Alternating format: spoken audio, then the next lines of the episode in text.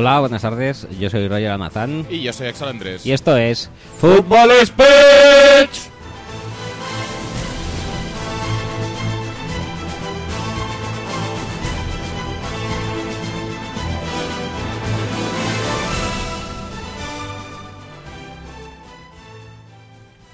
Buenas tardes. eh, empezamos el cuarto programa de la décima temporada. Ajá. Posiblemente mejor temporada. De... Posiblemente no, porque el listón está muy alto. Posiblemente no, pero por ahora demos el beneficio de la duda. Primero, los primeros 100 podcasts, ¿no? Es- Siempre se tienen que dar Sí, de de beneficio de duda Los primeros 100 de esta temporada. de esta temporada, Vale, claro. vale. Entonces, dando el beneficio de la duda, bienvenidos al episodio 4 de la posiblemente mejor temporada del mejor, del seguramente mejor podcast de la historia. Eh, ¿Qué iba a decir? Eh, nos toca acabar los repasos. Sí, previas divisionales. previas claro. divisionales, que esta vez eh, vamos a tratar ni más ni menos que... Las dos divisiones que faltan. Sí, sí, que son... Sí, las que como son tenemos una audiencia que memoria un poco ya tiene. Pues sí, pero bueno, siempre hay algún sabrán, desinformado. Pero vamos a aclararlo por si acaso. Sí, para desinformados. eh, se- nos referimos a la este y a la norte. Pues de sí, la N o de la A. de la N, o sea, posiblemente las mejores divisiones de la mejor eh, conferencia, del mejo- de la mejor liga de la historia. Tal y como corresponde al mejor programa de la mejor temporada del mejor podcast. Correcto. Y para estar a la altura de, Claro. de todo ¿Por, este... qué, por qué estamos diciendo que es el mejor programa? Para altura Aparte de porque la- las divisiones son las que son, son- que ya lo hemos las comentado. divisiones están, en efecto, a la altura de el invitado de hoy, que es posiblemente el mejor invitado del, De de- mejor podcast. La mejor Ya me, estoy, ya, me estoy, ya me estoy liando, ¿eh? El mejor podcast, el mejor temporada Vamos a, vamos a dar pistas. ¿Es eh, un invitado que es fan de algún equipo. de algún equipo de estas dos divisiones? Por- NFC eh, Este o NFC Norte. Eh, correcto, porque si no, ¿para qué coño va a venir? Dado que hemos estado llevando a cabo este modus operandi. Ajá. Entonces, sí, eso sí. Entonces, ¿queréis más pistas de las dos divisiones? ¿Cuál? Decimos cuál, de cuál se trata, el, equipo favorito de nuestro invitado. Mm, No sé por qué estamos perdiendo tanto el tiempo. Sí. Luego se nos alarga el programa y no sabemos muy bien por qué. Sí. Eh, ¿Podemos hacer la intro otra vez? ¿Cómo la intro otra vez? Y presentamos al invitado dentro de la intro. Con el... Con... Sí, sí, sí, sí, yo lo haría otra vez. O también podemos hacer la intro de Andrew WK y al final desvelar el, el invitado. Ha- Haznos señas y qué prefieres. ¿Qué prefieres? Opción 2. Opción 2 ha ganado. Pues nada, eh, vamos a, a la intro y a ver si eh, adivináis de quién se trata. Oye, oye, que la estoy liando. Dedazos otra vez al ataque. no pasa nada, no pasa nada. Ya está esto controlado. ¿Qué te iba a decir? Pero lo haces tú, ¿eh? Que sabes mucho más. Y claro, yo ya me cuesta hacerlo a secas como para encima de hacerlo... con- Intenta no tirar el cenicero ahora cuando le pases el móvil. No pasa nada. No, ¿Al móvil a quién? Ay, el, el móvil, ah, el- ya lo diré, coño, el, el portátil. Que de- tien- tendrás que girarlo para que lea la intro. No, no, si lo vas a hacer tú. Ah, yo la voy a hacer. Claro. Yo pensaba que la hacía él y tenían que adivinarlo. ¿La quieres hacer tú y que adivinen quién es? Venga, vale. Y yo, es, y yo es lo que he entendido. ¿Tú habías entendido lo mismo? Ah, pues entonces es igual, lo hago yo, tío, ya está. Y No, que, no, sí que que- se lo piensen. Madre mía, qué desastre. La haces tú y al final de hacer la intro de más, dice el invitado sorpresa es. Ah, lo tengo que decir yo. Sí, y lo decimos a dúo. Vale, va, venga. O algo así. Vale, venga, pues Venga, dale con la Lo- música. Lo que salga. A lo loco.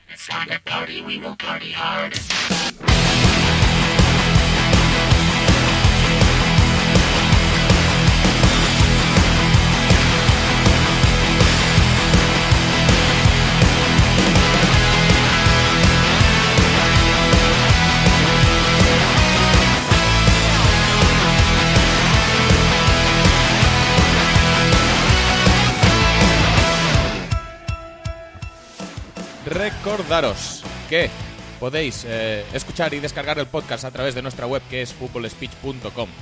Que también eh, sonamos en radio4g.com los miércoles a las, a las 5, ¿era? Cinco era. A las 5. que también estamos en cabinadeporte.com y que nos podéis encontrar en las plataformas más habituales de descarga de podcast como son iTunes y especialmente iBox de donde recomendamos encarecidamente nuestra descucha. Porque mola más de escucharnos ahí.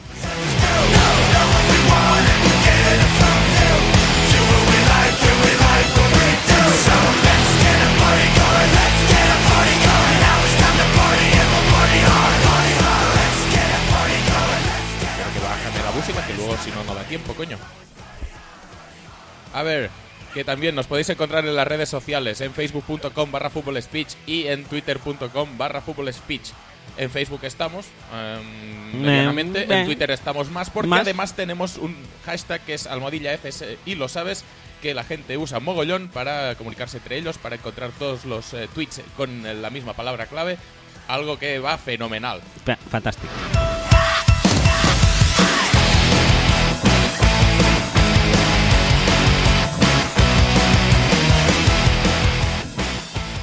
Además, tenemos, ya sabéis, eh, la vía más íntima, la del correo electrónico. Esos mensajes privadetes que van a uno de nosotros. Nosotros recomendamos a los dos porque no hay secretos entre nosotros. Pero si queréis para mandarlo a uno, pues, también sirve. Sí, con vaselina también podéis hacerlo. Ajá, así.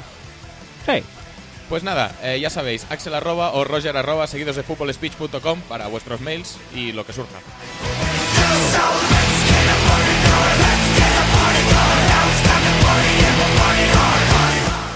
Y por último, nuestra más reciente vía de contacto, el WhatsApp. Es, eh, esa aplicación fenomenal que todo el mundo tiene y Y- mediante la cual nos podéis mandar mensajes, audios, vídeos, lo que queráis al número más 34 606 89 86 25.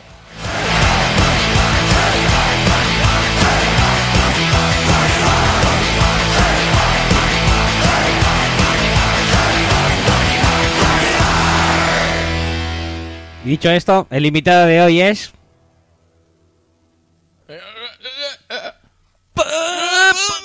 ¡Pablo Jaquero! ¡Eh, qué pasa! qué bien, ¿eh? ¿Qué? ¿Te ha costado eh, entrar? Bueno, ¿Te, te ha gustado esta te ha intro que ca- casi, casi te ha no te presentamos en todo el programa? te ha costado que te dáramos entrada, más Ha bien. habido muchísimos gestos, Sí, sí, sí. No, todos ellos reproducibles. Preocupación. preocupación incluso, pero Sí, ya sí, estamos sí. aquí, ¿eh? Te ha costado, ¿eh? A tope. A tope. Me, a me- tope, me pone mogollón tu camiseta de... eh, ¿Se puede decir?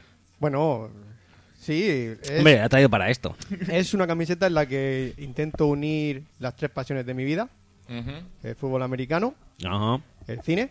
Eh, por, eh, por eso hace referencia a la mejor película del año no sé qué, Draft Day, Kevin Costner. Yo no sé qué. Sí, y, des- desde Waterworld. claro. Y a mi jugador favorito del último draft, Seth de Valve. Entonces, la camiseta reza, Seth de Valve, no matter what. Eh, y también te has dejado en lo que cosas que te gustan los, los loles, porque esto lo has hecho por los loles. Los ¿no? loles. Sí, efectivamente. pagando, ¿eh? O sea, esto no es gratis. Sí, sí, o sea, se cree que la gente se crea en las camisetas de la nada. No, no, no. Hay que pagar un servicio de impresión y estampación. A. Rogelio de Estamparte, que se llama así, el, el hombre que las hace. Y va a ser cedida al Museo de Fútbol Speech.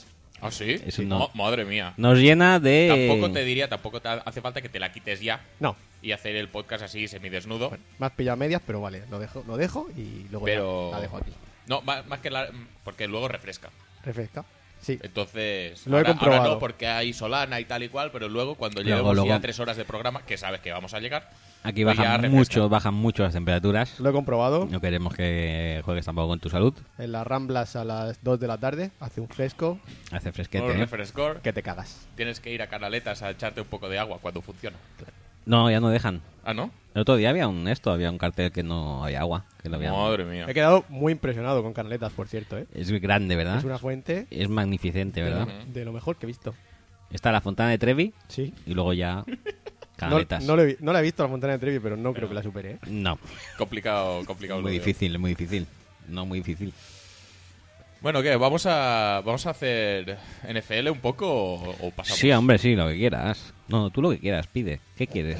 NFL, pues NFL. Sería lo suyo, ¿no? Que Venga, sea, vamos pues, a Para ver. variar un poquito, para cambiar la dinámica de estos últimos programas en los que no hemos hecho Vale. nada más que NFL, pues un poco más. Nada más que. Pues va, subimos un poco de que música. es lo que dice Arian Foster cuando los Sí, touchdowns. sí, sí, sí, sí, el Tejano tejano vegano. vegano. Eh, pues eso, un poco de música y nada más empezamos. que. Cuando Nada más entra al KFC, saluda así. que- no. I've been searching for something, something never comes, never leads to nothing, nothing satisfies, but I'm getting close, closer to the prize at the end of the rope. All night long I dream of the day. When it comes around and it's taken away, leaves me with the feeling that I feel the most, feel it come to life when I see your ghost, then I'm done, done, on to the next one, done, done. Me encantan estas pausas que haces para ir al vicio. Sí, sí, sí, sí, yo soy así, pero al menos vuelvo, no voy por tabaco y luego ya desaparezco. Eso es verdad, eso es verdad. Eso te honra. Eso me honra, me honra y hace que este podcast sea lo que es, porque si no sería sería un punto de vista con Axel Andrés. Efectivamente. Me estoy pensando con qué B ponerlo, ¿eh? Esto podría ponerlo con, con las dos. Con la de JJ Bat. De- la de JJ Bat. Sí. bueno, bueno, va, vamos a empezar, que si no nos perdemos y la cosa, la cosa está mala. Sí, sí. Eh, empezamos con la NFC este, ya que nuestro insigne invitado es de la oeste, le dejaremos para el De la oeste. de la norte, perdón. Muy bien. Yo y mis puntos cardinales. Sí, En eso es fin. porque no lo cambias desde Flux, ya no lo has cambiado el guion. Ya estás en este estado mental. Desde Flux, es que Flux influye mucho en el estado mental de las personas. Bueno, pues eso, empezamos con los Dallas Cowboys por orden alfabético en cuanto a ciudad, no en cuanto al nickname. No al del Madden. al del Madden. Eh, entonces, los Dallas Cowboys. El eh, eh, récord de 2015 fue un 4-12, porque jugó muchos partidos Cassell y otros tantos Widen. Eh, han renovado a James Hanna, Morris Claiborne, Les- Lance Dunbar, entre otros. Me encantan tus renovaciones, ya te lo dije Mm. la semana pasada. y Sí, sí, son, sí. Esta vez he ido más rápido incluso, porque he tenido poco tiempo para hacer guion, como bien sabes. O sea, Ujú, y aún así he puesto a Cholón. Eh, altas, Cedric Thornton, Justin Duran, Joe Looney y Alfred Morris. Bajas, Gregorio Duro, Jeremy Mincy, Robert Tarvin y Matt Cassell, desgraciadamente. Y en el draft se hicieron con los servicios de S.K. Elliott, Jalen Smith y Dak Prescott, entre otros. Muy bien. ¿A quién se te ¿eh? ocurre que podríamos pedirle un audio para lo- los Cowboys? Pues yo, si hablamos de Cowboys, solamente me viene a la mente el, el tupe sexy Mm. Bigote y, bigo- arrocet. y bigote arrocet de nuestro amigo el gran Gacholichus. Y bueno, claro está, que como es amigo nuestro además, Sí. no hemos tenido más que pedírselo y nos lo ha mandado. Mío también, ¿eh? Yo fui a su pueblo. Ah, sí. Tú también has ido, sí, sí, sí. Madre mía, madre mía, es amigo de todo el mundo. Todos, este so- hombre. todos somos amigos. Garcho es el tío, todo el mundo es amigo de Garcho. Pues me parece cojonudo, además. Sí, sí, sí. Pero mucho además, ¿eh? Pues nada, Venga, ponemos va. el audio y a ver qué nos cuenta. Éntrale, éntrale. Buenas, familia del Fútbol Speech. Aquí está Garcholicius, una vez más, Garcho, trayéndonos un poco de, no de análisis, porque ya sabéis cómo soy, así un poco gambitero, pero bueno, un par de ideas sobre cómo veo a los Cowboys o cómo creo que va a ser un poquito 2016 para nosotros, eh, ya que estáis hablando del NFC este.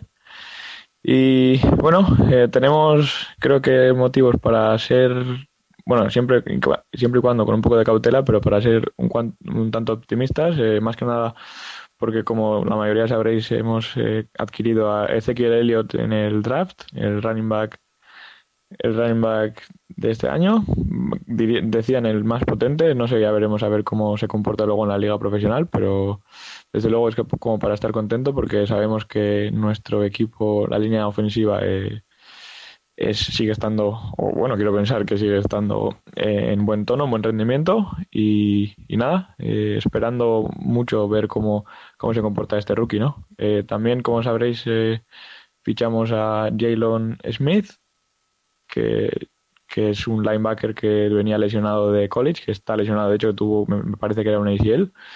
Y nada, eh, pues este año no jugará, pero puede ser, fue la gran apuesta que siempre tiene que hacer Jerry Jones, una gran apuesta con, con alguien que, que dé que hablar y creo que en este caso será Jalen Smith. Esperemos que se recupere bien y que sobre todo que eso, que, que no haya problemas en futuros, futuras temporadas, que es un, realmente en defensa siempre necesitamos ayuda porque no ha cambiado la situación del año pasado a este, por lo menos no demasiado, eh, en la que ya no, no éramos grandes y dejábamos pasar a muchas yardas, eh, muchos puntos en contra. Pero bueno, eh, optimista porque creo que el ataque mejorará un poquito la defensa. Quiero pensar que teniendo a Elliot y si asentamos el juego de carrera podremos pues bueno, balancear un poco ese juego, ¿no? Y dar primero descanso a Tony Romo, que no sea todo todo él y que tenga que arriesgarse una vez más a otra a otra lesión que ya sabemos cómo lleva los últimos años y a la vez, pues bueno, todo lo que esté la ofensiva en el campo será todo lo que lo que la defensa pueda estar también descansando, que siempre es importante ya que no tenemos grandes nombres ahora mismo. Y bueno, los grandes nombres que tenemos eh, están básicamente sancionados todos. Eh, Rolando McLean, que bueno, aunque ya le ha dado un pelín más, eh, nos está dando muy buen rendimiento y tiene 10 partidos de suspensión, lo cual es prácticamente toda una temporada y, es serio, pero bueno, habrá que lidiar con ello. Y me preocupa casi más la del defensive end de Marcus Lawrence, que está cuatro partidos suspendido. Y, lo mismo para Randy Gregory, que el, del de que se supone el que se supone que íbamos a soltar por sus, bueno, no me voy a meter en esos temas, pero por sus temas de violencia de, de género. Y de momento lo seguimos teniendo en el equipo y otros cuatro partidos sancionados. Así que eh, de Pass Rush poco voy a contar, voy a, voy a esperar, pero bueno, ya veremos. Espero que por lo menos. Eh, ¿Cómo se llama este? Eh, Randy, no, Randy Gregory no, yo lo acabo de decir. Espero que Tyron Crawford por lo menos sea capaz de generar un poco de pass rush y bueno, Sean Lee debería estar aún sano y me parece importante. Creo que este año las expectativas, así haciendo un poco balance general, son buenas, como he dicho antes, pero depende mucho, como en todos los equipos realmente, que de que nuestros jugadores pues, pues sepan mantenerse sanos, sobre todo piezas tan clave como Tony Romo, ¿no? No seguimos teniendo profundidad de quarterback 2, pero bueno, eh, quiero pensar que Romo no se va a lesionar. Cualquier equipo que se quedara sin su quarterback número uno también, obviamente, el daño está ahí, ¿no? Entonces, pues bueno, ya digo que el juego de carrera también fichamos a Alfred Morris, que vino de los Redskins, así que está claro que la antes que la idea de que tiene el staff o el coaching, yo creo que es eh, coger y, y, y, balancear ese juego, ¿no? Porque el año pasado fue una, una broma, ya no solo por la lesión de Romo, pero porque dejando perder a DeMarco Murray aquel año, hace un par de años, eh, se nota que, que, que, no, que no hemos sido los mismos y, y bueno, eh, ya digo que espero mucho, pero creo que la NFC este será otra vez una casa de putillas y, y nada, espero que nos la llevemos este año. Va a estar competida la cosa, pero, pero bueno, que todos seamos muy malos o todos seamos muy buenos, me da igual, pero que los Cabos vayamos a playoffs en un buen rodaje y al fin y al cabo es lo importante, ¿no? Que minimicemos daños. Así que creo que esto es todo lo que tengo que decir. Eh, un abrazo y seguimos hablando. A ver cuántas clavo doy. Venga, un abrazo. ¿Cómo es el tío, eh? Minimizar daños y llegar a playoffs. Uh -huh. Madre mía. Qué excelente persona es, ¿eh? Uh -huh. Sí, sí, sí. sí. Qué, qué modestia. Si fuera de los Jaguars, por ejemplo, habría dicho Tyro Crawford. Tyro Crawford, un fichaje de renumbro. Bueno, 8-8. Eh, tenemos a Tony Romo que va a durar dos semanas, pero está Kellen Moore, que es un tío que, que lo ha vivido mucho. Uh -huh. El, ¿Y, su cowboyismo. ¿Y si fuera de Michigan? Pues imagínate. Bueno, eh, no, lo que estábamos hablando eh, es realmente el tema defensivo. Es decir, hemos abierto Outlatch eh, por los loles, básicamente. Sí, sí, sí. Y te los pegas, te los pegas bien bonitos, además. Sí, los loles. Porque sí que es verdad que en Outlatch no aparecen los sancionados, o sea, Gregory, de Marcus Lawrence y, y Rolando, Rolando McLean. Pero aún así, aunque metas esos tres, te sigue quedando una de jugadores que dices. Hombre, pues no los veo yo para titulares en la NFL. Hay un tío que se llama Gachkar, que parece bielorruso. Sí, Gachkar. Eh, hay, está Benson Mayowa también. Muy bien. Un, un grande. En, Ajá. Un, un, gran, un gran defensive end. Sinceramente, eh, también es porque a Orlach los rookies los tiende a poner muy abajo. Y Tapper no, te, no, debería tener muchos problemas para adelantar a muchos en la rotación. O Malik, Malik Collins, Collins aunque tampoco. Malik Collins tampoco es que me acabe de gustar, pero claro, es que. Pero es que con lo que hay. Por eso. Mmm, no, no tiene una defensa, yo creo, para, para competir al máximo nivel. Obviamente, tener un ataque que sea mínimamente capaz de anotar puntos y de permitir que la defensa no se juegue la vida en cada drive, pues también ayuda, pero aún así eh, yo creo que la secundaria es muy floja. El front seven cuando recuperan a todo el mundo igual es más apañado, pero van a pasar algunas jornadas antes de que eso pase. Y aún así, igual en esas jornadas Sean Lee se ha lesionado, que es lo que viene haciendo, bueno, de forma relativamente frecuente. Y entonces, pues ya les vuelve a faltar piezas por otro lado. Um, no, no acabo de ver a los Cowboys como unos super contenders, básicamente, porque si bien el ataque sí que puede aguantarles, la defensa no. Puto. No hay nadie más fan que yo que de Jalen Smith, creo yo. Igual puede ser, pero más seguro que no. Y cuando lo cogieron, quiero decir, ¿era este el equipo al que tenía que ir Jalen Smith? Que lo eligieron y cuando lo estaban eligiendo ya se estaba operando de la rodilla Son Lee en off-season. Que ahora está bien, parece ser, pero sí que es una cosa que hace muy bien, lo de lesionarse enseguida. Pues no sé, la verdad. A mí la defensa me crea muchísimas dudas. Me gusta Thornton, me Sí, gustaba ese, Eagles, ese como fichaje sí que está bien, sí. Pero también es verdad que allí jugaba de end, de 3-4. Y en otro lado tenía a Fletcher Cox. Y además Thornton es un Eso- jugador que, eso ayuda, que, que ¿eh? es, que es bastante de aguante, no es un jugador que vaya a, a hundirte pockets y a, y a frenar juegos de pase. Que obviamente necesitas algunas, sí. De hecho, Crawford es más tirando al otro perfil. Sí. Y, y tienes dos rushers que, especialmente Gregory, cuando vuelva, es muy ligero. Contra la carrera va a ir fatal. Por lo tanto, lo normal también es que alguien como Thornton pues sea un poco el, el- el equilibrio de esta línea defensiva. Pero si bien la línea defensiva pues tiene, bueno, aunque no sean los mejores nombres, tiene perfiles relativamente buenos y bueno, puede apañarse. Detrás está el tema de Sean Lee, que no puedes contar con él. McLean empieza sancionado. Está Gachkar también, que ayuda muchísimo. Sí. Eh, y Jalen Smith este año no va a jugar. Sí, porque no que sea un ACL, es ACL y muchísimas Sí. cosas más. De todo. y lo que surja. ACL y lo que surja. Y ha, sur- ha surgido un montón. Tenía dañado el nervio y no sé qué mierdas más. También te digo una cosa. lo- yo creo que lo cogieron los Cowboys porque el, el cirujano que le había mirado en la, no Era- si era en la. Combine era, Sí. era No, precisamente... Era el que le había tratado directamente, que le había Le había operado. tratado. Sí, porque que le le había operado puede o ser, algo puede así. ser. Sí. Sí, era de Dallas. Era el staff de los Cowboys. Por lo tanto, en ese sentido, pues...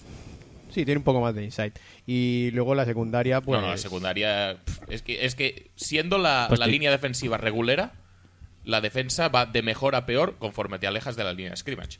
Pues yo creo que la secundaria... Han tenido que renovar a Claiborne. Es casi más buena que, que el resto, ¿eh? No sé qué decirte. Uh, Sí, sí. Brandon Carr, yo por lo Brandon menos... Carr lo está haciendo muy bien. Por ¿eh? lo menos los nombres los conozco todos. Ah, eso sí. Pues ya está. Pues en- entonces es garantizado, ¿eh? Ya está. Es lo que hay que pagar. Hombre, está claro. Brandon Carr y Claiborne. Y luego. Scandrick, Scandrick, Byron Jones y Barry Church. Byron Jones, qué buen cornerback el año Cómo pasado. salta, sacaron. ¿eh? Es, es CR7. Qué buen cornerback sacaron el año pasado, que ya no es cornerback ni es nada. La Ya intercepción que firmaría Jordan. Podría hacer. Hombre, la va a hacer. Por supuesto. Sí, todavía no la ha hecho. Mm, Ninguna. Eso te iba a decir. Es, esa o cualquier otra. Creo que no ha hecho ninguna. Pero el año pasado acabó, no, no jugó ni siquiera. Algo jugaría, sí. Algo, pero poco. Cosa. Bueno, pues No, eso, que, a ver, digo, que, que yo- el ataque yo creo que recupera su esencia. Sí, que es el ataque de sí. ataque de carrera súper potente y juego de pase en el que Romo no se expone mucho, puede combinar co- entre Des Bryant y Witten ya tienen el ataque montado.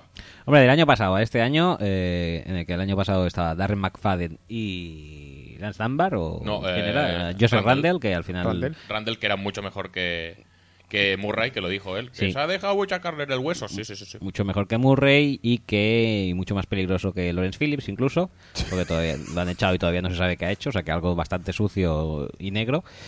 Pe- y eso, claro, lo cambias por, eh, por Ezequiel Elliott, por el que sigue y por Alfred Morris y parece que pueden correr Sí. No, y además la línea sigue funcionando. y la línea sigue siendo muy buena. Pero el, que, el tema es que yo Tony Romón no le veo, ¿eh? Esto depende de. Yo no le veo si dura. Romo o no dura. Si Pero dura Romo, van a a estar ver, en la yo pomada. creo que es En una en lesión cualquier muy caso- puntual la de Romo, que Sí, pero el puede problema es que Ro- pasarle, puede no pasarle. Pero Romo tiene muchas. Sí, pero son ya tres años, me parece, ¿eh? que lleva con entre hombro y Sí. hombro y cuello. Y antes del cuello ya tenía muchísimas molestias en la espalda, Sí. de siempre. Mal, mal Pero rollo. sí que es cierto que este año no está Cassell, Ujú. no está Widen Y Está con, con un poquito de Dak Prescott creo que, es sería el- mejor. El Lindley de los Cowboys. El Linley. Linley. Pero, pero bueno, que eso que si, si Dak Prescott se puede hacer handoffs y a pasarse la WIT en, en corto y a, y a colgarse No, la si el de es este, tampoco que habría no mucho tienes problema. muchos problemas en cambiar... Bueno, no tienes muchos problemas. El año pasado sí que los tuvieron El año bastante. pasado sí, porque, porque eran Cassell y Widen. Joder, es que era... eh, No, a ver, yo creo que, sinceramente, si los Cowboys pierden a Romo, por mucho que Prescott puedas puedas eh, pensar que puede dar handoffs y darle pases a Witten y tal, los Cowboys pierden muchos enteros. Y lo ha dicho Garcho en el audio, la división está muy igualada. Y yo creo que eso sí que es algo que marca las diferencias. Sí. Tanto Prescott, si Romo no está bien, como si Romo no juega y tiene que jugar Prescott. Prescott te suma que puede correr. Tampoco es ninguna locura, creo yo, corriendo a, No. a este nivel. ¿eh? Porque es, es una versión incluso, te diría, lenta de Cam Newton, pero es muy grande el tío. Sí. Por lo tanto, pues necesitas tus dos, tres tíos para tirarlo al suelo. No puedes poner a los cornerbacks de slot o a los safeties de, de spy porque se los va a llevar por delante. Bueno, es, es, una, es un arma más, pero pierdes muchísimo pase. Sí, y en un juego basado en la carrera, no creo que lo que necesites sea más carrera. No. Si cambiaran. De hecho, es que para, si se lesionara Romo, tendrían que cambiar el ataque para que funcionara y pudiera correr él. Y no sé, sería complicado también. ¿eh? Es posible que fueran con Kellen Moore igual, antes que con él, ¿eh? aunque fuera rookie. Pero Dándole Kellen- juego ahí a que, que Kellen James Moore puede pro- propiciar algún partido de esos de... Por eso, a lo mejor por eso han eh, renovado a Hanna. Claro. Quieren cositas que se muevan cerca. Claro. Hanna. No, pues eso. eh, ¿Veremos algún partido entonces de, de que Cairo Santos chuta más field goals que completos? eh, tenga Kellen Moore, por ejemplo. No, yo creo que eso solamente está a la- al alcance de los de los de los clásicos, de las leyendas. Ujú. no, De no- los top de los top. de los top de los top, de los que puedes estarle buscando cosas hasta por sucio siete meses y, y no sale nada. Ujú. Es tan leyenda que hoy, viendo a quién elegía en la Fantasy, he visto que Nick Foles, el año pasado, tuvo más puntos Fantasy que, que P. Manning. ¿En serio? Un punto más. Muy bien. Mara mía. Pero, ¿y cuánto- Pero, pero ganar la Super Bowl no da 200 puntos. pero cuántos ¿Qué mierda fantasy es esta? cuánto- ¿Cuántos partidos llegó a jugar Falls? No jugó ni, ni seis, diría yo, ¿eh? Eso No sé. habla mucho eso, ¿eh? Lo voy a mirar. Tengo que mirar eso porque ya Pues si fueron 6 de calidad, la duda Ujú. la duda escuece. Nick Foles. Nick, Nick Foles. con nuestro sistema de puntuación tiene un punto más. 94 y otro 93, que no es volverse loco. no, 93 puntos. ¿cuánt- eh, ¿A cuánto se van los quarterbacks bien? Cam Newton creo que está en 350 Sí. o algo así. O sea, muy rico. Uno Ah, así no, que... Jugó 11 partidos. Bueno, no está mal. Pensaba que eran menos. Bueno, y Peyton, ¿cuánto se perdió? Los mismos. Pues sí, más o menos lo mismo. O sea que... Pero uno ganó la Super Bowl y el otro no. Porque... Porque no llegó, ¿eh? Sí, sí, sí. Sí, sí, Porque estaba ahí, ahí. Si se llega a clasificar para los playoffs, lo- lo rompe. ¿Qué te iba a decir? Em, No sé qué me vas a decir. no sé, eh, que si no hay mucho más que decir de No, que los el, ataque, el ataque de carrera se, se antoja como el principal protagonista, tanto para mm, guardarse un poco de lo que le pueda pasar a Romo o de la, la escasez de objetivos fuera de Des Bryant y Jason Witten, porque obviamente para Vale. complementar, eh, con esto te vale de sobras, pero si tienes que crear a partir del juego de pase, Mal. vale, le pones dos a Bryant, le pones dos a Witten y que le tienes que pasar balones a Cole Beasley todo el partido. Atrás Williams no es manco tampoco, hombre. Terrence Williams, tú tienes una fijación con él y a ver, es que no me parece horrible, pero... No me parece horrible y, Pero- y Pero además... bueno, es- tampoco, ¿eh? Es, yo qué sé. Es el típico de Baylor. Sí, pero a mí me ha hecho daño alguna que otra vez en la Fantasy. Creo que quizás sea por eso, ¿eh? Puede ser. Porque, bueno... Porque, No, y eso, y te sirve, el asetar un buen juego de carrera te sirve para mm, proteger el juego de pase y sobre todo para proteger una defensa que no está para recibir mm, No. 10, 12 drives por partido, La verdad es que la defensa... porque igual no aguanten la mitad. La defensa año pa- pasado tampoco era nada del otro mundo. No. por decir que era parecida a esta, pero con Gregorio Duro en algunos partidos y tal. Y pensaba que no les habían metido muchos puntos, pero sí, al final sí. No, a ver, mirado el schedule y sí. Que obviamente tú, cuando tienes a Cassell y a Widen de quarterbacks, Es normal que te metan ayuda. muchos puntos. Está claro. Pero aún así, mira, ha tenido un par de. Ha tenido uno, dos, tres, cuatro. Cuatro partidos, cinco, seis, siete. Siete partidos con menos de 20 puntos. Dieci- De 16 a... No, hasta 16 puntos, que son en teoría son dos anotaciones. Sí. Para la, para la defensa que tenían, a mí me parecía épico muchas veces viendo partidos. Pues con que pongan un poquito de eso este año tampoco... Pero es que es la misma, tío. Es que no. Sí, sí, y- pero Es decir, si va a mejorar la defensa es porque el ataque le va a dar más colchón. por eso te digo No porque la defensa sea mejor. que con cualquier cosita que... O con que mantengan el nivel del año pasado, si está Romo, yo creo que... Sí. Creo que serían posiblemente principales candidatos para llevarse a la división. Mm, No sé. mm, Esta división también No estoy de no acuerdo. se puede decir. Es no. que es- me parece un caso relativamente, obviamente hay muchas diferencias entre en, en la confección de los equipos, pero me parece un caso relativamente parecido al de los al de los Colts. Es decir, si Andrew Luck funciona, se van a llevar la división de calle. Y si no funciona, pues estarán ahí ahí. Pero yo creo que el de los Colts Pero- es, más claro, ¿eh? Que Claro, por eso, porque la competencia en ese caso, en esa división, yo creo que es mucho menor. Sí. Entonces, aquí un pequeño fallo ya sí que te lastra muchísimo. ¿Pueden ser los favoritos si, si Romo está bien? Pues probablemente, pero como Romo no esté bien, no se van a llevar la división ni de coña. Puede ser, puede ser. Yo quizás me he precipitado diciendo que serían los favoritos con Romo. La verdad es que... Favoritos no, que pueden obviamente, pero favoritos yo creo que no. No, no, Yo no. creo que tampoco. En esta división no se puede decir eso de favoritismos. Ade- además, además, el año pasado nos enseñó mucho, ¿eh? Que ganaron los vamos, Redskins. vamos a pasar de equipo y vamos a... ¿Lo contamos ahora o lo contamos después? ¿Quiénes son los favoritos de... Hostia, es verdad. En Las Vegas. En Las Vegas. eh, ¿En Las Vegas o en el Sportium de aquí a la esquina? En el Sportium de aquí de Colblanc. Vamos a hablar, va. Directamente pasemos ya, cambiamos de tercio pasemos a los New York Giants que con un récord de 6-10 fueron terceros la temporada pasada. Han renovado a Josh Brown y a Jasper Brinkley. Ese es el Josh nivel... Brown, buen kicker, ¿eh? Sí, y ese es el nivel del cuerpo de, de linebackers. Altas, eh, varias, variadas. eh, Olivier Vernon, Henry Jenkins. Henry Jenkins, Damon Harrison, Glennon Robinson, Bobby Rainey, bajas, Robert Ayers, eh, Ron Randall, Joe Schwartz, que por cierto me, me he descubierto hoy que ha ido a parar aquí, el muy traidor. Pero no pasa nada. Muy Joe rico. Schwartz y han- en el draft se han hecho con los servicios de Manzanita, Sterling Shepard, Darian Thompson, BJ Goodson y Paul Perkins, entre otros. Eh, para hablarnos de los. eh, Pero hemos dejado a medias lo del Sportium, ¿eh? Ah, sí, es verdad. En el Sportium eh, otro día hicimos una apuesta. Ajá. Mm, los tres. Fuerte. Sí. ¿eh? Muy Fu- fuerte. Fuerte apuesta de... ¿Cuánto? ¿Dos euros eran? No lo sé, pero nos van, Sí, a, sí. Nos van, a, nos van a hacer ricos. Por supuesto.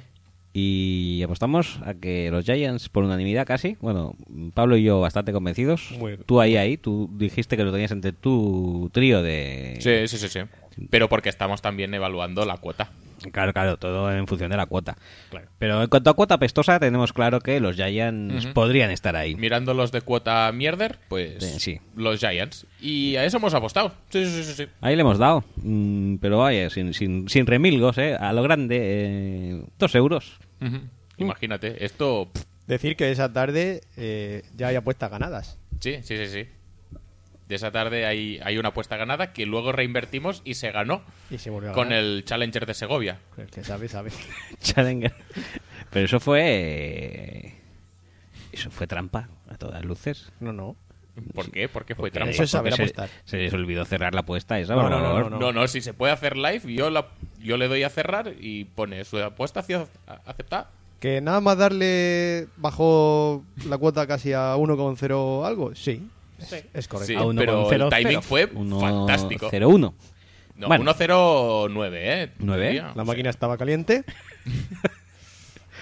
Bueno, pues eh, para hablar de los Giants tenemos un, eh, un mail de nuestro amigo Nacho Fernández Mm. y a ver qué nos cuenta. Eh, él es otro es otro seguidor de los Giants también muy fan del pick de Eli Sí. Apple, Sí, sí, sí, eso dicen. con lo cual Y vamos- su perro, ¿no? Y su perro sobre todo también que vomitó. Una masa deforme. Y como como esto como el catering de- del día del esto del draft que le sentó mal a la madre de manzanita. Vamos a ver qué Porque dice. no había postres, es verdad. Venga, dale. vamos. Muy buenas amigos de Fútbol Speech, soy Nacho Fernández y vengo a hablar de los New York Giants. Y para la ocasión quisiera recuperar un tema que ha caído un poquito en el olvido. Vamos allá. Comenzamos con el cambio en el head coach, se va Tom Coughlin, eh, después de más de 10 temporadas, dos Super Bowls, eh, ascendieron a Ben McAdoo, que era nuestro coordinador ofensivo hasta la temporada pasada. En el lugar de, en el puesto de coordinador ofensivo han puesto a Mike Sullivan, que era el entrenador de quarterbacks, y de coordinador defensivo continúa Steve Españolo. En el apartado de, de bajas tenemos a Will Beatty, George Schwartz, John Bison, Prince Amukamara, Ruben Randall, Robert Ayers. Este último me parece más importante. Robert Ayers el año pasado hizo una, una buena temporada, consiguió nueve saques y medio. El resto me parece que son jugadores que en un principio parten como titulares, pero que o la baja forma las lesiones nunca habían terminado de rendir.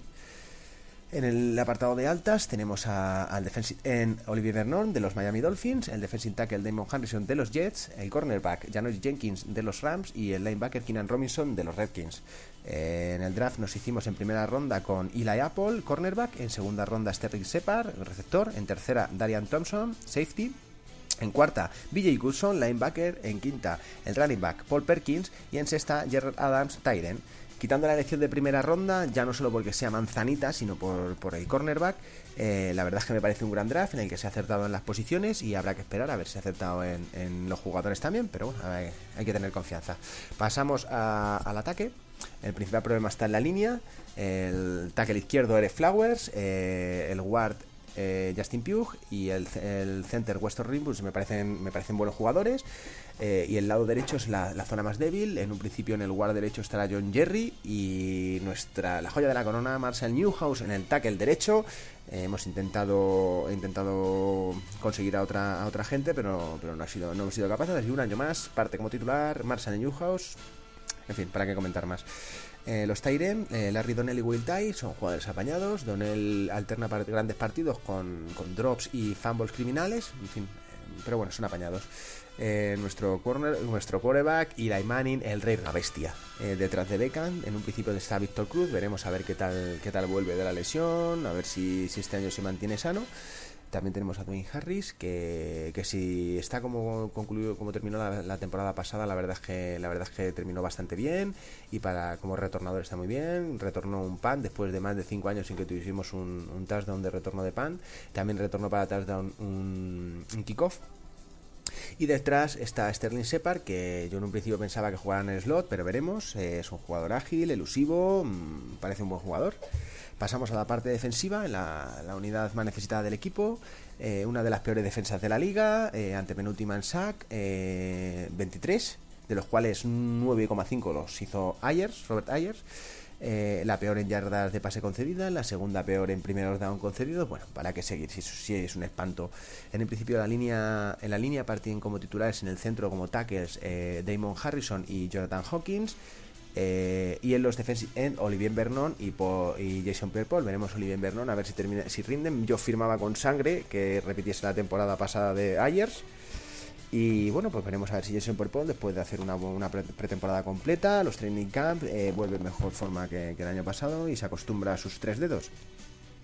Y bueno, pasamos a la peor parte de la defensa, que son los linebackers, y ya es mucho decir que es la peor parte de esta defensa. Eh, los linebackers en un principio imagino que partirán como titulares Keenan Robinson, eh, en el centro, Demon Kernard y JT Thomas a los lados, pero tenemos a Jonathan Casillas, Jasper Brinkley al novato, al novato BJ Goodson, veremos. eh, me temo que un año más nos irán follando todos los, los Tyrants buenos. En la división tenemos a Jordan Reed, que, que una vez más seguro que, que nos mete 100 yardas por partido como el año pasado.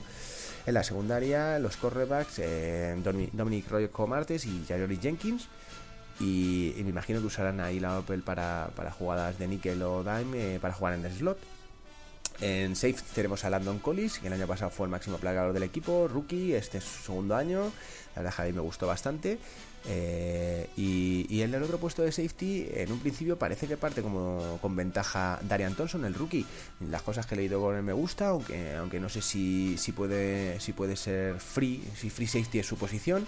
Veremos a ver cómo, cómo resuelven esto. A poco que, a poco que hagan algo, pues la cosa mejorará porque, porque desde la bochornosa temporada pasada. En el calendario me parece un calendario al principio asequible. El baile lo tenemos en la jornada número 8. Antes del baile los partidos más, más difíciles son los de los Vikings y los Packers fuera de casa. Y después del baile los partidos a priori más complicados pueden ser el de los Bengals en casa y el de, y el de los Steelers en Pittsburgh. Eh, la jornada 13. El resto, bueno, realmente los importantes son lo de la división. El resto, si, si no hay, si el Rey Reloj no se lo pasma ni sus acólitos tampoco, pues podremos, podremos hacer una, una buena, se puede hacer una buena temporada.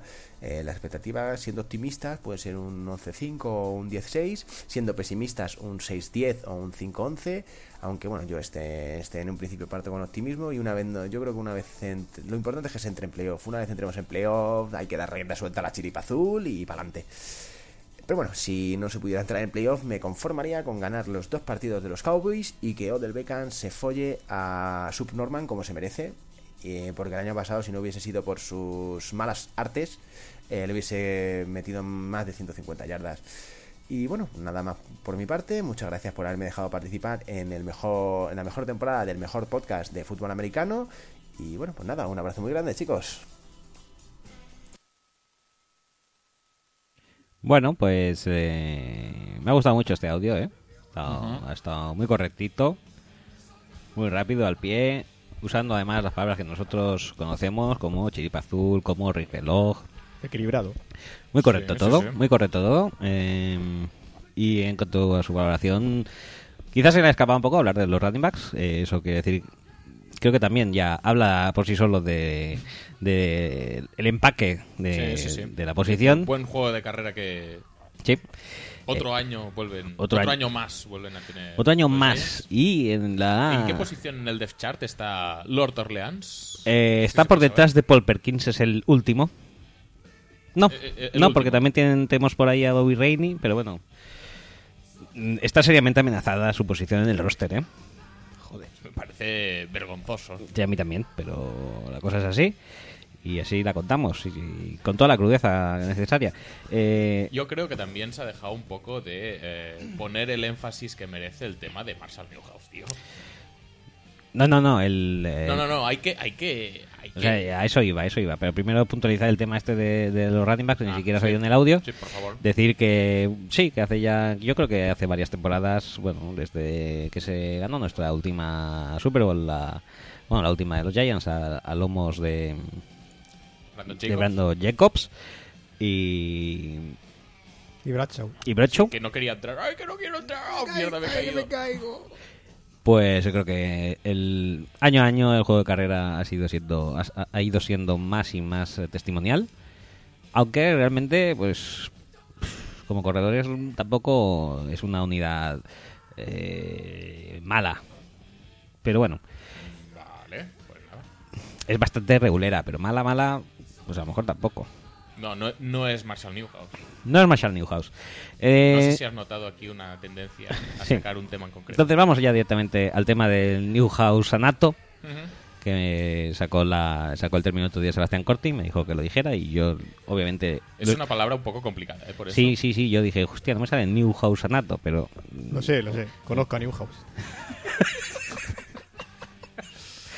Se eh, puede luchar más.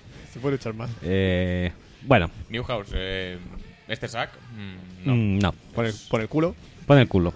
La cosa es esa. Tenemos a Newhouse y, y va a seguir siendo, o sea, o sea, va a seguir, o sea, espera, va a seguir siendo, que no me sale, va a seguir siendo titular. Pero me gusta porque ha dicho Nacho, ¿no? Se llama. Sí, Dice, ha intentado mejorar la, la posición, pero no ha podido ser. no ha podido ser. ha podido ser. ¿qué Se puede luchar más. Hablaban con la gente, hablaban con taques y le decían, no, no, claro, es que si está Newhouse, No, es que, que- tenemos el camino totalmente cerrado ahí. Es como, es como eso, es como el Barça intentando fichar a un delantero. Claro, ¿Quién va a venir aquí a jugar Vaca. estando- Vaca, pero con V.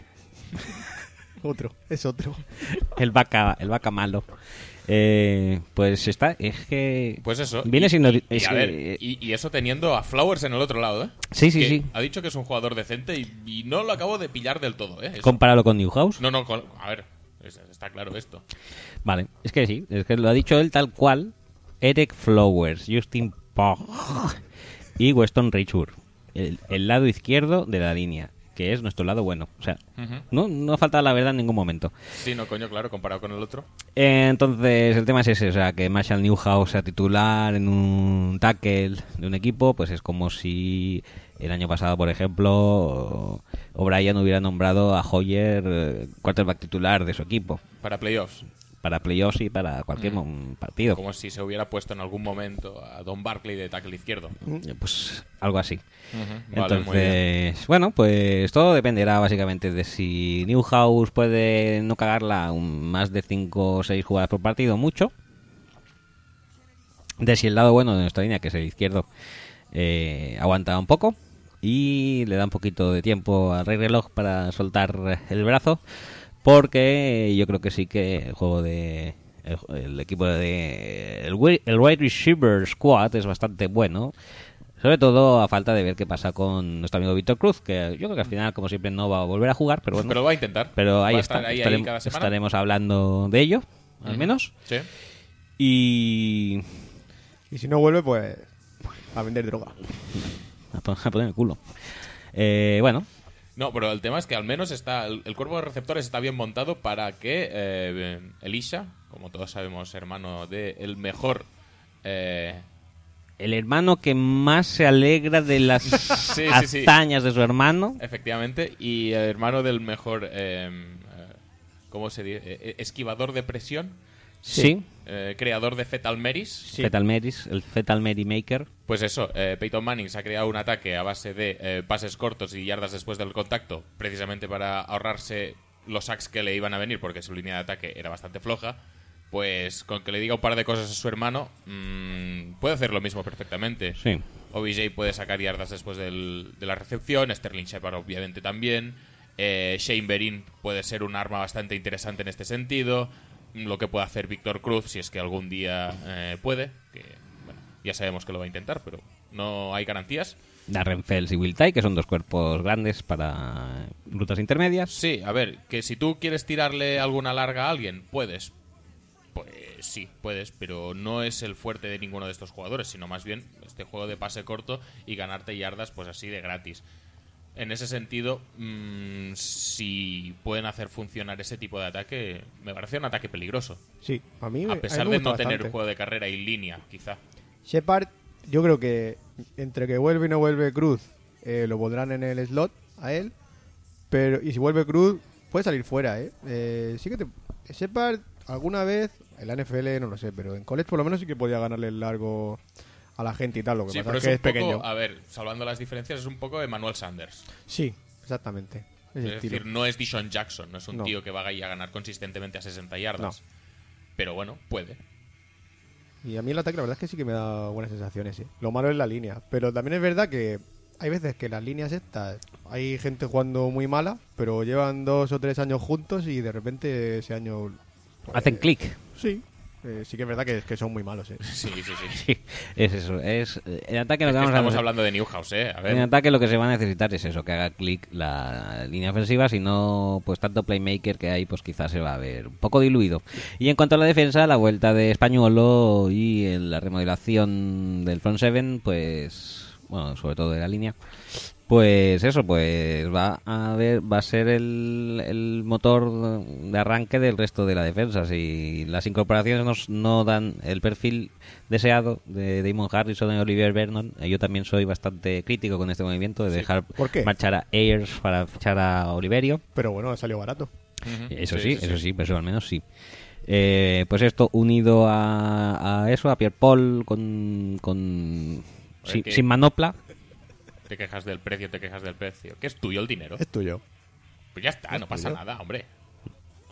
Yo, a mí no me. A mí, lo del dinero eh, me da igual porque conozco el mercado. Eres un profesional. Soy profesional.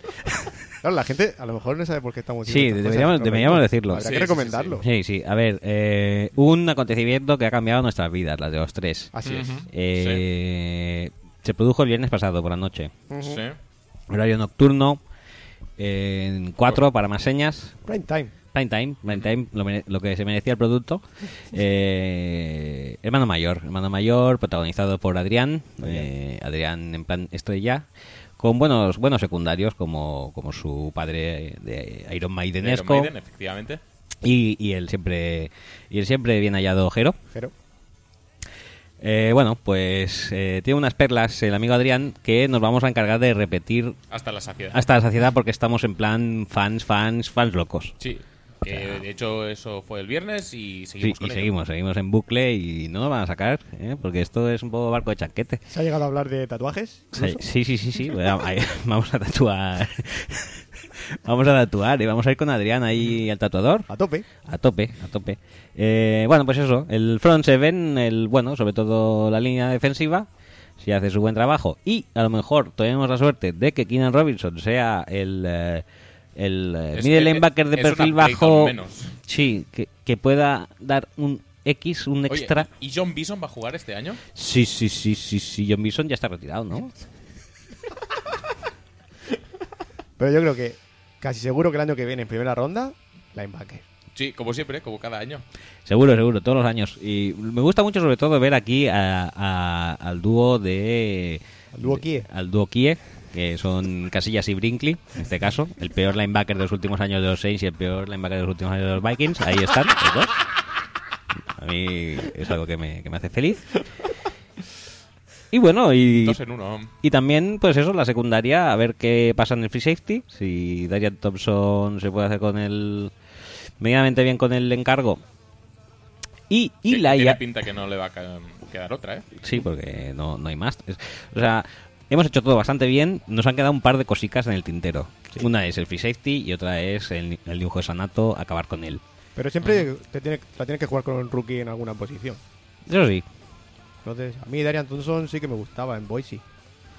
Pero a lo mejor para ser free safety del primer año, pues igual le puede costar, pero claro, entre Pero, y Landon ver, Collins que- no hay duda. eh, ¿eh? Eso te iba a decir. Para que la- Landon Collins las vea pasar por alto, pues Sí. casi que pones a otro. Mayor placador, Landon Collins. ¿eh? Sí, sí, sí.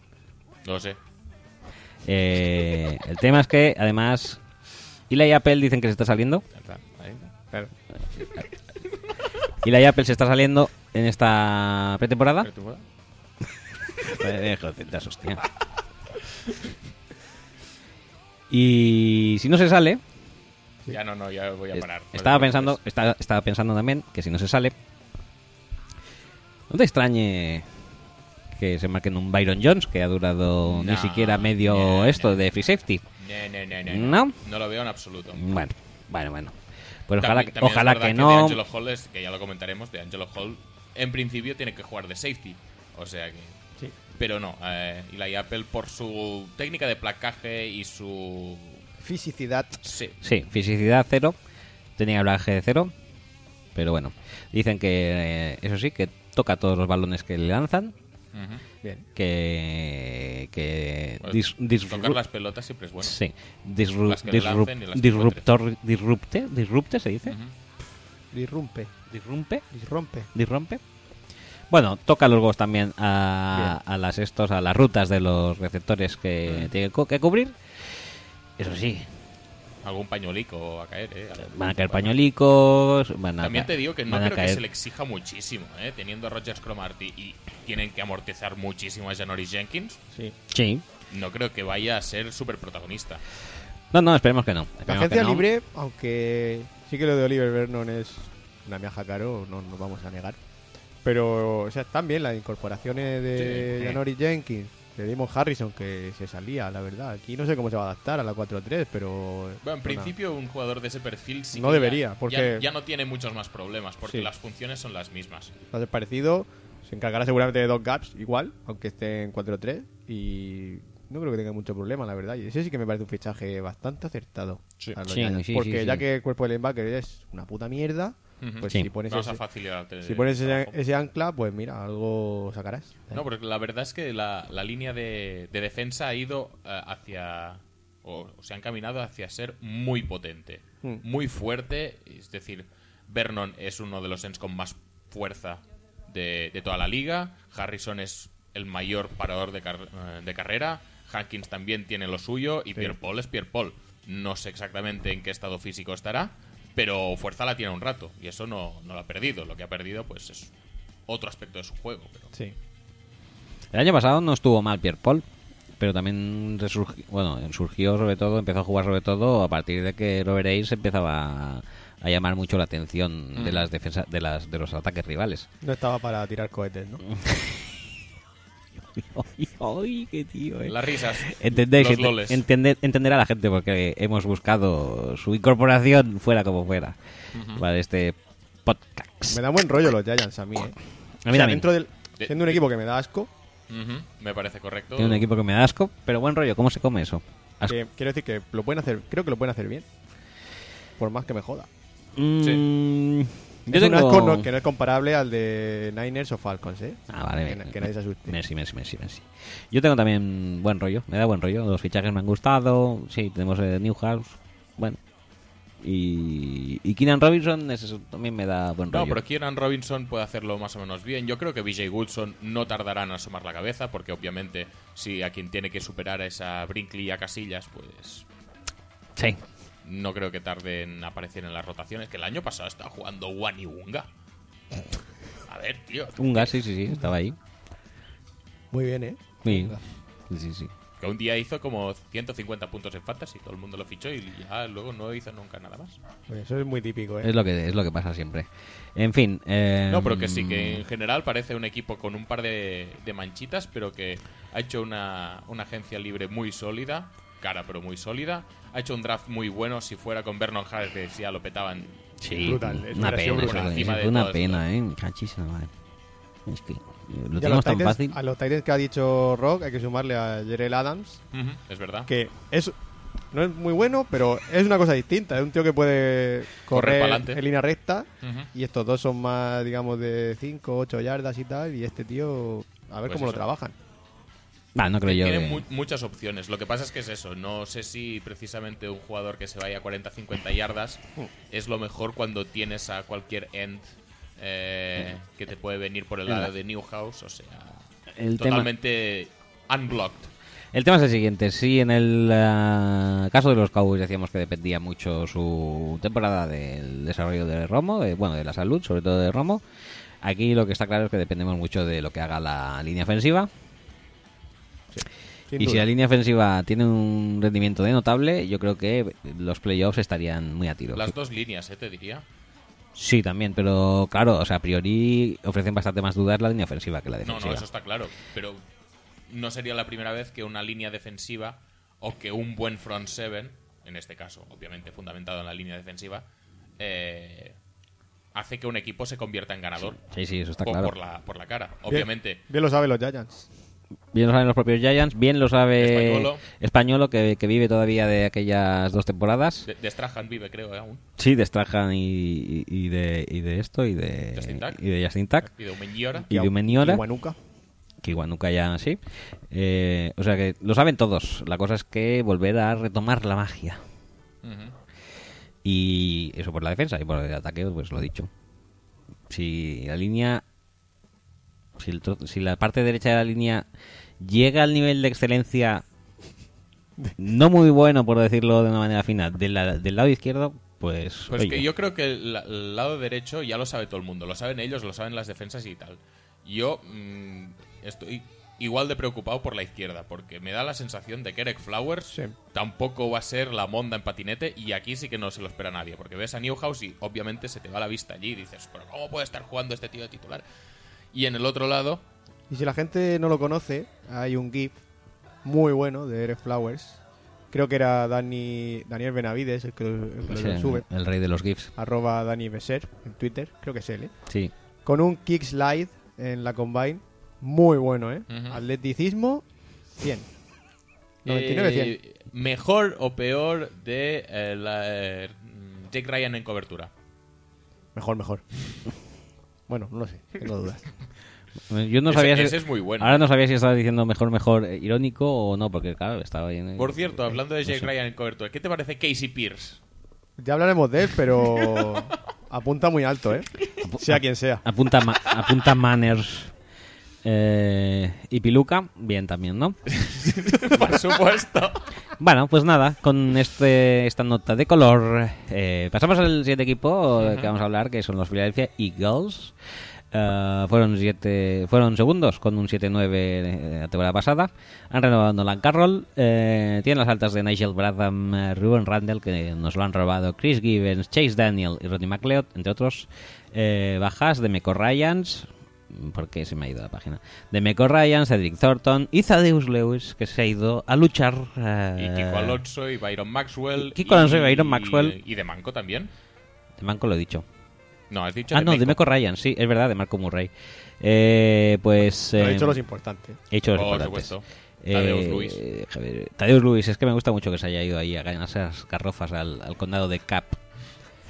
Eh, pues para hablar de... Ah, no, en el draft además han- se han hecho con Carson, Carson Wentz, y- Carson. Cars- Carson Lamar, Carson Wentz y Jalen Mills, que creo de todo el resto de, picks que tenían Sí, era el único que me con- que conocía. Sí, exacto, te has saltado todos los de en medio, pero bueno, ya está bien, supongo.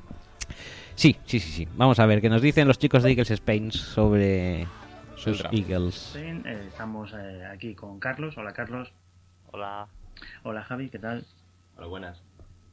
Y vamos a hablaros un poquillo de, de lo que nos habéis pedido, el resumen de lo que de lo que opinamos sobre la posible temporada, el draft y, los fichajes que hemos hecho, tanto de entrenadores como de jugadores. Eh, empezamos por, eh, de alguna forma, cargarnos todo lo que había sido el sistema de los últimos años, con el despido de Chip Kelly, fichando a lo más parecido que hemos tenido en The Reed, que es Doug, Doug Peterson, con seguramente la, la peor- una de las peores decisiones en cuanto a coach que puede elegir, pues teníamos a, a otros entrenadores bastante mejores para elegir, pero elegimos a este, que no deja de ser el mismo sistema que Andy en el cual eh, este año hemos- empezamos por coger a los Peterson, eh, se fichó a, a Jim Schwartz, el coordinador defensivo, un muy buen coordinador defensivo, que puede hacer que esta defensa crezca bastante. Eh, se eh, hizo el contrato más largo para Zach Ertz, eh, cinco años, lo cual está bastante bien. Eh, se renovó también eh, a Brett Selleck, a Lane Johnson. Eh, se hizo también contrato al defensive end eh, Vinny Curry. Se despidió a Riley Cooper.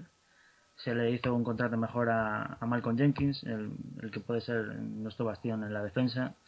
Se despidió de Meco Ryans se hizo el trade famoso de Byron Maxwell y Kiko Alonso con los Dolphins eh, para conseguir eh, subir al pick 8, en el cual luego también eh, la liamos un poquito porque cambiamos a, a todo para subir al, pick número 2 para conseguir a, Carson Wentz, pero bueno, eso ya lo veremos más adelante. Se fichó a Chase Daniel, se de Kansas City Chiefs. Se renovó a Nolan Carroll, se fichó a Chris Gibbons, se fichó también a Ruben Randall. Vamos, hemos tenido unos cuantos fichajes.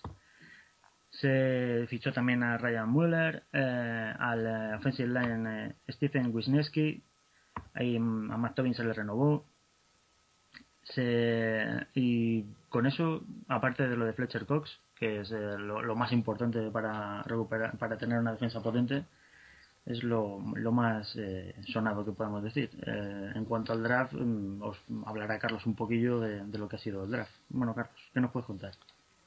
Bueno, pues que el draft ha estado monopolizado por un nombre y es Carson Wentz, que nos ha costado Dios y ayuda durante dos tres drafts. Y por lo que se ve, la idea es no hacerlo jugar esta temporada y probablemente la siguiente a finales empezaría a jugar. Se ha renovado Bradford, se trae a, a Daniel siendo uno de los cubis suplente mejor pagados y bueno, te traes a un número 2 del draft que subimos dando primera, segunda de 2-3 años, me parece que es.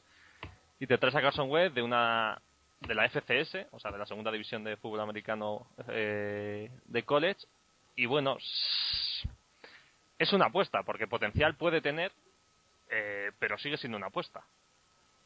Para bien o para mal, es lo que tenemos. O sea, yo creo que no la vamos a estampar, pero bueno, para bien o para mal, no es lo que tenemos. Luego, yo creo que se ha más o menos cumplido en el draft, porque necesitamos reforzar la offensive line. Y bueno, en tercera ronda, ya que no tenemos segunda por Wentz, como nos trajimos a, un, a Isaac Seumalo, el offensive lineman de Oregon State, y nos da versatilidad. Dudábamos entre un tackle y un guard, pues te traes a este que te puede hacer las dos cosas y ya está. También cogimos a otro, que no voy a decir el nombre, pero ese te lo sabes tú muy bien, Baitai, el de el offensive tackle de TCU, en quinta ronda. Y tras la salida de Murray, pues nos hacía falta un running back. Nos traemos a Wendell Smallwood de, de West Virginia. A mí me gusta, sinceramente. Yo sigo bastante a Big 12 y, bueno, nos puede aportar al- algo saliendo del backfield también. Eh, quizás necesita asegurar un poco más cuando va por dentro, porque es el típico bajito, ágil, tipo Sproles, con buenas manos, pero hace demasiado fumble por dentro. Y luego reforzar la defensive back, sobre todo, ya que ahí hemos sufrido bajas y sigue siendo nuestro pilar más débil. Me gusta Jalen Mills, el de LSU, me parece un buen robo en séptima ronda. Y Countess, el de Auburn, bueno, eh, reforzamos con cantidad más que con calidad, pero bueno, no me desagrada del todo. Y tengo que decir que el último que más es el que más me gusta, es una apuesta que a mí me parece interesante, que Joe Walker, el linebacker de Oregón. Eh, te la juegas en una séptima ronda que no tienes nada que perder, y es un tío que sí, le falta cuerpo, sí tiene que mejorar con cobertura, pero es tiene esas cosas que o se tienen o no se tienen, es muy intuitivo, siempre está donde tiene que estar, entonces me parece un tío muy, a- muy aprovechable. Así que ahora creo que le toca a Javi hablar de, de lo que preveemos que va a ser la temporada. Pues, salvando que creo que va a ser una mierda, puedo... A ver, pues en principio te- tenía esperanzas de ver el potencial de Wentz, ya que la temporada yo creo que la vamos a tirar un poco a la basura, entonces pues qué menos que darle, darle cuerda al chaval. Pero bueno, lo único salvable yo creo que el sistema nuevo que va a implementar Schwartz, una defensa que aparte de nombres trabajan ya, está demostrado que trabajan bastante bien juntos, ya se vio el año pasado incluso. Eh, del ataque, ¿qué esperar? Pues si es que no tenemos nada en realidad, es que tampoco tenemos nombres, eh, nuestros receptores son bastante malos, no, no agarran el balón, no sé. Y el récord, es que tenemos un calendario bastante jodido. La segunda parte del calendario, primero que el bye nos llega muy pronto, entonces nos va a pillar cansados esa segunda parte del calendario. Y nos llega Atlanta Falcons a casa, nos tenemos que ir a Seattle, luego viene Green Bay, luego tenemos que ir a Cincinnati y de los últimos cuatro partidos tres son contra rivales de división. Quiero decir, de esos pues, de los que acabo de decir podríamos perder perfectamente todos los partidos. Dicho, dicho esto, hay que ser sincero, dicho esto, mm, no creo que acabemos con un récord positivo y seguramente acabamos con el top 10 del draft. Y yo creo que es así. Hay que- Me gustaría decir lo contrario, puesto que la temporada pasada era súper optimista, no sé qué, y al final, pues mira, al hoyo. Así que bueno, yo es lo que veo. No sé si vosotros si compartís la opinión. ¿no? Yo, si llegamos a cinco victorias, me parece mucho. Creo que. Bueno, ninguno somos optimistas. El más optimista es Javi, ya sabéis el resultado que se acaba de dar. Así que creo que con esto, chicos, eh, vamos a. Porque creo que nos hemos pasado el tiempo. Hemos sido precisos en el tiempo. Eh, vamos a, a despedirnos y dando gracias a que nos habéis dejado colaborar, chicos de Fútbol Speech, y que nos pueden escuchar, eh, aparte de aquí en este audio, en eh, el podcast de Eagles Spain, que volveremos en pretemporada, cuando vaya a empezar la pretemporada, y con la temporada ya en sí mismo, eh, con nuestra bilis eh, normal y corriente y todas esas cosas. O sea, volverá todo a ser como Y con lo mal que lo hacemos también, ¿no? También, sí, con eso también. Que, muchas gracias, Javi. A ti y a los de Fútbol Speech por dejarnos. Muchas gracias, Carlos. Nada, a vosotros. Y nos vamos escuchando por las ondas. Un abrazo, chicos. Un abrazo, un abrazo chicos de Eagles Spain. Un abrazo especialmente a Xavi Martín, que no es catalán. No, no, no, no. no, no, no. han sido pocos los que han hecho el ridículo intentándole hablar en catalán cuando no era. Eh, y además, Es no es- yo lo he hecho. no además de no ser catalán, no, no es Adrián, o sea, no conoce el catalán. No conoce catalán. Y, y bueno, es lo que hay. Como la temporada, por lo que veis, como podéis ver, se, pre- se presenta... Pinta Muy bien, mal, ¿no? se Les he visto muy, mal, mal. muy sí. pesimistas, ¿eh? Si se cumplen sus pronósticos, por lo menos, pues eso, pasaos a escuchar el podcast de Eagles Spain, que os echáis unas risas. Yo sinceramente no, no creo que les vaya a ir tan mal. Y no lo creo no porque lo hayan hecho mejor o peor en la offseason en general, que me ha parecido regulera, sino simplemente por la contratación de Jim Shorts. Este era un equipo que con Chip Kelly y especialmente con Billy Davis al frente, pues estaba acostumbrado a encajar de promedio unos 200, 220 puntos por partido. Más o menos como los Rockets con Harden defendiendo, pues por ahí andaba. Y, y con Schwartz eso no va a pasar. Schwartz todas las defensas que ha tenido las ha convertido en equipos muy jodidos, en unidades muy jodidas. La, de los Lions con su, la de los eh, Bills pre-Rexeo son defensas muy jodidas de, de meterle puntos. Y sinceramente espero que los Eagles sean iguales. Tienen mucho material para hacerlo, especialmente lo que ya tenían en el front seven. Muy importante la renovación de, de Fletcher Cox. Eh, tener muchos ends relativamente fuertes, como puede ser Curry o puede ser eh, Barwin, que pueden ayudar muchísimo. Eh, sí que es verdad que vas más flojo de ahí para atrás, pero bueno, tienen jugadores apañados. Además, Jim Schwartz se ha encargado de traerse medio búfalo de allí. Eh, tienen a Ron Brooks, tienen a McKelvin, que les pueden ayudar. Rodney McLeod también es un fichaje bueno. Malcolm Jenkins fue el mejor del año pasado. O sea, los jugadores los tienen y el entrenador también lo tienen. Por lo tanto, yo mm, veo muy complicado que esa unidad no funcione. El ataque es otra cosa totalmente distinta. Lo que yo no sé si los Ends, esos, que son fuertes, como tú dices, pero yo no sé cómo les va a funcionar el Pass Rush con esos dos. Con. Barwin y, y Curry. No, yo creo que no se va a limitar a usar esos dos. Tienes también a Brandon Graham, que es otro perfil de linebacker, eh, de, Sí. de- de- de edge rusher, quizá. Eh, a mí, sinceramente, más allá de los nombres, me da buenas vibraciones Schwartz y por lo tanto mm, sí que es verdad que, que igual eh, no hay un pass rusher puro, más allá de lo que pueda ser Graham, que no está muy reconocido, porque bueno, ha hecho sus cositas. Que cambia. Que bueno, jugaba de. Jugaban en 3-4 los Eagles y ahora cambian a 4-3. Sí, yo creo que les va a venir bien, especialmente a Barwin yo creo que le va muy bien. Sí. Barwin es un Baldwin el prototípico de, Sí, de sí, 4-3. sí, sin lugar a dudas. A mí la defensa no me parece específicamente mala. No, no.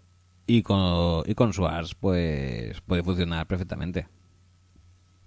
Sí, yo es que ese es el, el baluarte que le veo. Es decir, igual no han cambiado muchos nombres, pero ha cambiado el esquema y ha cambiado la mentalidad. Y me espero pues una defensa pues que sea mucho más complicada de correr contra ella. Me espero una defensa muy oportunista, muy agresiva, muy de muy, muy variada en su en su manera de generar presión, que no dependa exclusivamente de los parrashers, porque como has dicho, igual no tienen ese talento eh, ese talento puro para, para generar parrash. Pero es posible que Fletcher Cox le facilite mucho las cosas. No. Fletcher Cox es, es una máquina. También te digo que mm, se mueve dentro, no mucho también. Es un caso, no te diré parecido al de, al de Damon Harrison antes, que pase también de, Sí. De Pero este sí que cambia. de 3-4 a tackle de 4-3, pero este Este sí que cambia el tema, ¿eh? cambia un poquito, pero tampoco creo que, que cambie excesivamente. No, yo creo que lo va a hacer bien, ¿eh? Pero sí que quizás es más difícil acostumbrarse a este cambio que el También de te digo que una vez cobrado, igual ya no lo parte tanto. También puede ser. Eso también puede ser, sí, sí, sí. Pero yo... No, a mí, a mí en a general mí me da buenas Fletcher Cox en la una defensa. 4-3 no me da mal rollo, ¿eh? No, no, mal rollo no. No, ya te digo, la defensa en general, Fletcher Cox, pues puedes tener tus dudas, pero yo creo que no es solo Fletcher Cox, que obviamente es el mejor de esa defensa, ¿eh? De Sí. largo. Pero. Pero en general, pues eso, Malcolm Jenkins ya estuvo a un muy buen nivel el año pasado, has hecho fichajes yo creo que bastante interesantes. Quizá hayas perdido en el puesto de linebacker un poquito, bueno, si es que se puede considerar que, que Kiko Alonso era alguien que, Claro. perde- que perderlo era algo negativo, porque la verdad es que su año no es que fuera muy bueno. A ver qué tal Michael Hendricks. Kendricks, la verdad es que tuvo un año muy bajo el año Sí, pasado, para lo que es él. recupera un poco el nivel... Él y Braham.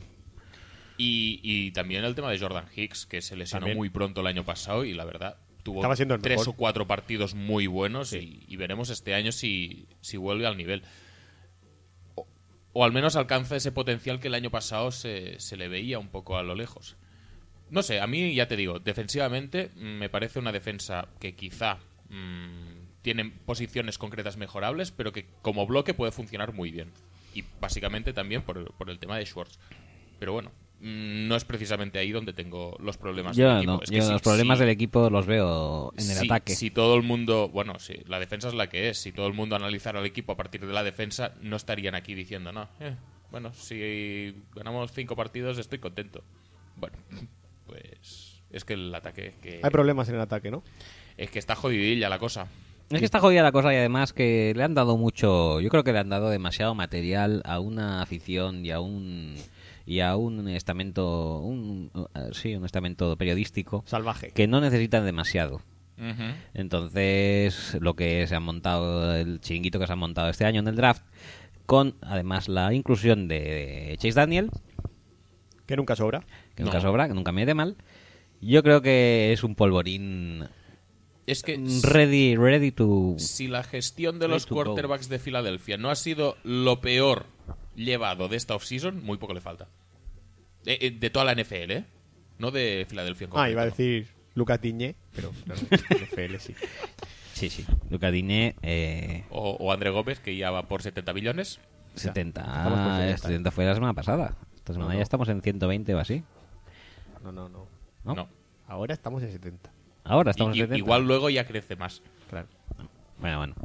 Pues Que pensaba por yo cierto, que ya... 70, 15 de los cuales son si gana el balón de oro. Sí, sí. Sí. Que, que se cuentan. Esa cláusula a Están mí contadas ya, me ¿eh? encanta esa cláusula, ¿eh?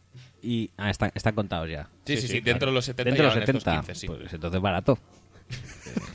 Eh, el balón de oro se lo va a llevar seguro. Y ojo que no se lleven el Marca Player of the Year.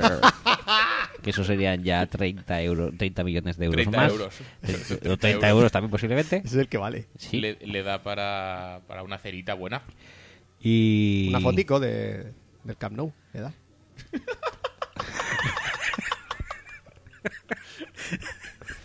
Con, una, con una fotico y un par de refrescos, ya tiene Ya los 30 está, ya euros. está el tema.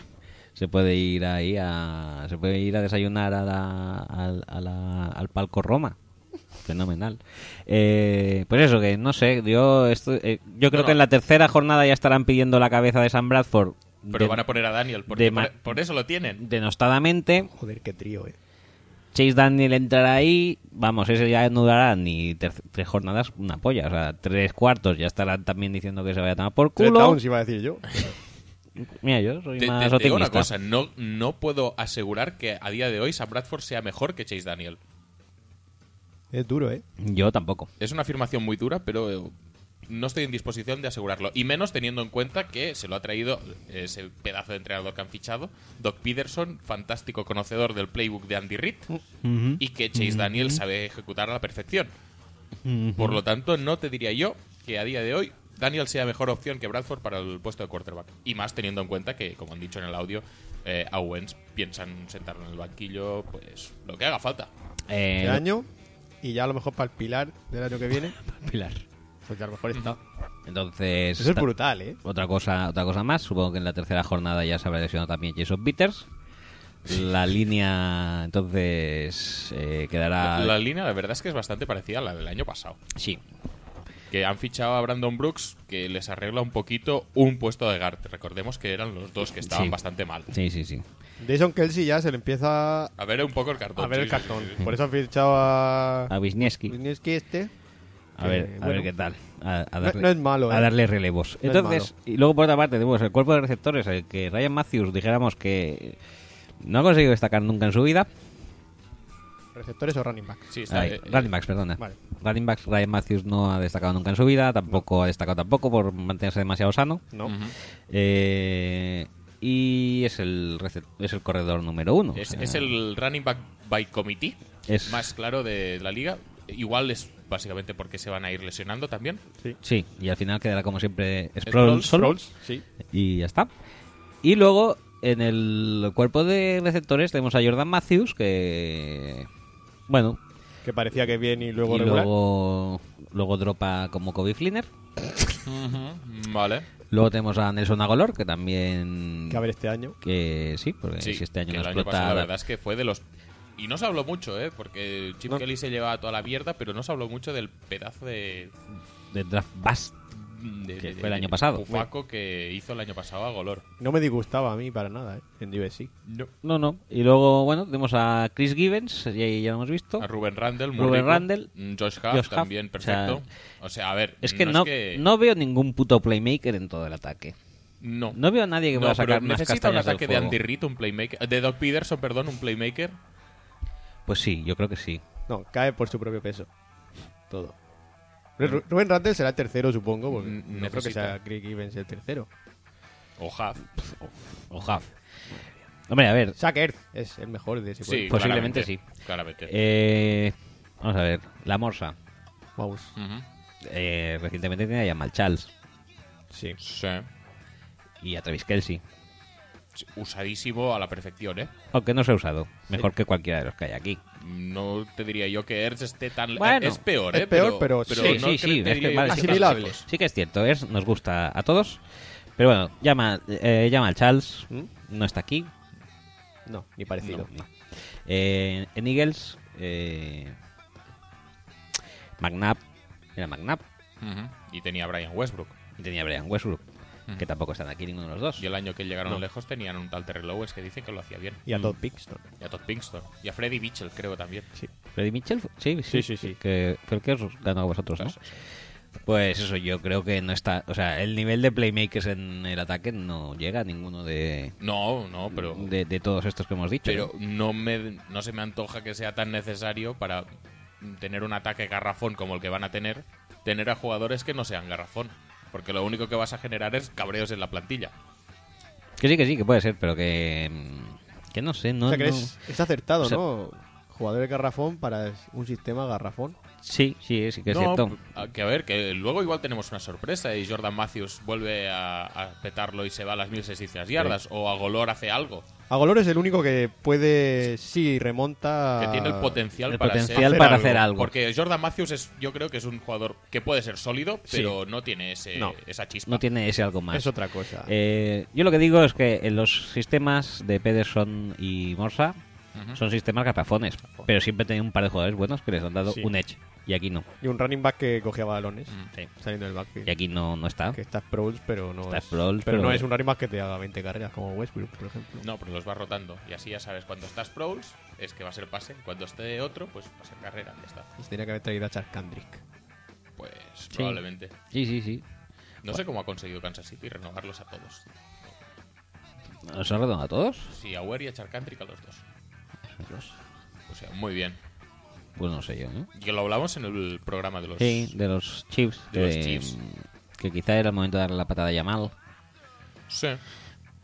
Pero bueno, pues si que tienen ahí los tres, a lo mejor ya sabe que se van a, lesen- se, se van a ir lesionando también todos uno tras otro. Pero si eres los Eagles y no te importa, pues... mm, Dar una rondita más, porque como vas sobrado, tienes un mogollón de picks en los próximos años. sí, sí, sí, sí. Igual ahí, el antiguo equipo de Peterson, igual dice... Claro que lo que "Oye, decía Andy, que Xavi- te sobra un running back. Sí, sí, sí. Decía- no sé si Xavi o el compañero que decía eh, no creo que ganemos más de 5 seguramente Tendremos un seremos top 10 top 10 del draft que no será suyo que no será suyo. Perfecto. Pues pinta bien, pinta bien. O sea, Yo, sí. yo sinceramente esto lo veo pesimista, excesivamente. Yo creo que una defensa como esta mm, te garantiza no hacer el ridículo. sí pueden hacer ridículo pero uf, no me da buena espina para nada ¿eh? todo lo que los Giants sí los Eagles A mí no me da buena espina tampoco. Y me parece bastante tonto por parte de Doc Pederson eh, fu- fundirte ya el as en la manga de, de, bueno, este año me ha ido mal, pero el año que viene draftaremos a un quarterback o conseguiré un quarterback que me guste. Y así pues tiene el paraguas para el segundo año en adelante. Sí, igual a nivel... eh, A nivel estratégico, salvarte el culo propio mm, es una buena estrategia. es pero lo típico de, bueno, es que este año yo no he podido. yo El no año tenía que mi viene, quarterbacks quarterback". buenos no sé si va a haber muchos, eh, ya te lo aviso. No es que este año hubiera muchos, si hubiera habido más, probablemente el trade este no, no se hace. Espera que, se, que le caiga en el 8 quien sea. Dishon Watson y Y Chuck Kelly. Bueno, pero a ver, hablando de Wentz, que no hemos hablado mucho. O sea, lo cogieron en el 2, subieron a por él. Yo tengo dudas de si sabían que en el 1 iba a ser Goff o no. Yo creo que sí, lo sabían. Hombre, eh, es un poco irresponsable subir si no lo sabes. Sí, sí, o sea, sí. Creo que debían No saberlo. se puede vale. ser tan, tan Vamos a cazurro. darles el beneficio a la duda. Pero claro, subes y ya dices que no lo vas a poner, sí o sí. Que siempre nos estamos quejando de... Bueno, nunca se le da tiempo a los quarterbacks y tal. Esto lo van a hacer, pero claro. También te digo una cosa. em, Yo me- ¿en yo qué me lo- esperaría, ¿en, qué, ¿eh? en qué va a estar en el banquillo? ¿Aprendiendo de Bradford? ¿Aprendiéndose el sistema de Doc Peterson? Ahora, si tú tienes, pues eso, a Kurt Warner o a Brett Favre o, o a un quarterback realmente consagrado que te puede enseñar, Es que yo es lo que digo, yo creo que este año va a jugar. Sí. Yo creo que sí. Y más Si la estando en defensa- Filadelfia. Si la defensa los va manteniendo y Bradford hace el ridículo hace el Cassell o se lesiona o el Whedon y Chase Daniel Lo hace el Bradford Plus. O Y- se le pone el culo fofo, que ya sabemos que es una de Es las correcto, claves en su rendimiento. Yo creo que acaba jugando no muy tarde, ¿eh? Yo creo que, que empieza jugando Bradford y, Sí, que, y, que, y que Daniel le quita la titularidad en nada, pero que de ahí no. no El, mueve el nada. Dark Horse es, es Daniel. A ver qué pasará con él. Yo creo que lo que todo el mundo tenemos, que, claro, me parece es que Bradford va a durar. Sí, no, dos no o doy- tres. No le doy yo muchos partidos, ¿no? Sí, si Daniel se pone titular y hace un Fitzpatrick o algo así, Mm. pues igual aguanta. Puede ser. Bueno, pues eso, yo la verdad es que con todo esto, mucho va a tener que hacer Jim Schwartz Sí. para, para que a los Eagles le vaya bien la temporada. O sea, su baza es que defensivamente eh, sean bastante potentes y rocosos. Si no, Sí, esta- sí, pero es que nadie, nadie va a negar eso. Es decir, su, su baza no va a ser. Ya, ya solo por la confección del coaching staff, ya sabemos que su baza no va a ser irse a 35 puntos por partido. Por lo tanto, pues vamos a intentar jugar a, la- a favor de las virtudes del equipo y a ver qué sale. Bueno, pues nada, pues con este canto, esta oda a la esperanza eh, eh, los Eagles, vamos a darlo por concluido y pasar al último integrante de la NFC este, que son los Washington Redskins, que con un ah, récord de 9-7 fueron los primens de la división. Y las renovaciones que han acometido son eh, las de Logan Paulsen, Will Blackmon y Junior Galette. Galette. Muy bien, ¿eh? Se ha, ido a tomar, Grandísimo. se ha ido a tomar por el galete porque ya está lesionado. Pobrete. Ya está Niar. Ya está ni R. Las altas, entre otras, eh, Josh Norman, David Bruton, Kendall Reyes, Vernon Davis y Greg Toller. Vernon Davis. Vernon Davis, aquí se han dejado la pasta. Bajas, Jason Hatcher, RG3, Keenan Robinson, Alfred Morris, Terence Knighton. Y en el draft han incorporado a Josh Dodson, Swag Ravens, Kendall Fuller y la esperanza blanca Nate Shatfold. Buenísimo, ¿eh? ese. Buenísimo, buenísimo, buenísimo. Eh, para hablar de, de. ¿De los Redskins? los Redskins tenemos un. eh, un. no, ¿Qué? Un audio. Un audio que no vamos a poder eh, Reproducir. reproducir en estos momentos. ¿Por qué? Estamos teniendo problemas. Ojo, problemas técnicos. Eh, ¿Pero qué está pasando? Cuéntanos. te voy a contar. Le doy a reproducir el audio. Sí. Y espérate que ahora parece que va. Está ahí. Ay, ay, ay, ¿Pero, pero qué estás haciendo? Yo no estoy haciendo nada. Me ha puesto. El audio ya no está disponible. Vuélvele. ¿Cómo? Pídale al remitente que lo reenvíe. Me dice WhatsApp. ¿Podemos decir al menos quién era quién es el remitente? Así, el remitente Surco Calavía. Eh, ya, ya- ya está descargado esto. Sí, ya se ha descargado. Y Es ya- que, es que, las, claro. las tecnologías que nos como lleva, como lleva todo el fin de semana de resacón en Las Vegas, pues el, en Las Vegas, pero cambiando Las Vegas, que es una mierda de lugar por Benidorm, que eso sí que tiene encanto. Es mucho mejor. Pasaste por delante, ¿no? Claro. Viniendo para aquí. Claro. ¿Le viste? Toda la costa, sí, le vi. Sí. Eh, pues eso. Ah, era ese que me decía. Está levantando hierro ahí No. en la playa, petándolo mucho. Pumping Iron. Pumping Iron, ¿no? Pues eso, pues ahora ya no se nos ha descargado el audio y vamos a proceder a, a reproducirlo. Eh, adelante, Urco. Hola Roger, hola Axel. Bueno, me habéis pedido que os hable un poco sobre los Redskins para esta temporada, así que vamos al lío. Empezar diciendo que estamos de bajona, porque supongo que sabríais, bueno, leeríais ayer la noticia de la lesión de Junior Galet, una nueva lesión. Bajona no, yo estoy de muy subidona. Me gusta que el karma devuelva lo que tiene que devolver a la gente.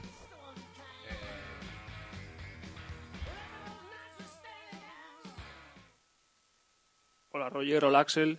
Bueno, me habéis pedido que os hable un poco sobre los Redskins para esta temporada. Esto es lo mismo de antes. Así que que vamos al lío. tenía que hacer lo suyo. Empezar diciendo que estamos de bajona, porque supongo que sabríais, bueno, leeríais ayer la noticia de la lesión de Junior Galet, una nueva lesión otra vez en el tendón de Aquiles, esta vez ha sido el derecho, el año pasado fue el izquierdo, lo que le va a tener de baja para toda la temporada y todavía no va a poder debutar con, con los Redskins.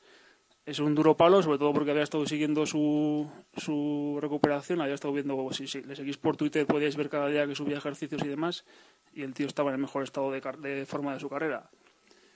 Así que es una putada, pero oye, es una habrá que ver el lado positivo y es una oportunidad para, para que Preston Smith, la sensación del año pasado de entre los novatos, siga progresando. El año pasado consiguió 8 sacks, este año tendrá que tomar las riendas y tirar del carro y demostrar que no fue un espejismo del año pasado. Por lo demás, dejando a un lado la lesión, el optimismo es generalizado en la ciudad. Desde hace un par de años, desde que llegó el nuevo general manager, se están haciendo las cosas bien, se está firmando bien en agencia libre, se está drafteando bastante bien, se está construyendo un roster bastante sólido con, con jugadores jóvenes y, como dice el entrenador, jugadores de fútbol. Y parece que estamos por el buen camino. Eh, por ejemplo, esta agencia libre se ha, reforzado posiciones necesarias como la línea defensiva y la secundaria sin gastar demasiado. Bueno, la secundaria hasta que se firmó a Josh Norman y se ha drafteado bastante bien. Jugadores que personalmente a mí me han gustado mucho casi todos los picks. Con esos refuerzos, sobre todo en defensa, esperamos que mejoren un poco el nivel respecto al año pasado, en el que andaba más o menos por el puesto 25 o 30 en defensa total. Se ha reforzado la línea defensiva con kilos y juventud. Se han adquirido un par de cornerbacks, bueno, eh, Kendall Faller vía draft y sobre todo Josh Norman, que eh, se espera que sea imagen cabeza visible de la defensa, acompañando a un Basad Brilland, que es uno de mis jugadores favoritos, y que van a dar un gran salto de calidad en cuanto a los cornerbacks. Eh, las mayores dudas en la defensa están en la posición de safety. El free safety titular va a ser D'Angelo Hall, un jugador que, que lleva 12 años en la liga como cornerback y habrá que ver cómo se adapta a la posición. En teoría, por sus cualidades, es un gran ball hawk y siempre está, suele estar en el sitio adecuado para recuperar fumbles, pero, pero habrá que ver cómo se adapta al cambio de, posición. Y de strong safety tendremos a un David Bratton que ha llegado de los Broncos y que no era titular ni siquiera en Denver. Habrá que ver también si puede, si puede dar el, paso de ser titular en un equipo con aspiraciones. Eso hablando de la defensa, cambiando el ataque, si de la defensa esperábamos que mejorara la producción, del ataque nos basta con que mantengan el nivel que, tuvieron en la segunda mitad de la temporada del año pasado, sobre todo Kirk que tuvo una segunda parte de temporada espectacular. Si consigue mantener el ratio de touchdowns por intercepción y unas 400 yardas por partido, más o menos con relativa frecuencia, pues podríamos hablar ya de que es un quarterback asentado entre los 10 mejores de la liga. Y no se pondría en duda si cuando llegado a noviembre se habla de una renovación por 5 años y millonaria, pues nos quedaría las bocas a todos y, tendríamos que, aceptarlo. Un quarterback hay que pagarlo y si demuestra que, es eficaz en el campo, pues habrá que pagarle. En cuanto al resto del ataque, eh, ha habido pocos cambios en general. La línea ofensiva se mantiene muy sólida, los, prácticamente los cinco puestos se van a mantener, a excepción de que se va a recuperar al lesionado al Edgar eh, Sound Lavao, que va a supuestamente mejorar a Spencer Long, pero el resto de, de la línea ofensiva es bastante joven y tiene experiencia. Y hasta Brandon Surf, que le pusieron de novato en el puesto de guard derecho, hizo una gran temporada y parece que, que debe seguir progresando. O sea que la línea, ofensiva de momento no parece un problema. El cuerpo de receptores es de lo mejor que puedes pedir. Tenemos a Deson Jackson, que es el que te da profundidad en el campo. Tenemos a Pierre Garçon, que es el position receiver.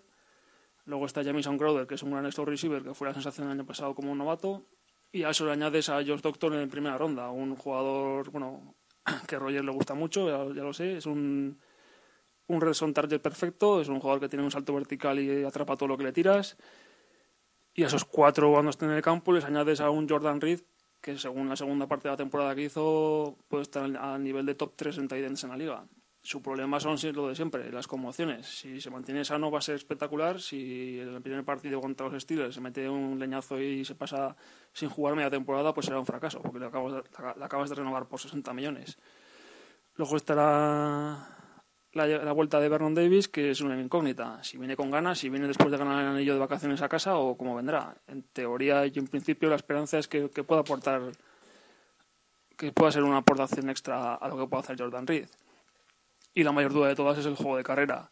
Se ha dejado marchar a Fred Morris, se queda Matt Jones como en teoría running back número uno, número uno claro, pero yo tengo dudas de que sea un, un running back número uno, tendrá que despejarlas en el campo. El año pasado hizo dos grandes partidos, pero el resto de la temporada fue bastante mediocre. Creo que consiguió dos touchdowns en, en toda la temporada. Habrá que ver si soluciona el problema con los fumbles y todo dependerá de cómo empiece la temporada. Después de él eh, no hay casi prácticamente nadie. Tenemos a un par de novatos mm, no firmados, tenemos a Keith Marshall en séptima ronda y Chris Thompson, que es jugador de cuarto año, pero que está más enfocado a ser eh, eh, back de tercer down. Mi apuesta personal, como ya dije en la previa de NFL Hispano, es que Rob Kelly sea, la sorpresa del training camp y de la pretemporada y el que para igual para la semana 2 o 3 esté pugnando por el, por el puesto número uno con Matt Jones. Así que si andáis listos y tenéis una liga Dynasty Keeper, apuntaos el nombre de Rob Kelly de Tulane porque puede ser una de las sorpresas de este año que para la semana 3 se pega un partido de 200 yardas y nos tengamos que pegar todos por ir de tortas en, en los waivers. Terminado el repaso, comentar eso, que en general somos optimistas. Yo creo que los playoffs son posibles, pero también es cierto que tenemos uno de los calendarios más duros de la, de la NFL. Ayer miré en un artículo parecía que teníamos, creo que era el quinto calendario más complicado. El inicio es relativamente asequible, dependerá mucho del inicio, cómo terminemos la temporada, pero yo creo que visto el calendario y vista nuestra división, la única posibilidad de entrar en playoff va a ser ganando la división. Así que habrá que luchar por ello y, y revalidar el título. Pues nada, esto ha sido todo por mi parte. Mandaos un saludo. Recordaros que podéis seguirme en Twitter en arroba ucalabia. Si, si queréis seguir la información de los Redskins en castellano en arroba redskins barra baja es. Y nada más, mandaos un saludo y mucha suerte en esta segunda temporada, cracks. Agur. Oye, me ha gustado mucho esto que diga en nuestra segunda temporada. Sí, sí, sí. Sí, sí, sí, sí. Me ha encantado. No, pero a ver, eh, hay, hay escalas, se, se- se puede medir. Es como los grados Kelvin y los grados centígrados. Se puede medir desde el principio o se puede medir... No, no, no, no. ¿Qué grados Kelvin y pollas? Es antes y después de Cristo. esta, esta segunda temporada después de Cristo. Después de Will. Pues ya está, pues ya lo Me ha tendríamos gustado mucho. De hecho, hoy cuando suba el podcast, acto seguido, Sí. lo primero, obviamente, es la actualidad y subir el podcast. Pero acto seguido me voy a dedicar a borrar todas las temporadas anteriores porque no les importan, no existen y no son ¿Y el interesantes. podcast lo vas a subir como temporada 2? Temporada 2, sí, sí, ya voy a renombrar también. Bueno, no, subiré como 10, pero luego iré renombrando durante la semana. Temporada 1, episodio 1. Y Ah, eh, así eh, hasta llegar. editarás todos los, los podcasts de decía novena y mejor, no, es primera y hay mejor. Sí, sí, sí, también me voy a meter. Voy a usar eh, CGI y voy a, voy a, sí, voy a editarlo todo. Con nuevas voces. Muy bien. ¿Mm? Pues nada, eh, Sí, que se nos ha ido el santo al cielo. Sí. Los Redskins, eh, muy bien, Urco, por eh, quitarse la resaca de encima para mandarnos el audio. Nos ha hecho sufrir, la verdad. Eh, estamos y más preocupados. allá del, del galletazo que Y más allá del galletazo. Que en- el, el cual has tenido a bien interrumpir Sí, por sí, sí, alguna por- razón que no Porque es un tío Porque que... eres un dedazos por- también, porque, no... no- sí, sí. No, porque es que además... Que es, ¿Sabes qué ha pasado? Que él, eh, de manera... De manera altruista, ha, re- ha, ha reenviado el WhatsApp como le he pedido. Sí, porque se lo has Entonces pedido. ya se me han mezclado. Entonces luego le he dado a este y, era, y no era este, era el de arriba. Bueno, sí. Bueno, eh, an- antes de seguir, según tengo entendido, eh, no sé dónde lo. Sí, lo vi en. Eh, no sé si fue 21 días. Bueno, un programa presentado por Samantha Villar. En cuatro, que es mi Biblia. y Ujú. Cada día la de más gente. Que. Benidorm era la. de- de- o sea, en el mundo, las ciudades con más rascacielos, creo que eran Nueva York, Londres. Y ya viene Benidorm. No puede ser. Oye, lo dijo Samantha, ¿eh? No, no, a Google voy. A Google voy. Pues sí, sí, sí. Sí, Yo, por ejemplo, comparado con lo que tiene que ser Abu Dhabi y cosas de esas, Eso es una mierda. pues no, no lo acabo de ver. Abu Dhabi son cuatro, pero muy grandes. Pero son cuatro. Son Contaos. A ver, el Cuatro. top 10 de ciudades con más rascacielos Sí. del mundo. A ver, El primero es Hong Kong. Empezamos bien. empezamos mal. Samantha, Espérate, espérate, que tu ídolo se ha ido, se está yendo a tomar A lo, por mejor culo. que Samantha- a lo mejor lo hizo después de 21 días fumando porros. Podría ser. Se Segu- el segundo es Chicago. Tercero es Shanghái. Qué mal. Cuarto es Nueva A, York. a ver si va a ser. A ver, espera, a ver, a ver. Ahora, ahora. Cinco es Tokio. ¡Ey! Casi. Mal.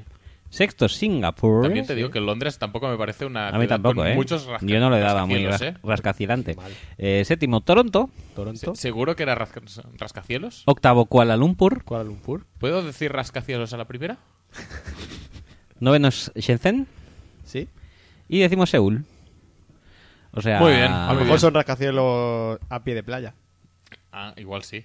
Nueva York de esos tiene muchos. Sí, Claro. sí. A pie de playa, muchísimos. La tercera ciudad europea con más rascacielos. Venidor. Benidorm. Acabo de Ahí, leerlo ahí aquí. va a estar el problema a lo mejor. Ahí va a estar. Tú se te ha ido Se te ha ido esto. No, no, sí. eso ella lo dijo tal cual, ¿eh? Londres y Milán son las dos europeas con más que. Y, y el, apodo, el apodo es Benny York. Benny Benny York. Muy bien. Me Men- parece como un bocadillo de estos de chiriquito de playa. ¿Quieres un Benny, Benny York? York. Bueno, después de toda esta mierda mental que acabamos de soltar después Menos audio, Urco ha estado todo, todo el fin de semana comiéndose Benny Yorks. Menos mal que está hermano mayor, ¿eh? Sí, sí, sí. Urco Eh, debe estar ahora. Saman- donde Samantha falla, Jero triunfa. Urco debe haber escuchado el, el podcast, está ahora a ver qué dicen de los Redskins y se está comiendo una de mierda que estamos soltando ahora mismo por, por Venga, va. ignorando su audio además. es Todo que su tiempo, su totalmente por la cara. Bueno, es que- Se va a hablar, se va a hablar. Se va a hablar, se va a hablar. A partir de ahora, venga. Vamos allá. Vámonos. Eh, Kirk Cousins, Kirk Cousins. ¿va a seguir petándolo como el año pasado? Mm, ¿O cómo lo veis? Mm. Pues está, a ver, está con el TAC. o Define sea, petar. Está con el TAC, o sea que tampoco es que tenga los milloncejos garantizados. Eso es una apuesta inteligente. Sí. O sea, Yo el- creo que sí. ¿Cómo se ha gestionado el puesto de quarterback este año en los Redskins? Me parece, en comparación, por ejemplo, con el de Filadelfia O con el del año pasado, que o con el del año pasado. El, Me parece, el quinto a- eh, ¿No era el quinto año a Robert Griffin? Bueno, es igual, se lo quedaron. Sí. Con, con eso ya hacen. me parece inte- inteligente. Sí que es verdad que el tag es caro, pero que el dinero no es nuestro tampoco. El dinero no es nuestro, Lo- es lo que hay que pagar. pillo. Está. Eh, si no, pues pones el culo. También, también te digo. también te digo que el TAC igual está en 19, 20 y Sí. hay flacos que cobran más. O sea. Hay flacos sí, sí, sí, más. sí, pero bastantes. Cada vez, cada vez más. Sí. Eh, bueno, que se apunte a mí no me hace falta porque conozco el mercado, como hemos dicho antes. el tema es el, es el siguiente. El siguiente. Kirk Cousins eh, se ha ganado el TAC, pero yo tengo que decir que se lo ha ganado también en base quizá a defensas... a la- eh, como ha dicho Urco, que en la segunda parte de la temporada estuvo muy bien. Muy bien. Sí, eh, eh. pero eh, quizás estuvo muy bien también por la competencia, dijéramos, escasa con la que tuvo que hacerse frente. Eh, recordemos, jornada 17, los Dallas Cowboys. Jornada 16, los Philadelphia Eagles. Jornada 15, Rexeos en Buffalo. Jornada 14, eh, recordemos Chicago Bears, que no conocíamos a nadie de la defensa del año pasado de Chicago. Ajá. Luego vuelven otra vez con, eh, con Dallas. A tope.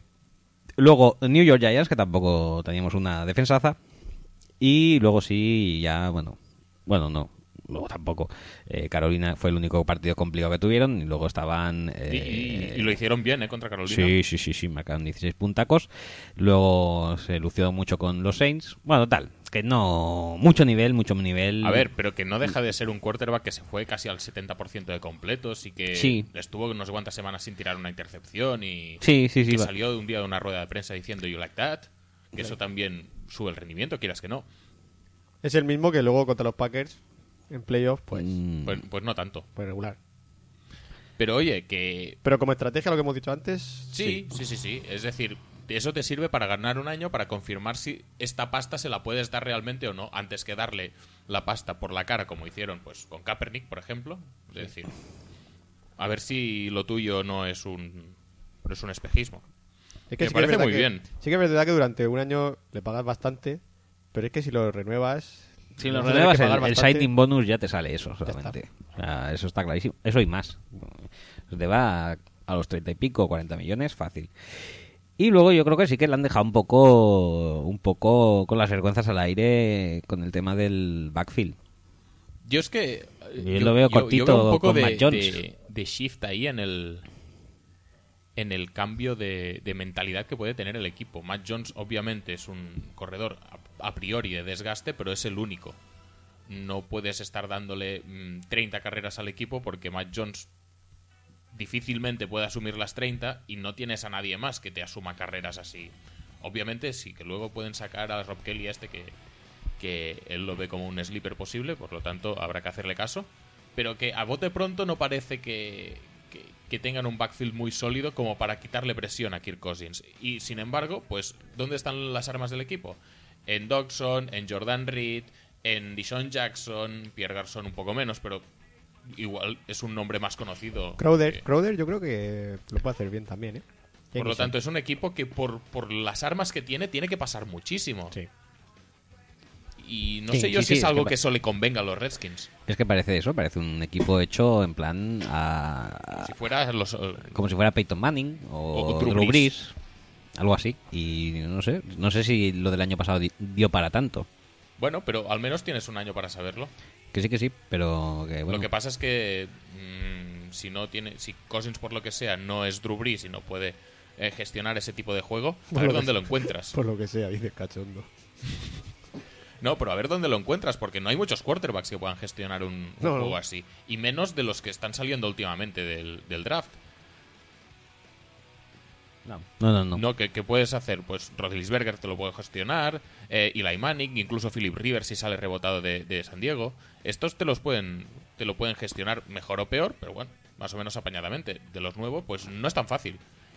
Y si tienes que esperar a sacar uno en el draft, pues mm, tampoco pinta muy bien las cosas. Por lo tanto, es una apuesta arriesgada. Si sale bien, sale muy bien. Y tienen ataque para 10 años. Y tienen Matt Jones que lo va a petar. Y tienen a Doxon que, ya te digo, a- sí, estaré eternamente agradecido a los eh, Redskins por elegirle. Porque así no ha ido a los Vikings, que es algo que desde probablemente Te- enero del año... Te daba mucho miedo, ¿eh? Sí, sí. Pero es que, es que además lo tenía clarísimo.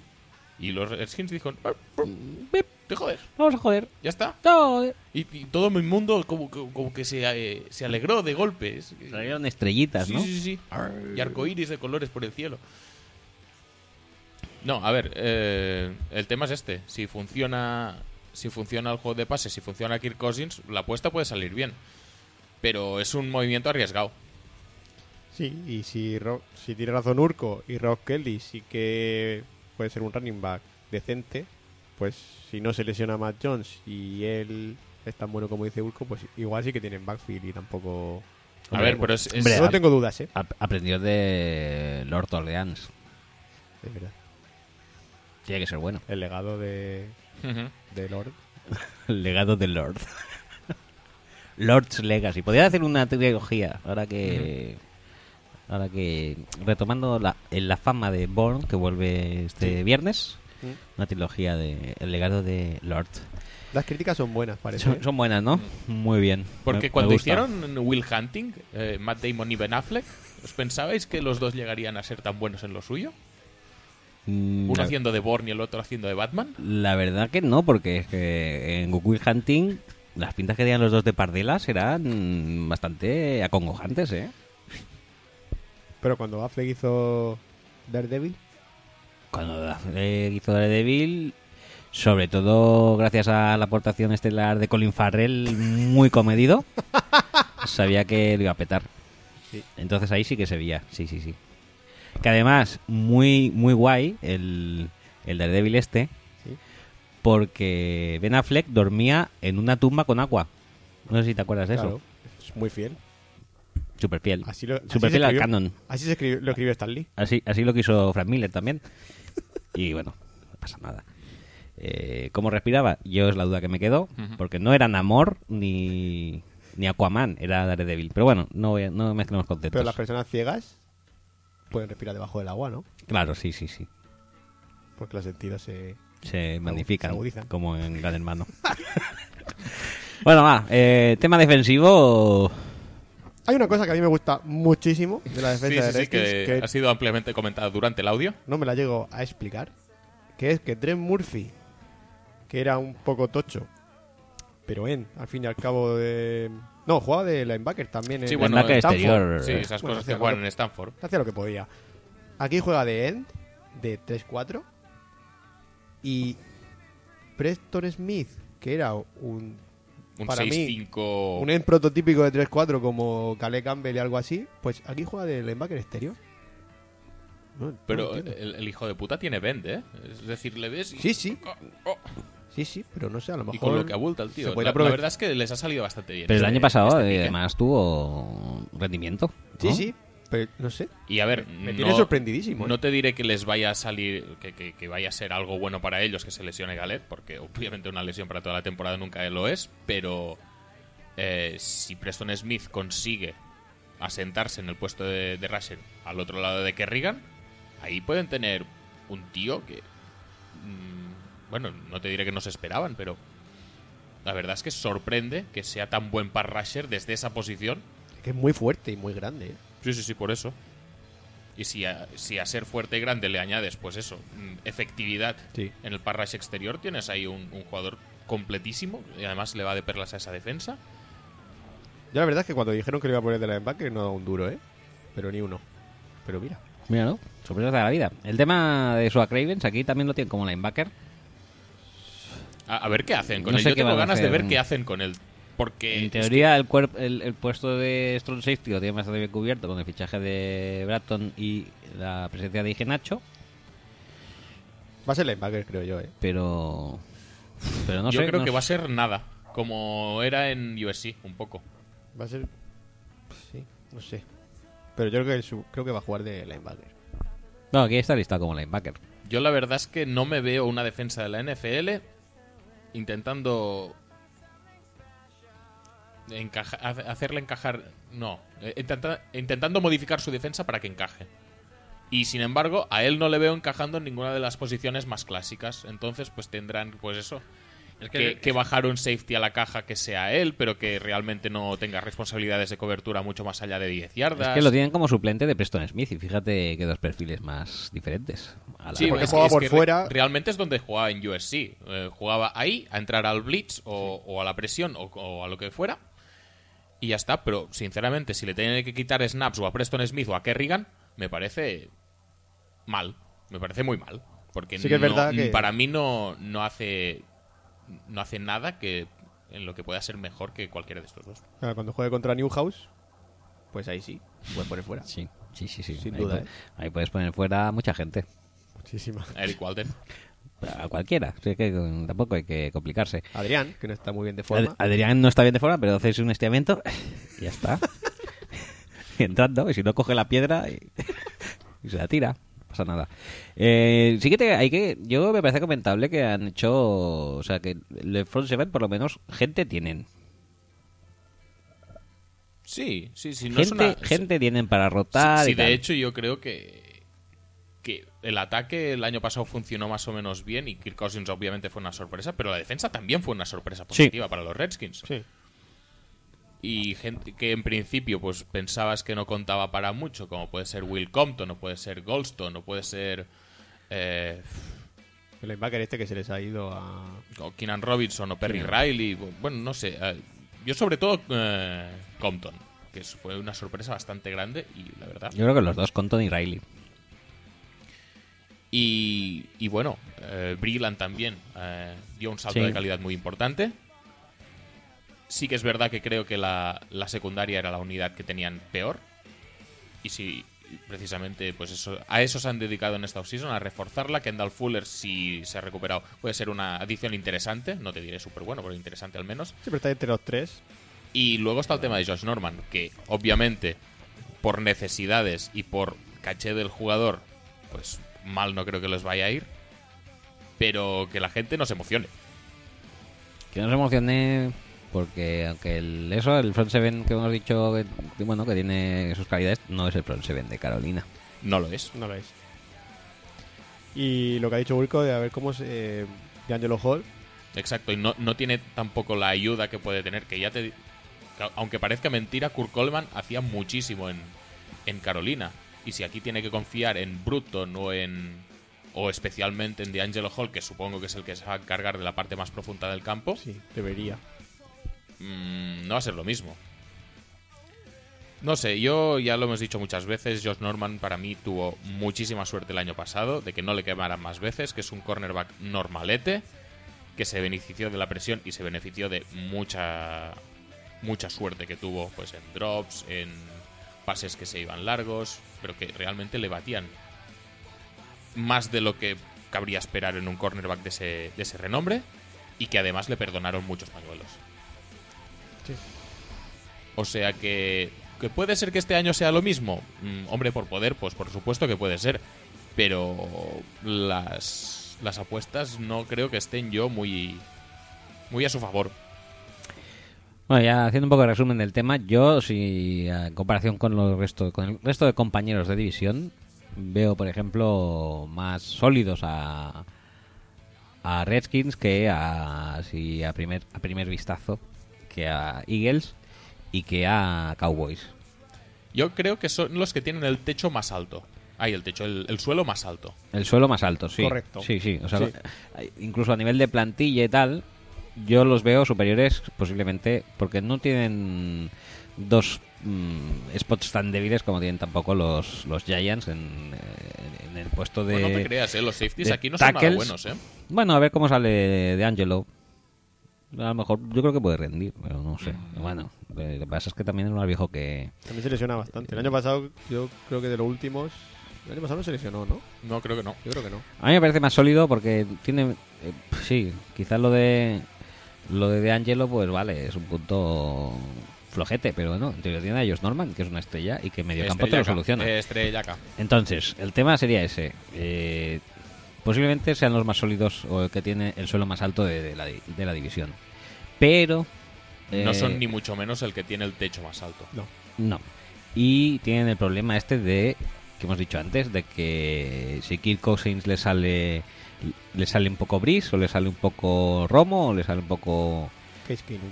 Case Keenum, así como como máximo máximo Case exponente. Keenum es titular. Lo ha dicho, bueno, Sí. ya viene diciéndolo Jeff Fisher hace mucho tiempo. Bueno, ese es el problema, que si Kirk Cousins es capaz de mover la pelota y y gestionarla, pues muy bien.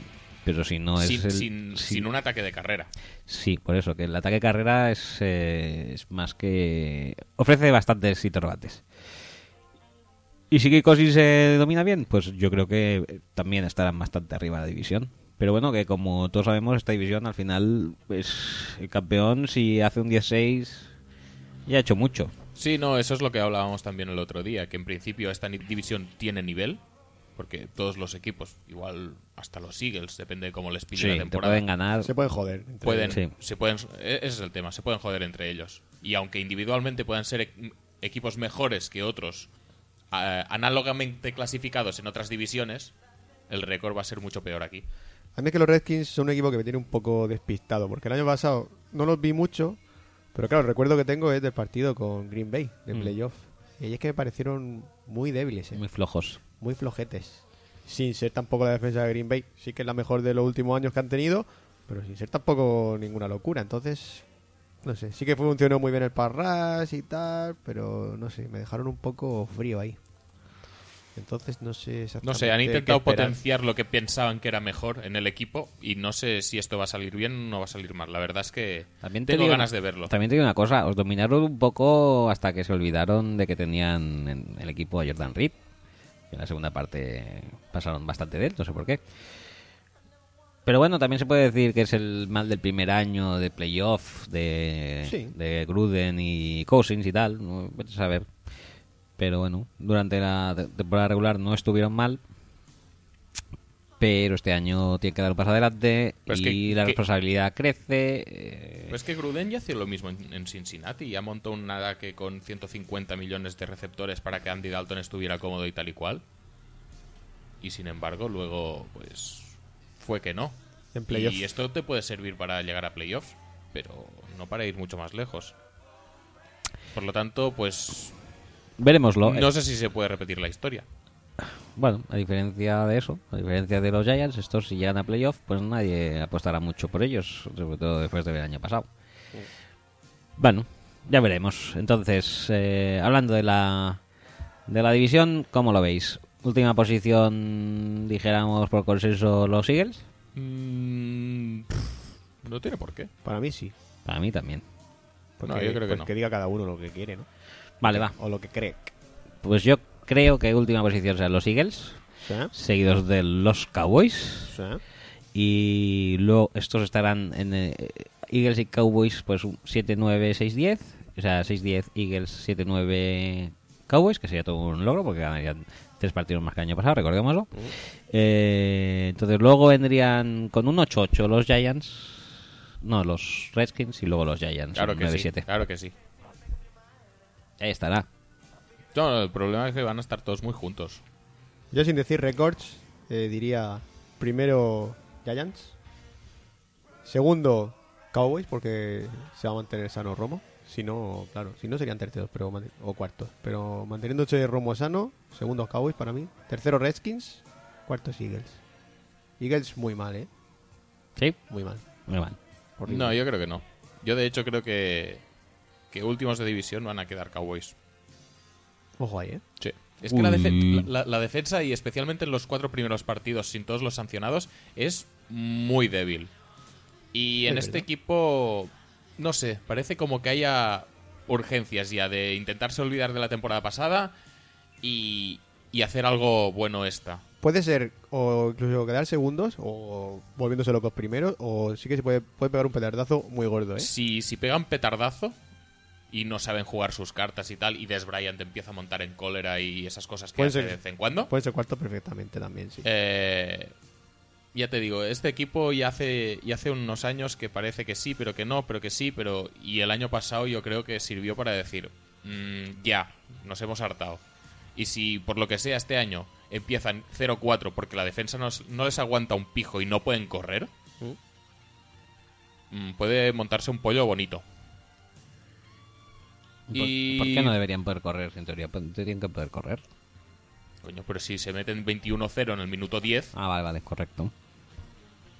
pues... Bueno, sería el típico error de no correr. Pero Vale, sí, sería el típico. Pero, ¿lo descartas? No, no, no, es, es Pues ya un, está. es pues un error como, como especular es gratis de momento, Ajá, pues voy sí, a sí. especular con eso y voy a poner los Cowboys últimos. Sí.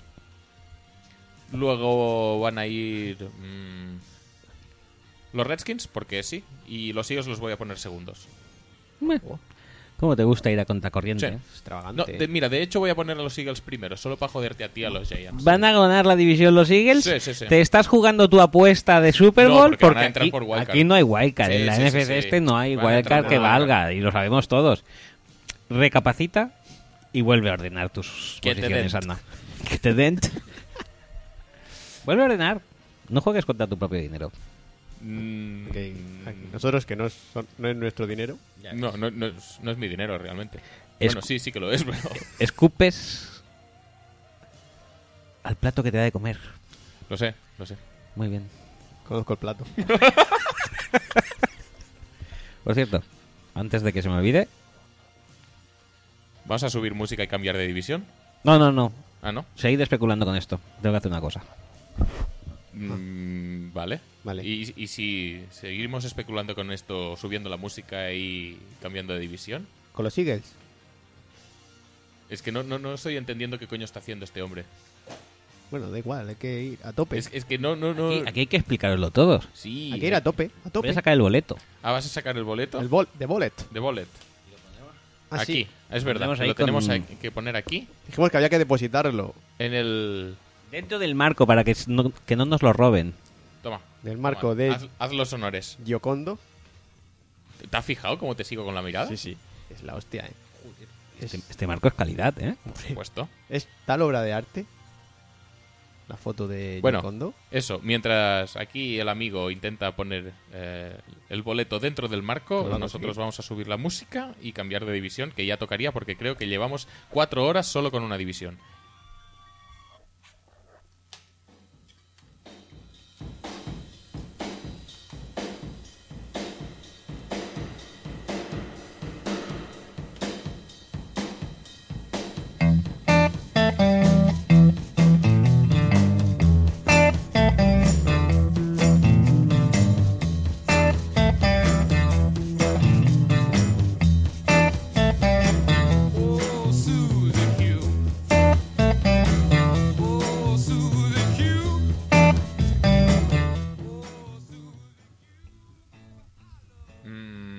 Sé de dónde sacas las canciones, eh, te lo digo en serio. No sé. Pero bueno, en cualquier caso, Suzy Q es un, es un clásico, ¿eh? Sí, sí, sí, me, ha- clásico. me ha encantado, me ha gustado Y- muchísimo. Y, y me gusta mucho tener ahí el, nuestro boleto, porque nadie lo sabe ahora. Ujú, Y efectivamente. tenemos, nuestro mayor tesoro está dentro de Yocondo. Es como, es como El un- tesoro dentro del tesoro. Sí, es como un... un- ¿Cómo se llama? Hostia. Eh, ¿Kinder sorpresa? No. Eh, el libro este de... El bestseller de El código da Vinci. X. Co- Es muy código da Vinci. Sí. Oh, qué bien. Sí, sí, sí, sí. Me gusta. Me pone cachondo. Tras el Suji. Tras el sugi de, de. Tras el pezón derecho de Mati Yokondo, se esconde un tesoro. Bueno, vamos a hablar de la NFC Norte, primer equipo, por orden ¿Imaginas que de. el suji ese fuera el símbolo de los masones? Primer equipo por orden de garrafoneo, Chicago Bears. Eh, ¿Cuánto llevamos de programa todo esto? En todo esto. Me viaja. Buf, vamos mal, ¿eh? Vamos muy mal. Chicago Bears, uh, récord 6-10, renovaciones, Tracy Porter, ahí está el joven, Chris Prosinski, Mark Mariani, Jacquis Rogers, que no sabía que estaba aquí. Mark. Bra- bravo, Mark.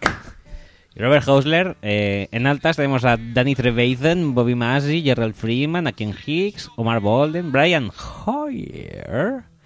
En bajas tenemos a Matt Forte y a Shib McClellan, eh, Jerome Bushrod y Vladimir Dukas. Y en el draft incorporaron a Leonard Floyd, Cody Whitehair y Jonathan Bullard. Y para hablar... Hijos de puta, ¿qué draft hicieron los cabrones? Sí, eh, le salió bonito, ¿eh? Para hablar de... mm, eh, los Chicago Bears. Sí. Tenemos aquí un audio que nos ha enviado... Un, no un audio, El, el mayor audio jamás recibido. el mayor audio de la historia. eh, de más de 70 megas.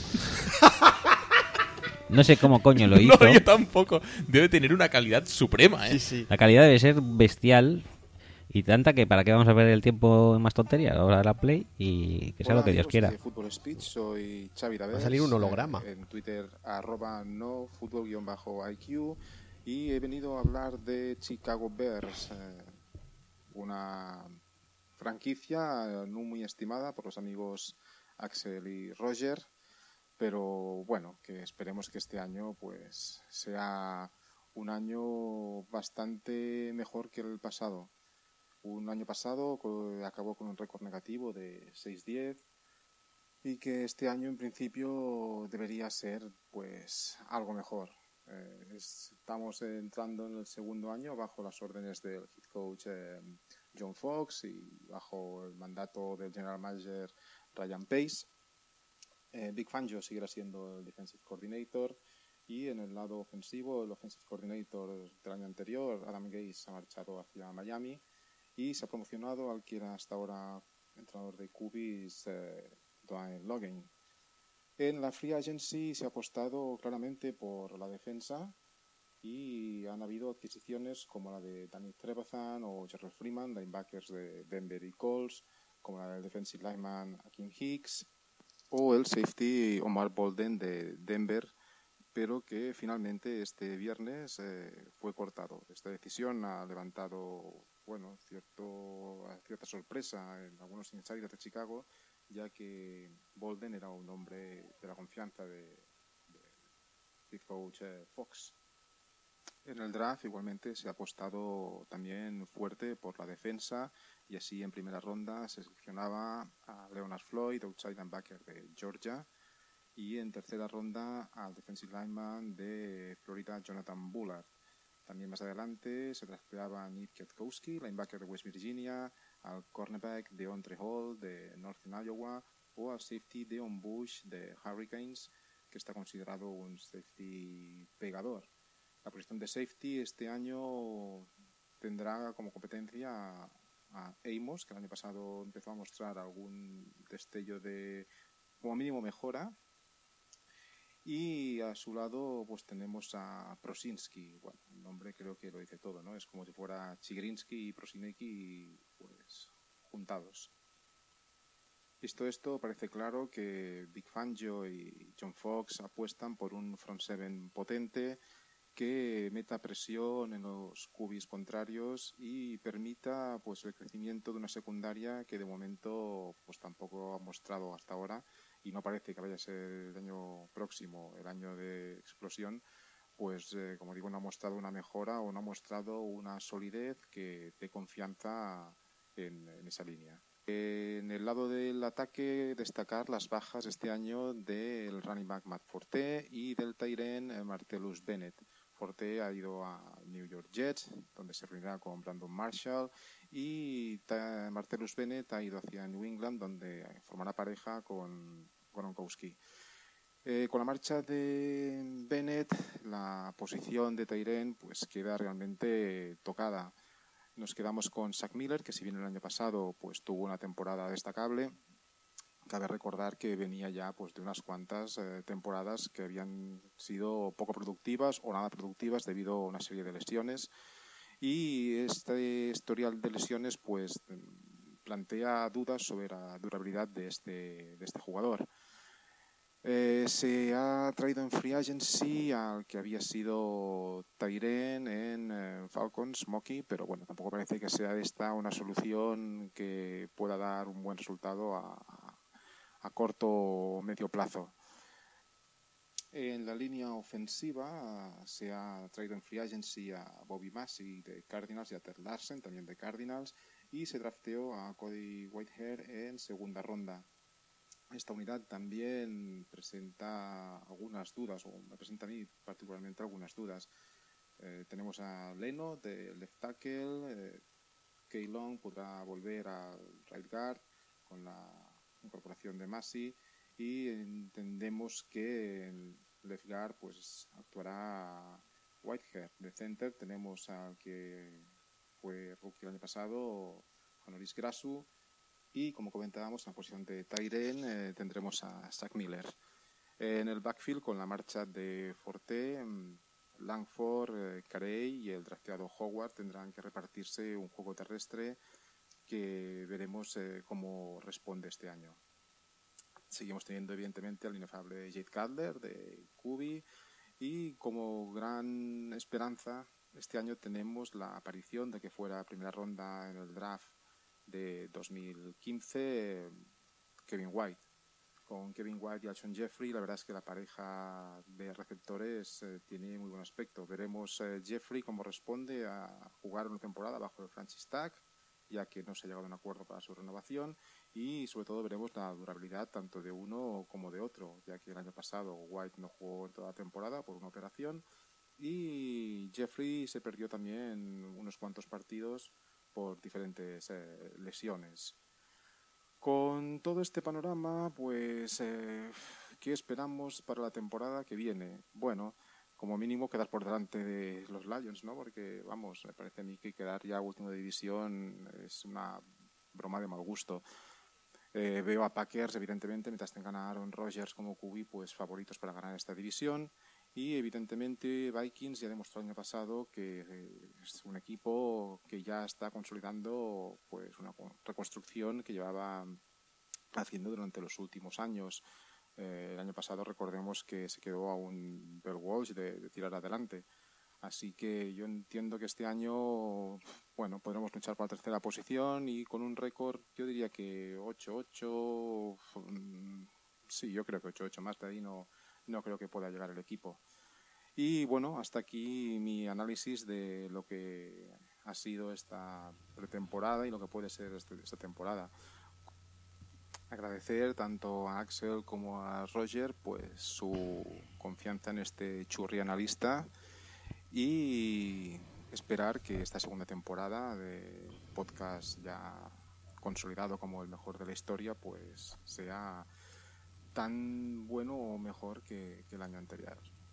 Para despedirme, solo deciros que ¡Go Bears! La confianza en el churri analista existe. Eh, la falta de otras opciones también. Y, pero bueno, no por ello quita acierto al eh, análisis realizado. Nosotros también, bueno, yo por lo menos personalmente también espero que estén por encima de los Lions. Probablemente sea eh, pariente mío, porque yo me llamo Aliaga, de segundo apellido. ¿Ah, sí? Ojo Muy bien. Cuidado con eso, ¿eh? Pues nada, muchas gracias a Xavi, Xavi Aliaga, Aliaga eh, No Football IQ en Twitter. Y en cuanto a los eh, Bears, tengo que decir una cosa, y creo que no voy a decir nada más porque no tampoco es que me interese demasiado el tema. Es que vaya palo debe ser encarar una nueva temporada cuando tu quarterback es Jake Cutler. Pues no me parece precisamente que sea lo peor que tienen los Bears por delante. De hecho, ya lo he comentado Xavi en el, en el audio, cuando tú tienes una pareja de receptores que son eh, Jeffrey y Kevin White, no me parece que el, juego de pase y, más en concreto el juego del quarterback que viene de una temporada bastante decente, dicho sea de paso. En la que posiblemente la causa de su decencia ya no está. Que es... eh, ¿Qué? Eh, Adam Gaze. Bueno, sí, supongo. Veremos a ver si no. Estoy- Estaba pensando en Martellus Bennett, y vale, si lo dices. Martelus es bueno, pero joder. Marc Mariani. pues. Mar- no, Mar Mariani también vuelve. Sí, renovado. Bueno, sí, no, lo de Adam Gaze, no sé, ¿eh? no sé hasta qué punto influyó. Calder es, que da miedo, ¿eh? Porque Es que. te puedes encontrar Calder del año pasado o al de hace o el de siempre. El de siempre, que es el de... A tomar por culo el balón y Eh, venga. paso de esto, vaya pata de batados, no me llegáis a la Chicago suela hay- de los zapatos. ¿Cómo están las tías aquí en Chicago? Vamos Ahora que he ver. llegado. Eh, A Chicago, Me voy a me voy a fumar, Puerto Banús. me voy a fumar piti. Puerto Banús. Puerto Banús. Yates eh, y putas. Cambiamos Puerto Banús por eh, Michigan y ya está. Michigan. Eh, el tema es ese. A mí es que este hombre no me da nada de confianza. Empezar un, No sé, una es- temporada bajo su mando se me hace se me haría algo largo, ¿eh? Se me haría se me haría largo. Y máxime en una conferencia en la que tienes a Rogers y en la que, como él ha dicho, parece que está bastante afi- afianzada eh, la recuperación vikinga. Y claro, ahí pues eso, pues queda luchar con los Lions a ver quién hace menos un poquito el ridículo.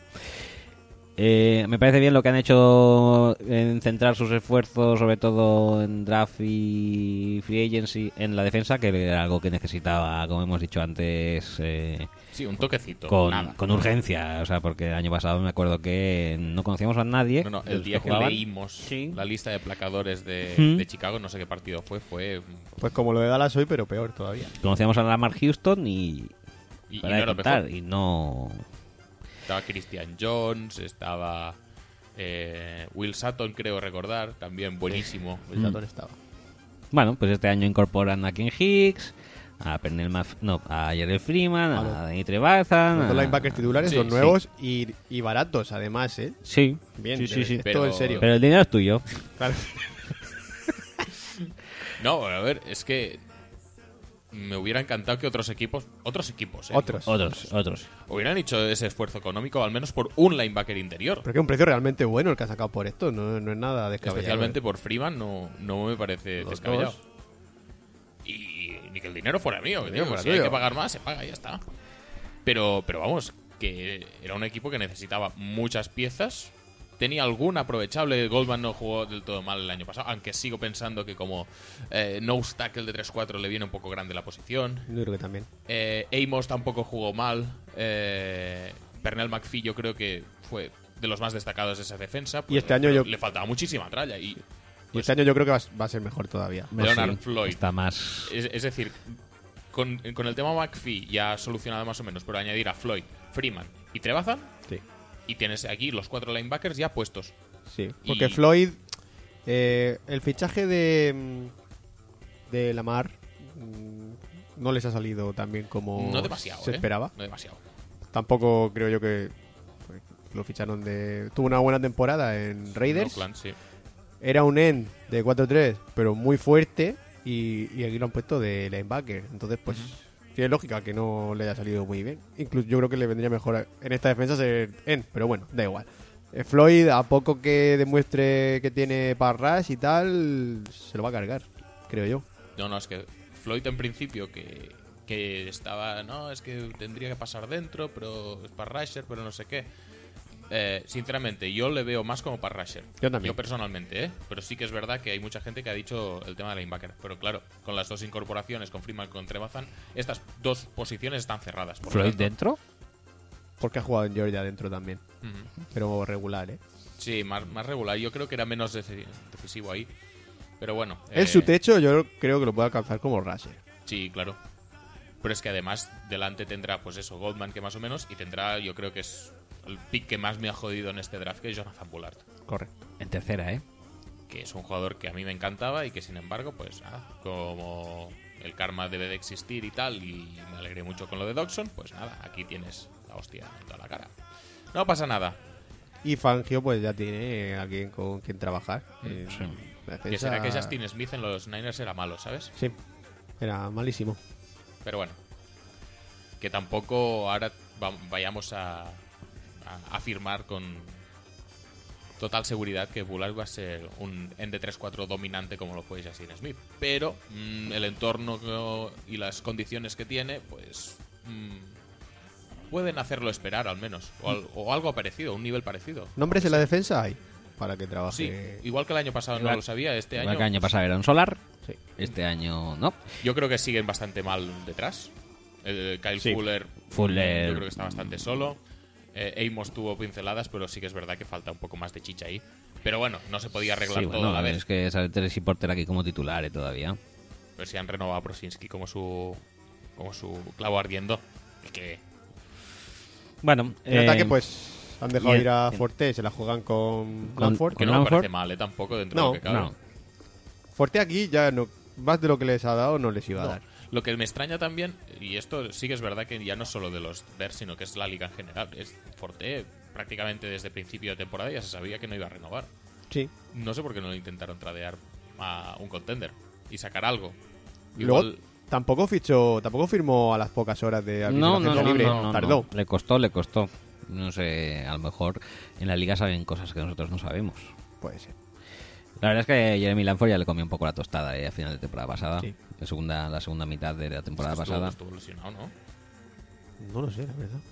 Bueno, este es un corredor es más posible, duro, Sí. más duro que Forte. Es otro otro sí, rollo. pero bueno, que tienen gente para absorber carreras. Sí. Mm, Quizá no para ser súper efectivos, quizá no gente tan versátil como lo era Forte, No. recibiendo desde el Eso backfield, decididamente no. Seguro que no, ¿eh? pero tienen gente para ir absorbiendo carreras. Y bueno, eh, también dependerá un poco de la inspiración de Cutler, de si Kevin White y, y Jeffery son realmente esa pareja de receptores que parecen que pueden apuntar ser. Si Zach Miller mantiene el nivel de la temporada pasada, que ya lo ha dicho Xavi en el audio, mm, tuvo una temporada buena, pero el resto, pues, mm, no demasiado. Y obviamente, pues la marcha de Martellus Bennett sí que les deja sin una referencia más eh, grande en ese sentido. Pero tiene muchos targets también, ¿eh? Bueno, tiene. Recu- Tú lo re- que pasa es que has pillado hoy a Eddie Royal y te interesa, pues. A esa ver parte, si- Eddie Royal, Eddie Royal vuelve, porque recordemos, sí, Kevin White ha estado lesionado, sí, Alson Jeffrey ha estado lesionado, pero la verdadera noticia es que Eddie Royal también vuelve este año. Todo eso le sumas ya la química adquirida el año pasado de Marques Wilson y Mark Mariani, Ajá. incluso Josh Bellamy, Sí, sí, sí. y tienes aquí un ataque explosivo también, tienes un ataque que es también... Bellamy, ¿no? Sí, sí, sí, necesitas al mismo, al mismo Brice también para comandarlo. Entonces aquí el rollo, más que si está inspirado o no, es lo que decíamos al principio, de cómo se tome la temporada de este tío. Sí, Sí, básicamente sí. Básicamente viene a ser eso. En cuanto a defensa, le tienen que dar más, muchas más opciones de estar dentro de los partidos que el año pasado. Eso por Sí. supuesto. Y sin embargo, el año pasado ya sacó algunos partidos que. Sí. mm, pues, ¿Cómo es que han ganado los Bears? Pues mira, porque han aguantado en el partido y al final, pues. Playmakers, en teoría vuelven los dos buenos. Entonces, y además que son playmakers relativamente distintos. eh, entonces, eh, al menos sí, en, en sí, sí, zonas co- del campo complementarios que- y tal. Que ocupan, sí. eh, entonces, La línea... eh, la línea Es correcta. Es correcta. Tampoco te piensas que. Porque ya estamos otra vez. Voy más si tampoco era la monda en Cardinals. Ya estamos otra vez que si Kyle Long va a jugar dentro, va a jugar fuera. Voy a decir si que soy no tackle, es- que si soy guard y tal. Que no es ninguna locura. decidirse. No es ninguna locura la línea, ¿eh? Entonces también, eh, Calder también depende bastante de eso. Si empieza en el año y le caen tres o cuatro natas, se, se nos viene abajo. se nos viene abajo, ¿eh? No se nos viene abajo, pero puede empezar a, a colgarla como si tuviera Brandon Marshall en el equipo. Sí, sí. Y, y Jeffery, pues tampoco se le. No, no es tan diferente de Brandon Marshall, pero igual que la rifa en su radio de acción, igual la puede rifar un metro más lejos. Y Como- entonces le cae el safety, ¿sabes? Como pasaba con Marshall. Pues el tema es ese. Yo, la verdad es que si fuera de los, si fuera de, de Chicago, pues tendría, este- o sea, vería esta temporada esperanzado, incluso Moderada esperanza. moderadamente esperanzado. Sí, porque el año pasado se hizo mm, relativamente con mucho menos. Que lo que había, eso era un solar, ¿eh? mucho menos. Y el año pasado, bueno, sí, el año pasado seis, seis victorias. eh. Por eso, por eso que rascaron victorias de donde no parecía haber nada y y también igual esto juega ahora un poco en su contra porque ahora sí que se les espera que ganen un poco más. Sí, porque igual este año ganan ocho y realmente la diferencia de la plantilla del año pasado con la de este es más de dos partidos. Sí. Pero claro, es que Sí. la división también es. Sí que es verdad que los Lions. Me, Me- Pero pero ahí, La división no fácil. hay tela, ¿eh? Que cortar. es que los mismos Lions ganaron 7 siete partidos el año pasado. ¿eh? Pasamos a ellos, va. Eh, Lions eh, fueron terceros de, de la división con 7-9. Han renovado a Tim Bright, a Dan Orlovsky, a Tahir Whitehead y han contratado a Marvin Jones, Rafael Bush, André Caldwell, Jeremy Kerlin, mogollón de receptores, a Cholón, eh, Geoff, Shar-. Geoff Schwartz, eh, sí, André Roberts y ahora podemos dar la noticia porque Jim Caldwell es amigo de la casa y ha decidido eh, hacerlo antes y no después sí, de- sí, que es del algo podcast, como- que es algo que no nos suele pasar. Pues eso, ah, se han hecho con los servicios de Anquan Baldwin, Persources, eh, no- Persources, Persources, eh, que nos ha pasado así, Creo no he de visto ninguna confirmación oficial, pero, pero per sources parece que sí. ¿eh? Esto puede ser lo que ya confirme a esta temporada como la mejor de siempre. Porque si ya la- las noticias se van a producir antes de que termine, Sí, ¿qué queda ya? ya está, es que ya hemos to- se podría decir que hemos tocado techo, pero bueno, seguiremos trabajando para que no para que eso no sea así. Doy Jamás. fe que se trabaja mucho aquí. Se ¿eh? trabaja mucho, ¿eh? Ujú. Mucho y bien. Ah. Mucho y bien. Mucho y bien. Sí, sí, sí. Eh, bajas, Abdul Kudus, Daryl Tap, Yuki Bell, entre otros. Y en el draft se han hecho con Taylor Decker, Ocean Robinson y Miles Kilbrew, Kilbrew, entre otros. Para hablar de los Lions tenemos a un audio que nos ha enviado el amigo Samuel Velázquez, Samu-VR en Twitter. Y vamos a ver qué nos dice. A ver, Hey, ¿qué pasa? Soy Samuel Vázquez y sí, esto era un homenaje a Pablo Jaquero. Eh, yo antes llevaba Lions Spain, ya no, pero aún así eh, no hay más fans de los Lions en España que de la cara, así que me ha tocado a mí hacer resumen de, la pretemporada de la off-season para Fútbol Speech. Eh, el equipo la verdad es que afronta una temporada creo que de transición después de un año bastante movidito. Bueno, el año pasado empezamos por ahí, acabó la temporada 7-9 después de empezar 1-7, si no recuerdo mal, incluida paliza increíble en Londres contra los Chiefs, la cual fui eh, testigo. En ese momento eh, llegó el regreso de la momia, de la momia, eh, es decir, Marta Ford, la dueña del equipo, llegó, se cargó a Martin Mayhew, el general manager, y a Jim Lombardi, el offensive coordinator, con mucha razón los dos, de hecho debía haberlo hecho hace un año, y en su lugar eh, puso a, bueno, puso Jim, Jim Bob Cooter, que era el entrenador de quarterbacks, ocupó el, el sitio de Defensive Coordinator, lo hizo bastante bien en la segunda mitad de la temporada y se ha quedado con el puesto. De hecho, en la segunda mitad de la temporada hicimos un 5-2 o un 6-2, si no- 6-2, si no, si no recuerdo mal. De hecho, pues eso, acabó el equipo 7-9 la temporada. Solamente perdimos después del bye contra los Rams y contra los Packers, en el típico partido que siempre perdemos contra los Packers. Y a partir de ahí, bueno, tras firmar a Bob Quinn como general manager, que venía de, de los Patriots, pues eh, la primera en la frente, ¿no? Que fue la retirada de, de Calvin Johnson. A los fans de los Lions nos gusta decir que la culpa no, no es de los Lions, y que simplemente estaba cansado y, y cascado y lo que quieras. Pero bueno, la realidad es que un poco sí que ha tenido que ver. El jugar en los Lions, no ganar un puto partido de precision en toda tu carrera y pues al final te cansas y te vas a tu casa. De hecho, en una entrevista que di hace un par de semanas en la ESPN, ya dejó caer que sí, que parte de, de eh, la decisión había sido pues el estar en los Lions y no haber podido disputar un campeonato, haber tenido opciones reales de ganar un anillo. Así que a partir de ahí no había mucho en el mercado de agentes libres. Yo creo que se firmó lo mejor que había o una de las pocas opciones probables, que era firmar a Marvin Jones, que creo que puede ser un... Bueno, puede ser no, es un wide receiver 2 muy fiable. Creo que Golden Tate puede hacerlo bien como wide receiver 1, evidentemente no va a hacerlo como, como Megatron. Pero bueno, cuando hace un par de años estuvo lesionado Calvin durante un par de meses, Tate lo hizo muy bien. Creo que vamos a tener un equipo de receptores distinto. Porque bueno, no tener a Megatron para tirarle el balón a 40 yardas, sí, que se busque en la vida, siempre hace, ¿no? Pero bueno, va a obligar a que gente como Eric Ibron, que el año pasado ya dio muestras de crecimiento, pues pueda explotar este año, que Golden Tate se asiente como wide receiver 1, o que gente como T.Y. Jones, que el año pasado también aportó un poquito, pues entre más en la rotación eh, de- del cuerpo de receptores.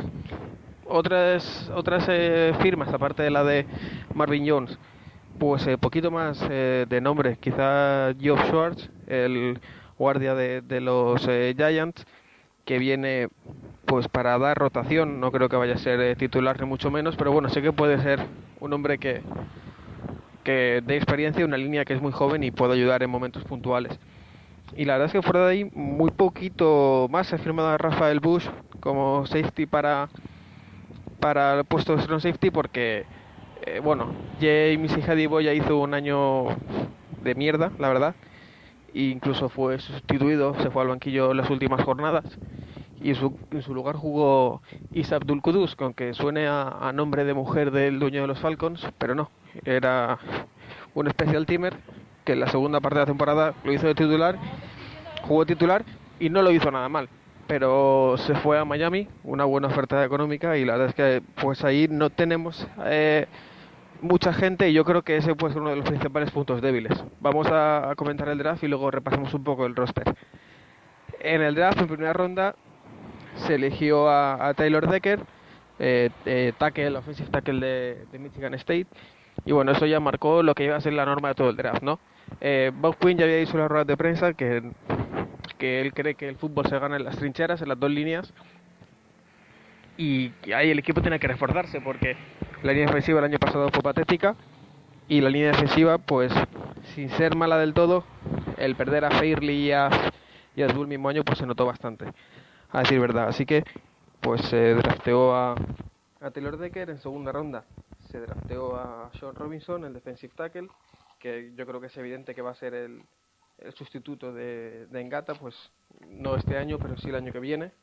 Y en tercera ronda se volvió a seleccionar eh, a línea, en este caso a, a Graham Glasgow, que es center y guardia, y que yo creo que fue un pick que nos pilló a todos por sorpresa, pero bueno, la verdad es que Travis Swanson, el center que drafteamos hace un par de años y que jugó el año pasado como titular por primera vez, después de la retirada de, de Rayola, no lo ha hecho demasiado bien, ha habido ciertas dudas sobre su rendimiento, también es verdad, pues eso, no deja de ser un jugador de segundo año y su primer año como titular, pero se han querido cubrir las espaldas, parece que no es muy del gusto de Queen y, y bueno, pues Graham Glasgow, además de jugar de center, también puede hacerlo de guardia, así que quizás mi- snaps va a tener seguro, luego hay que ver si va a ser como titular o como, o como suplente. En cuarta ronda eh, elegimos a Miles Ki- eh, Kilbrew, eh, strong safety, no recuerdo de qué universidad viene, sé que es una universidad pequeñita, que bueno que hay muchas esperanzas puestas en Detroit con, con él, no evidentemente para ser titular eh, desde ya, ni mucho menos, pero sí que parece un jugador que en el, puerto, en el puesto de ser safety puede dar mucho al equipo eh, a medio plazo. Vamos a ver en pretemporada, yo en, en Precision es uno de los, de los nombres que más ganas tengo de ver y, luego durante el año ver cómo va creciendo. Así que, eh, repasando el draft eh, y habiendo repasado el roster, me qued- el- la free agency me queda comentar el roster. Y yo creo que el principal punto débil del equipo es ese puesto de, de strong safety, donde no hay un titular claro ni una rotación clara o alguien destaca muchísimo en preciso. No será el puesto más débil, sin ninguna duda, de- del equipo. Luego también eh, falta alguien de garantías, al menos que acompañe en el defensive end a, a. Parece que Devin Taylor, que lleva una línea ascendente los últimos dos años, este año puede definitivamente romperla y hacer una buena pareja. Yo tengo muchas eh, mucha esperanza puestas en él, porque la verdad es que es un jugador que en un rol limitado lo ha hecho genial. Pero claro, no es lo mismo jugar eh, 15 snaps por partido que, que 35 o 40. Entonces, eh, vamos a ver cómo lo hace. Después, en la línea del defensive tackle, aunque hay muchísima rotación, porque tenemos eh, a Angata, tenemos a Tyron Walker, Karun Reid, eh, Gabe Wright del, draft pasado y, y a Sean Robinson que llega ahora, eh, pues Angata está ya de, capa caída, evidentemente. Tyron Walker viene de romperse el ACL y, y Reed, eh, Wright y, y Ashon Robinson son jóvenes, entonces tiene que romperla alguien sí o sí para, para, para que se asiente y para que coja el, eh, el puesto titular y que la línea de, de defensiva vuelva a ser esa línea dominante y poderosa de, de Detroit hace un par de años, que al final los líneas no son solo gordos que, empujan. Em, yo creo que el equipo, como decía al principio, va a tener un año de transición, que el objetivo es tener un récord cerca, cercano al 8-8, estar ahí entre el 7-9 y el 9-7. Típico equipo que si te cae alguna vi- victoria que no te esperas, igual te puedes hacer ilusiones con pelear por una wildcard, pero bueno, creo que de entrada el equipo no debe tener ese objetivo. mm, Más que nada por plantilla, evidentemente me gustaría, pero creo que va a haber equipos mejores y que básicamente con no repetir el ridículo del año pasado yo me daría me daría pues satisfecho. Creo que el equipo tiene piezas jóvenes. Stafford sigue siendo la base del quarterback, eso está claro. En el cuerpo de, corredores tienes ahí a, a Abdullah y tienes a Riddick. Incluso tienes a Zach Zenner, que a ver, después de, de la rotura de costillas el año pasado que le dejó fuera de la temporada, a ver cómo vuelve este año. Tienes un equipo que quizá en uno o dos años sí que puede hacer cosas más interesantes, pero a día de hoy creo que el objetivo es ese. Eh, tienes a los Packers por delante, tienes a los Vikings por delante en la, la división también. Y el objetivo es pelear por los, con los Bears por no ser el último y hacer una temporada digna. Y si luego suena la flauta y te puedes ver peleando por la wildcard, pues genial, pero como decía, lo veo bastante complicado. Y nada, poco más. Eh, muchas gracias por haberme dado la oportunidad. Y lo dicho, Lions Spain dudo bastante que reviva, pero si a alguien le interesa leer alguna cosilla de los Lions, por algún motivo que aún no alcanzo a entender, pues me podéis encontrar en Twitter en samu-vr. Hasta luego. Qué bien que haya hecho el saludo como yo, ¿eh? Sí, ¿eh? Te, te hacen homenajes ya, no- homenaje, nada más llegar. homenaje. Sí, sí, sí. No te puedes, te puedes Sin tener ni ¿eh? idea de que estabas aquí, ¿eh? No, no. La verdad es que no. Bueno, pues esto es. Eh, ¿Esto es Jackas? Hola, soy Pablo Jaquero y esto es Jackas. eh, eh, esto es el peor backfield de la liga, a lo mejor, ¿no? Pues igual sí. Yo de hecho esperaba que Foster firmara aquí, pero no, no llegó. Como peor no sé, pero el, eh, dijéramos, el más plano. Porque se estaba hablando que podía ser titular era Zener, ¿eh?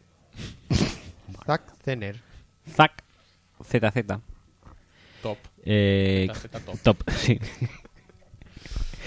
que Zack te- Zener top. top. Eh, ¿Qué te iba a decir? Eh, No, es que como ataque en general, probablemente es el peor de la, de la liga. Sí, probablemente sí. Y, Running backs que y seguramente a también. no pueden correr por dentro, a no ser que pongan a Zener. Un cuerpo de receptores que se ha quedado pues bastante cojo, yo creo que sin Calvin Johnson. Zener Eh, es como, como, como Peyton Hillis, pero en peor. Quizá. Sí, Y, en- imagínate cómo está el patio. Es más pequeño. O sea que. A ver, una cosa, eh, sin, sin, sin tener en cuenta, es que además yo creo- los dos me parecen un poco, o sea, tanto el cuerpo de corredores, Amir Abdullah, Theo Riddick, son versiones más o menos el uno del otro. Sí, y no ejemplifican el juego de carrera más tradicional tampoco. No. Y luego tenemos en el cuerpo de receptores a, a Golden Tate, a Marvin Jones y a Ian McKerley, que también se me antojan el mismo perfil. Bueno, Marvin Jones un poco más. Marvin Jones Es más completo, yo creo, Sí. pero tampoco Pero tiene una calidad tan contrastada como para poderte fiar de él. Pero vaya, bueno, han van a tener que fiarse, vamos. el, el hombre al que han fichado para tirárselas y que las vaya a coger es Andre Cal- Caldwell. O sea, ahí está, ahí está el nivel. Luego tienen a Eric Ebron como Titan, que, Que, que es el que debería dar un paso que es el adelante. que debería dar ya un paso adelante, pero que también Porque es, es, el único medio grande de todo el equipo. sí, lleva dos años sin darlo, pues vete a saber. A mí si se tiene que seguir esperando. a mí Marvin. Jones también me gusta bastante. Pero, claro. Quizá no es el Y a, sitio. y ¿eh? a mí, pero no sé, no, no lo acabo de ver. Es que No lo acabo de ver cómo encaja en el... Bueno, cómo encaja sí, pero que, No, yo le acabo- que tenga un rendimiento acorde con las expectativas. Yo te digo una cosa, yo creo que tiene un buen amigo, puede tener un muy buen amigo en Stafford. Porque que yo creo es que se un- la va a zumbar, ¿eh? Es un especialista en ese profundo y Stafford, pues para eso sirve. Para otras cosas mm, todavía no lo sabemos exactamente. Pero es un ataque que se ve No, muy ver, justete. ¿eh? han, han, han optado, pues, ya que no tenían mucho... Mucho de- Star Power han optado para solidificar la estructura Sí, del equipo y pillar a Glasgow y pillar a Taylor Decker y pillar a Sean Robinson en el otro lado y bueno, al menos ya que no podemos ser espectaculares, al menos ser sólidos. Y pff, tampoco me llega. Pero es que si es sólido, claro, yo es que, eh, o sea, mira, a mí el nivel de Zack Zener no es que me... Vale, sí, es el típico, pues eso, running back blanco que dices, "Ah, es blanco y ah, hace gracia, ¿no? Pero que es el que debería, o sea, me parece bastante destalentado. Ya has dicho tú que eran Peyton Hillis en malo. Es Asiata. como John Kuhn, quizá. Mata Siata.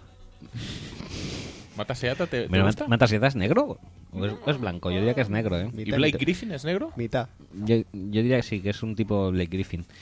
Pues eso quería decir, que a la vista de las calidades de vamos a poner, vamos a tener una línea ofensiva dominante, fuerte y tal, pues que es, al- es posiblemente al único running back del equipo que le venga bien esta línea, porque Pues tienes sí. esta línea y luego tienes unos corredores que no saben correr por dentro, porque no, no ni pueden ni es lo que han hecho.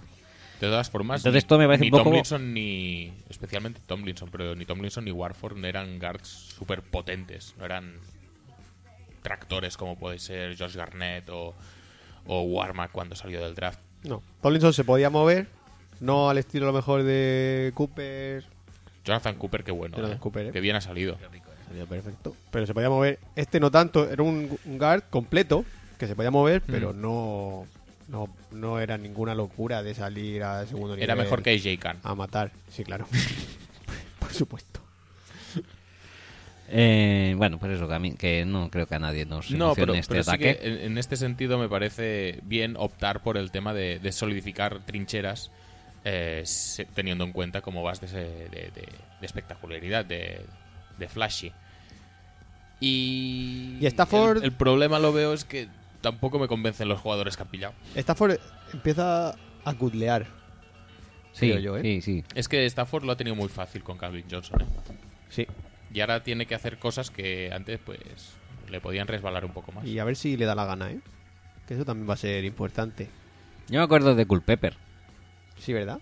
Parecía muy bueno con Randy Moss y no parecía ya tan bueno sin, ¿eh? ¿No? Y cuando fichó por Miami lo hizo bien, ¿no? Sí, muy bien, porque nos trajo a Brice a Miami. Es un... ahí a, a- a New Orleans. Sí. Es un amigo. Bueno, eh, pues eso. Y defensivamente yo creo que mejora un poco el tema.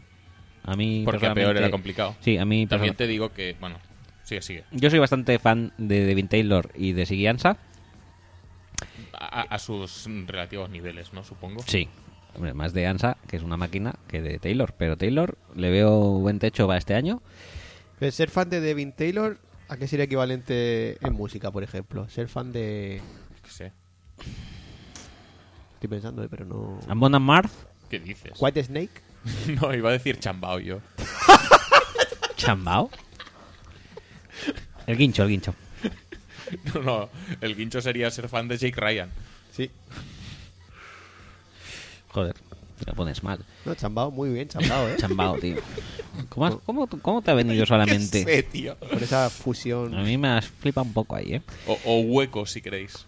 Hueco. Hueco. El hueco sí, el otro sí- día sí que hablamos, pero de chambao sí que sale de, de las entrañas de, De la nada. de la nada.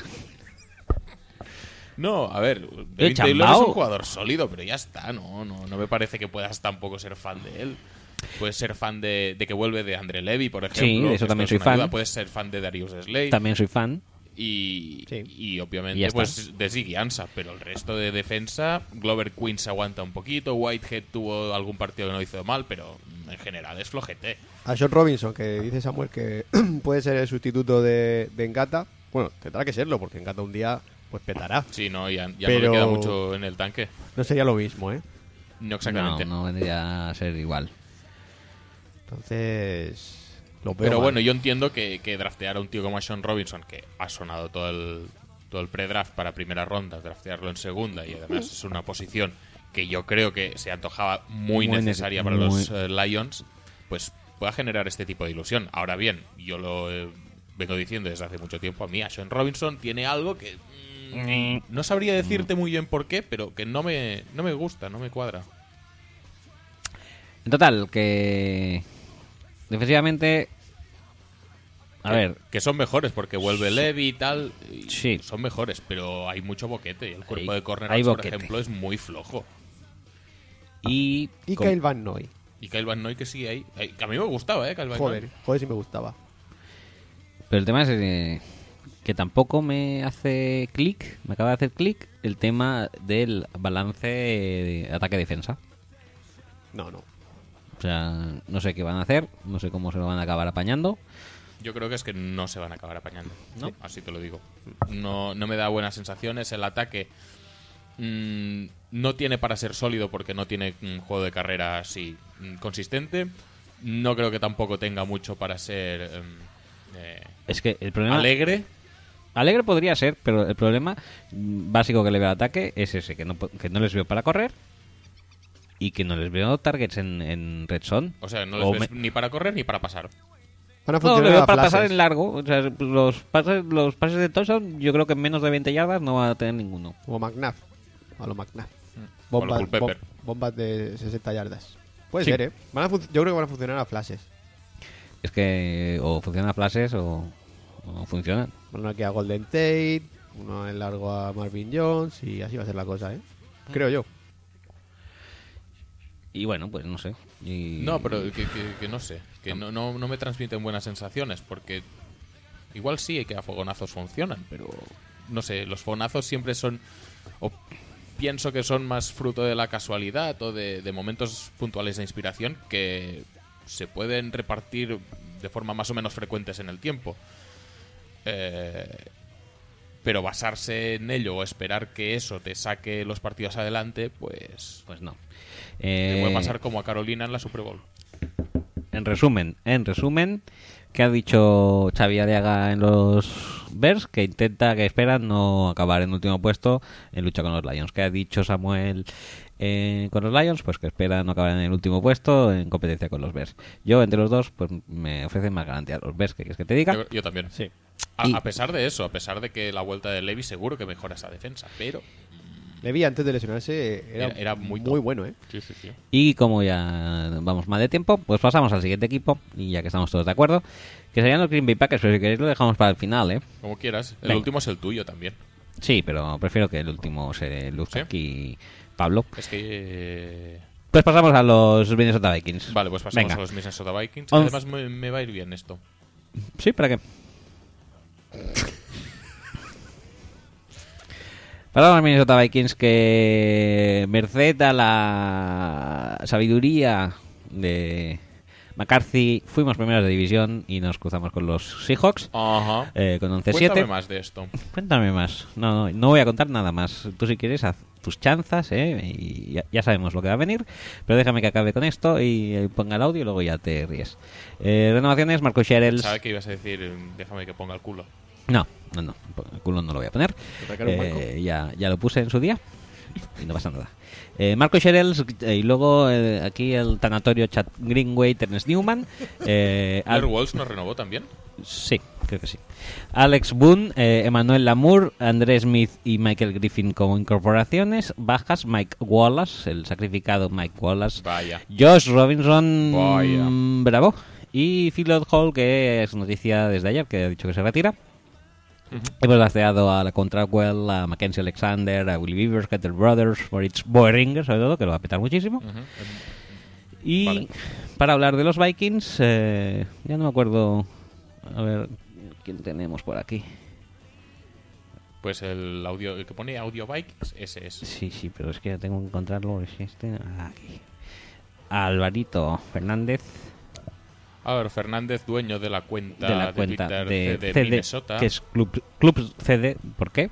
Porque es Club Deportivo, Clubs Deportivos de Minnesota, Sí. que habla no de solo hace fútbol no americano, solo fútbol americano. pero en este caso sí que solo habla de fútbol americano, creo. Sí, no nos va a hablar de los Twins, Aunque estaría muy bien.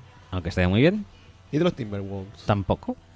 Yo quiero que me hable un poco de Ricky Rubio. Ricky Rubio. Hace- lo, echo, lo echo de menos. Ricky Rubio siempre apetece, ¿eh? es un chaval que apetece. Sí, sí, sí. Ricky Rubio es el mejor tirador, eh, y con mejor quiero decir el peor, Sí, sí, que sí, hay sí. eh, en la NBA ahora mismo. El- de hecho, creo que en porcentaje de tiro es el peor que ha pasado por el Barça desde Montero. Montero, ¿eh? Siempre en nuestros corazones. Siempre, siempre, siempre. Montero dándolo todo. Eh, bueno, vamos a ver qué nos dice. Venga. Y sin más dilación. Muy buenas, un saludo para todos los aficionados al fútbol americano desde el Club Deportivo Minnesota. Bueno, vamos a intentar resumir en unos pocos minutos lo que ha deparado hasta ahora la off-season de los Minnesota Vikings y exponer al final qué podemos esperar de ellos, teniendo siempre en cuenta lo volátil que es la NFL y más aún a estas alturas del año. La verdad es que los Vikings vienen un año estupendo. Creo que todos sus aficionados hubiésemos firmado el verano pasado ganar la NFC Norte, a pesar de que luego cayésemos en el primer partido de playoffs fallando aquel field goal infame. Pero bueno, lo dicho, fue un gran año. Y lo fue en su mayor medida gracias a la defensa. Un grupo que desde que llegó Mike Zimmer ha tardado tan solo dos temporadas en pasar de ser una de las peores defensas de la liga a convertirse en toda una unidad capaz de ganar partidos por sí sola. Sin embargo, hay que reconocer que la ofensiva vikinga dejó mucho que desear. Y aquí lo fácil ha sido criticar a nuestro quarterback, Teddy Bridgewater, olvidando quizás tanto su juventud como otros factores que sin duda han sido mucho más determinantes. Como por ejemplo, el hecho de que en el equipo siga corriendo un tal Adrian Peterson, en el que se basa la mayor parte del playbook. Dicho de otra manera, Teddy fue el quarterback que menos lanzamientos hizo. Pero aún más grave fue tener que contar con una línea ofensiva muy mediocre tras perder por lesión varios jugadores titulares en la pretemporada, haciendo que Teddy se convirtiese además en el quarterback más presionado de la NFL.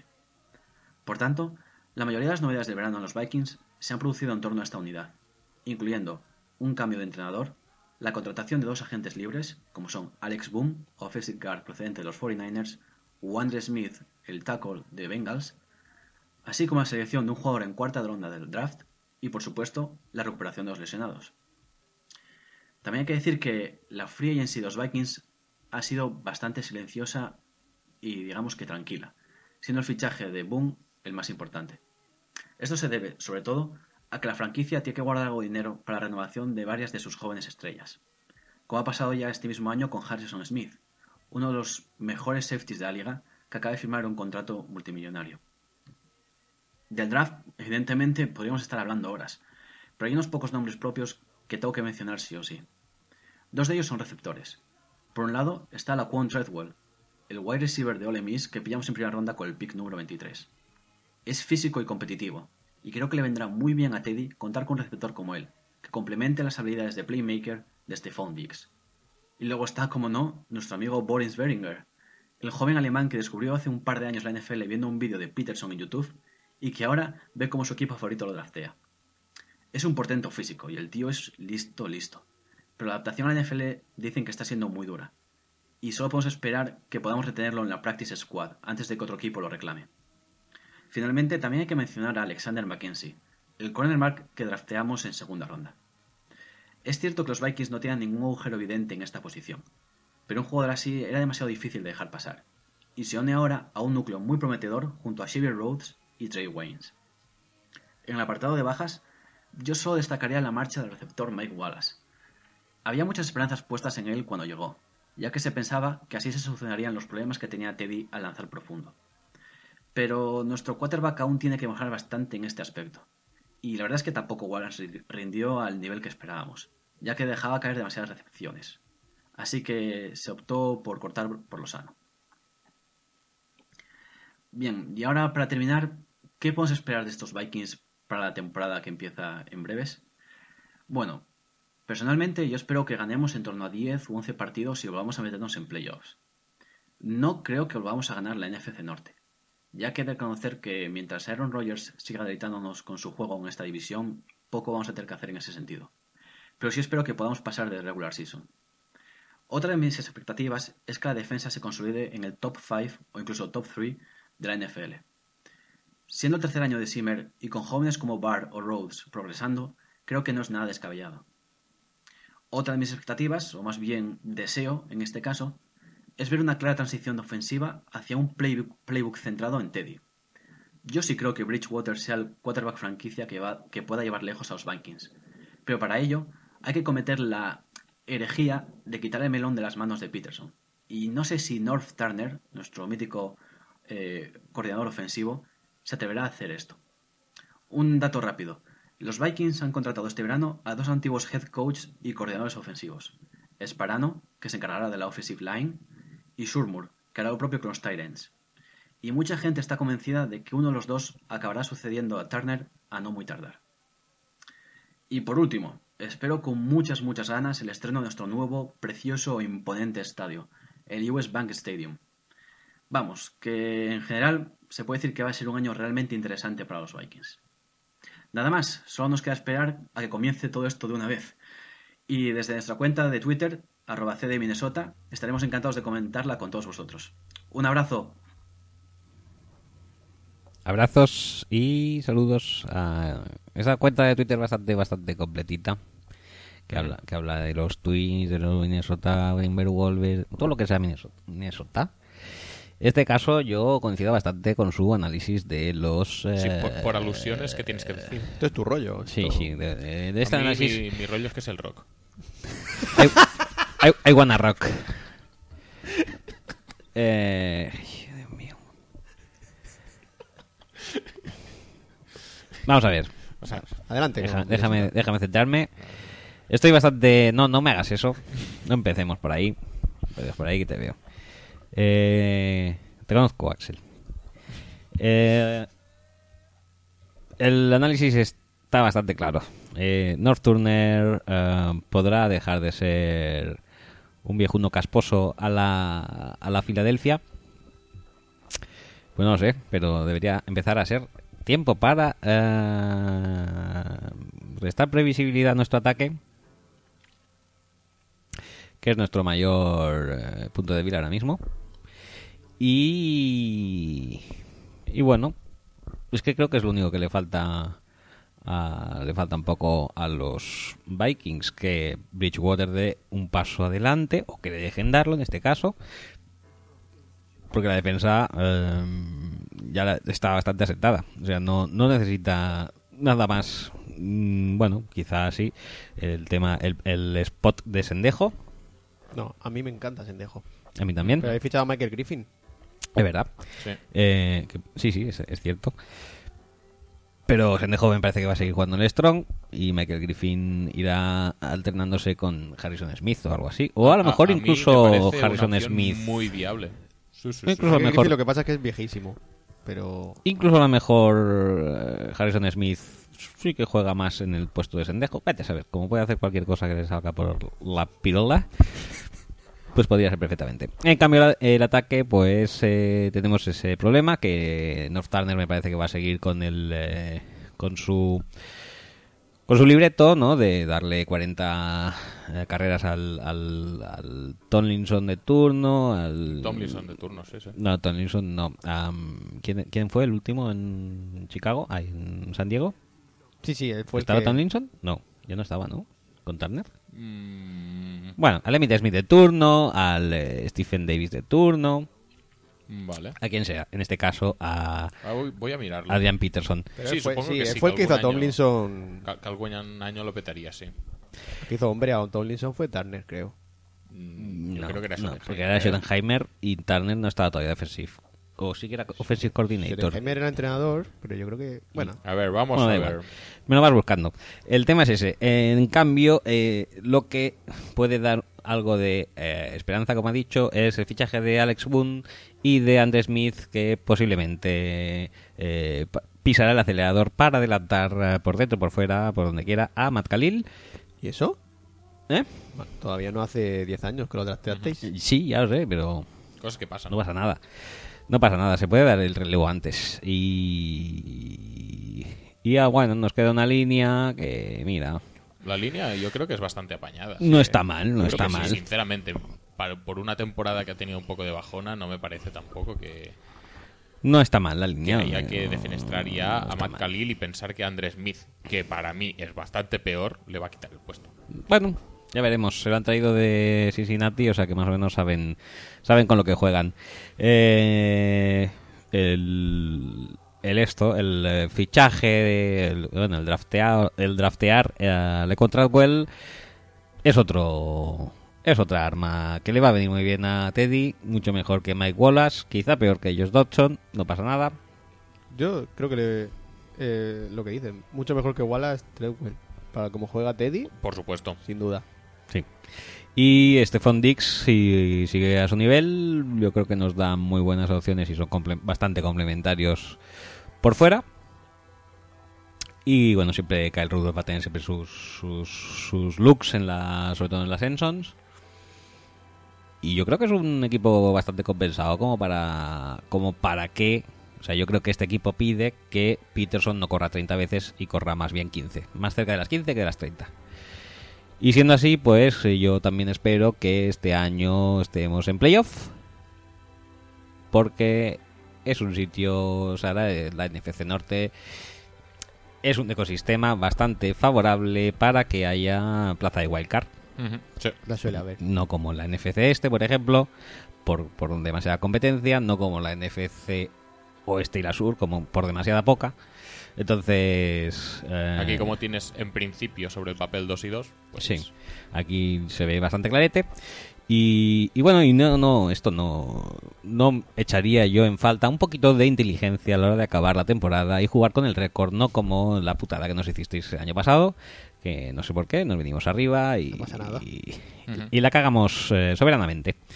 Dicho esto, yo por mí, si queréis eh, añadir cualquier cosa, Yo lo que ha dicho Álvaro de mm, que hay que darle menos el balón a Peterson para que lance más en profundo Teddy, porque todavía no ha podido.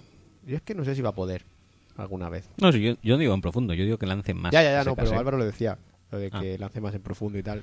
Es que por eso creo que es mejor que jugadores como Wallace no estén, que esté Dix, que puede irse profundo, pero también puede jugar en corto y ganar yardas después de la recepción.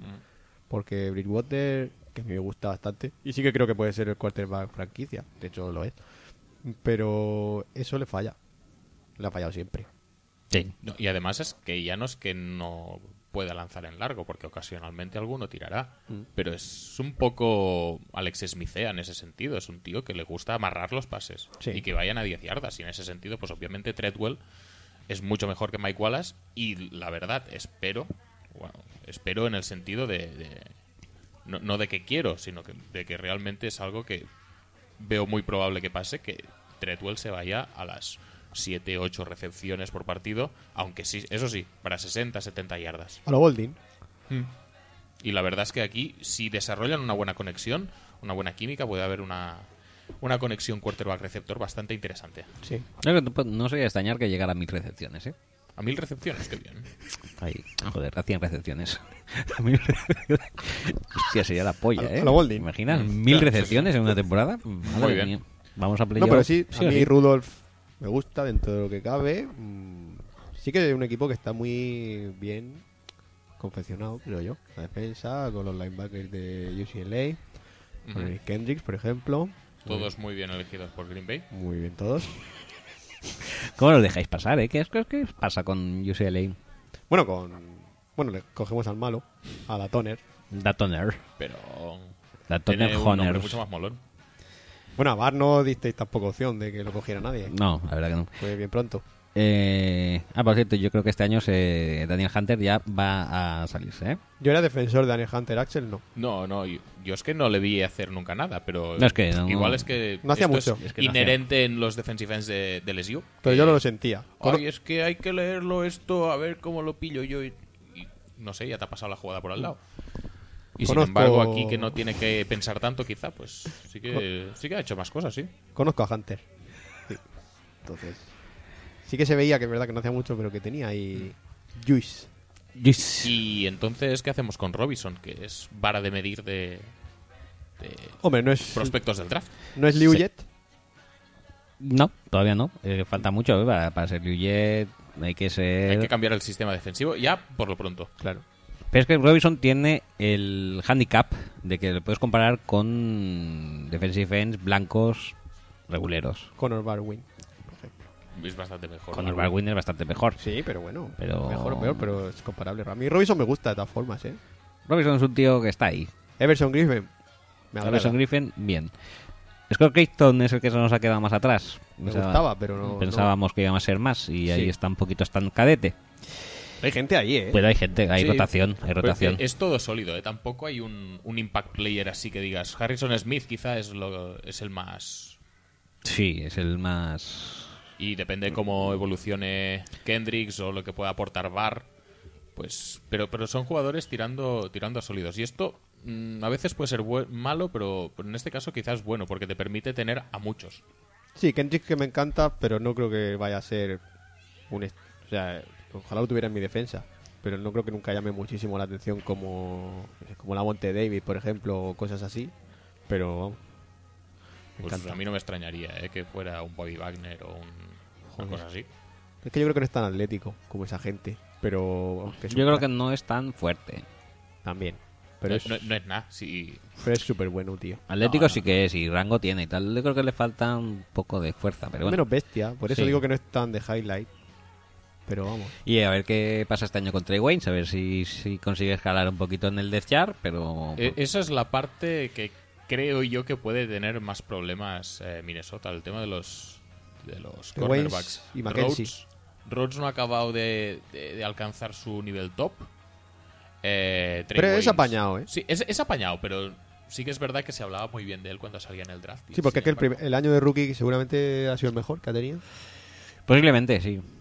Pero sí que yo, yo lo que le he estado viendo a mí me gusta y, y me gusta Sí, no es, bastante. no es un problema la defensa. Lo que pasa es que sí que es cierto que Holdings tiene y además tiene la mala suerte que se los pitan. Si le pitan la, si le pitaran en el ratio que tiene Josh Norman, mm, Pero da igual porque ya tenéis veías. a Josh Norman este año, drafteado, recién drafteado, que está muy bien esto. Sí. Y luego tenéis a Trae, que pues trae, trae cosas. trae cosicas, también unas patáticas. Y lo tenemos al capitán, que es que no te extrañe ¿eh? que al final... Y, y la verdad es que son muchos picks altos invertidos y, Y parece que no, se ha acabado de cerrar no- la posición. No, sal- no sal- no Entonces, sale jugo. A ver, lo de Mackenzie Alexander. Pero es que es eso, que tiene pinta de que muchas veces veremos en el campo de, de- de cornerbacks jugando juntos a, a Newman y a Captain Muner- Munerlin. Y da un poco de penica con lo que te has gastado en, en- Exacto. en- Eso sí es verdad, ¿ves? en drafts. Pero bueno, que tampoco es por también ponerle un poco de Sí, es un poco o es sea, por ponerle peros, pero todo el equipo es así, está bastante... Es, es solidete, es solidete. muy sólido. Se, se le Sí. puede pillar por pocos lados a este equipo. de lo que venimos con el ponderato y demás a esto en dos años me parece bastante brutal, la verdad. Y venga, va, pasamos ya a Green Bay, que si no, a ver cuánto llevamos, a ver, tres horitas ya de cinco, bueno, Muy bien. Pues nada, nos queda media horita Nos- para hablar de mo- Green Bay. ¿Te preguntas y todo eso? Mm, pa, pero bueno, pasaremos de ellas porque ya hemos dicho que aquí... Sí, que si daba tiempo. Y además, que el que quería preguntarnos por los Vikings nos preguntaba por Loadhold. Que Sí. no sé si quieres comentarlo. si Bueno, Loadhold. Si lo vais a echar mucho de menos o no. No, no lo vamos a echar de menos. Pues ya está. Pero da un poco de penica porque, a ver, si lo hubiéramos tradeado o lo hubiéramos cortado hace un par de años, pues Lodhol seguramente a muchos hubiera dejado un sabor de boca muy bueno. Pero claro, como lleva dos años que no pega pie con bola, pues lo que pasa. No, pero de Pero- todas formas, precisamente en, en los tackles, igual en el centro hay algún problemilla más, pero en los tackles que se tiene a Khalil, se ha fichado a Andrés Smith, la evolución de Clemmings pues puede ser mejor o peor, pero el tío pues, No lo hizo mal, ¿eh? pues promete bastante. Tercera Eh, ronda. No creo que se eche mucho de menos a, a. No, pero pues bueno, es un tío que ha estado muchos años rindiendo a gran nivel y ahora se va pues en- después de dos Un años. poco mes, sí, sí que es verdad. Bueno, pues eso. Eh, Green Bay Packers, venga, 10-6 el año pasado, segundos eh, inteligentemente de división, eh, renovaciones de James Starks, de. Nick Perry y de Don Barclay. Muy bien. ¿Tenéis un alta? Sí, sí, sí, sí, es verdad. Ojo ahí. Ojo, Jared Cook. Y bajas seréis Casey Hayward y Scott Tolsien, lo sentimos. En el draft, Kenny Clark, Jason Spriggs, Kyler Fackrell y Blake Martínez. No es un mal draft tampoco, para mi No opinión. es. No lo es. Y bueno, pues ya. Aunque podría ser mejor. Podemos, podemos dar paso a nuestro invitado paquero, jaquero, Cuaquero. cuaquero. Dale antes caña, antes dale del caña. draft o poco después también cogí- eh, compramos a Lerente McCray, ¿no? Es verdad. Lerente, Lerente McCray. muy rico. Muy bien jugador. Muy buen jugador de Broncos, me parece que venía. No sé. No lo he visto en mi vida. Pues esto es mm, Jay Ryan y 11 más. Y, y 11 más porque se Ryan está en el banquillo. Claro, ojalá, pero no. Y, pero no va a poder ser eso. Pues nada, ¿tú crees de verdad que los Packers fueron segundos queriendo? Sí. Yo creo, Yo que, creo que no. Yo creo que este staff no, eh, no, no aboga por eso, ¿eh? Bueno, lo típico. Todos, eh, to- todos, todos, No todos. faltaba un titular en ese partido, creo. No, pero todos somos muy autocríticos y a veces pasamos por alto las genialidades de nuestro, de nuestros equipos y yo creo que esa fue una bastante grande el año pasado. Me cuesta creerlo, pero si fue así, pues bien, Pues chapeau. Chapeado. Chapeau. Y bueno, pues el año pasado, seguramente el año después de la Super Bowl Que no fue.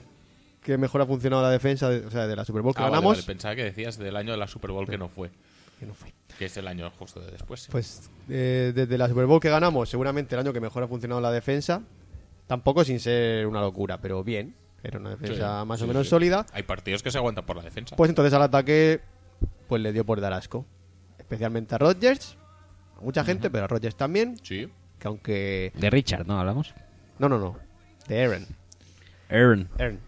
Que por mucho que luego me salga cualquier irlandés de Twitter con GIFs diciendo lo bueno que es Rodgers, porque lanza que es verdad que es muy bueno, pero el año pasado no, Mm, no lo no, subieron. no, no fue Pero que lanza así apoyado en el pie de atrás y, y sí que es verdad, alguno completa y alguno se le va a la mierda también.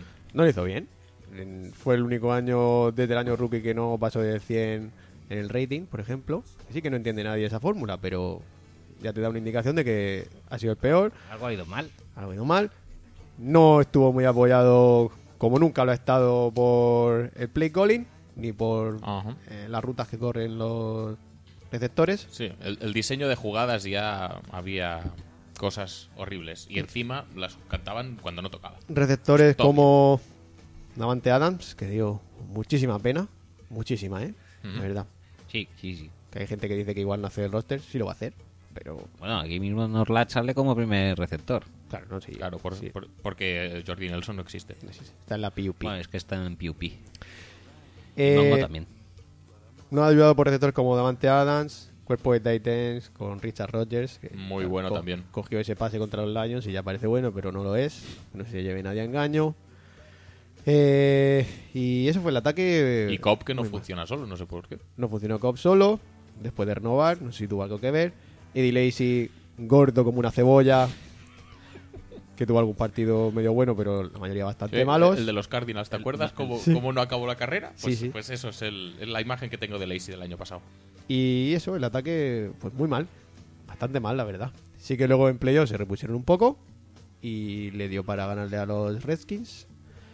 El partido contra Arizona Se podría haber ganado. se tuvo que ganar. Se tuvo que ganar porque... Es que con una tontería en nada hubierais hecho la final de la... Sí, sí.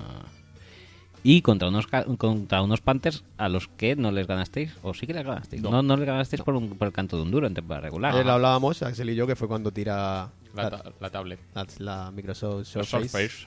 Surface. Surface. Rodgers, tras ver que estaba solísimo en la Enson en la última jugada del partido. Pero sí, eh, era parecía el típico la típica historia del que se mete en playoff en el último momento. Jugando de puta pena. Como segundo, iba creciendo y creciendo, pero Es- ese día no tocaba por alguna tocaba. razón mística. no, toca- tocaba cogerle una puta intercepción a Palmer de las cuatro que tiró a las manos de los DBs. Una de ellas acabó siendo touchdown. Efectivamente. No tocaba tampoco cerrarle la banda El, a- el centro del campo a, a o sea, que se, fue- que se fuera la banda, quiero decir, a Fitzgerald, ni placarlo, ya que va por el centro, Sí, no, no, tampoco, no era, no era posible, y, y así fue, fue el tema. ¿Cómo se presenta la cosa? Pues bueno, eh, la agencia libre, nada, como siempre, Jared Cook, que, Pues oye, mucho me parece, ¿eh? que ya le hemos dicho alguna vez, que aunque no coja ni una, que no sé si cogerá alguna o no, pero con- aunque no coja ninguna, pero pueda estirar el campo y abrir algún hueco, Y moverse un poco más rápido que Richard Rodgers. que no es difícil, No, aunque sea por descarte. pues ya está bien. Eh, y mm, el draft, bastante apañado, la verdad. Mm, quizá algunos jugadores no son justo los que a ti te gustan, pero solucionan cosillas como Kenny Clark, como Blake Martínez, que al final. Sí, al final acabar me va a caer bien, ¿eh? Con la Al tontería. final, eh, ojo con el tema. Yo tengo mucho hype con Blake Martínez, ¿eh? Claro, normal. Porque se llama como Anthony Blake y como algún Martínez. Raúl Martínez, por ejemplo. O Paco Martínez, O Soria. Paco Martínez Soria. por bien. ejemplo. Que yo creo que si le dan snaps puede ser... Es un tío que no es muy rápido y tal, pero sí que sabe leer bien el campo y en cobertura no funciona mal. No por atleticismo, sino por... Pues como hacía Urlacher, por ejemplo, de saber dónde tiene que ponerse y tal. Pero esto no hay que engañarse que depende va a depender de cómo esté Rodgers. Si está a su nivel, no se puede escapar la división, a no ser que la defensa la cague mucho. Que oye, puede pasar. Que oye, eh, yo no descarto. No hay ningún Y problema. más con las tonterías estas de a ver dónde ponemos a Clay Matthews. Matthews, que llevaba año y medio sin hacer nada por fuera, lo ponen dentro. Lo es un- peta. Lo peta, es una puta máquina, de los cinco mejores seguramente linebackers interiores de la liga. Pero claro, entre que no cobra como un linebacker interior, sino que cobra como un rusher, que él quiere estar fuera, que seguramente debe- ha debido estar todo el año, que quiere ir fuera, que quiere salir fuera, que quiere ser linebacker, y pues ya está. Ya, ya tiene lo que quería, se va fuera, al otro lado está Peppers, con ya el último año de contrato con casi 40, que debe tener. Muy rico. Sí. Nick Perry renovado un año para ver lo que hace. Para ver si da un poco más de sí. Y Da detrás Toner también que ¿Ha pasa. sido, ha sido un año solo? Sí. un año. 5 millones. Que eso está bien. Como el, parecido al tag, pero por menos dinero, porque es más malo, claro. No le vas a dar el tag de un Thrasher, de un outside linebacker. Em, Datoner que pasa linebacker exterior, también en año de contrato. que ha perdido peso también, parece ser. Como Lacey, como Rogers, ya ay, es- como Rogers, ya sí, es- como Richard sí, sí, Rogers. también. Ya es Datone a secas, ya ha dejado de ser Datoner.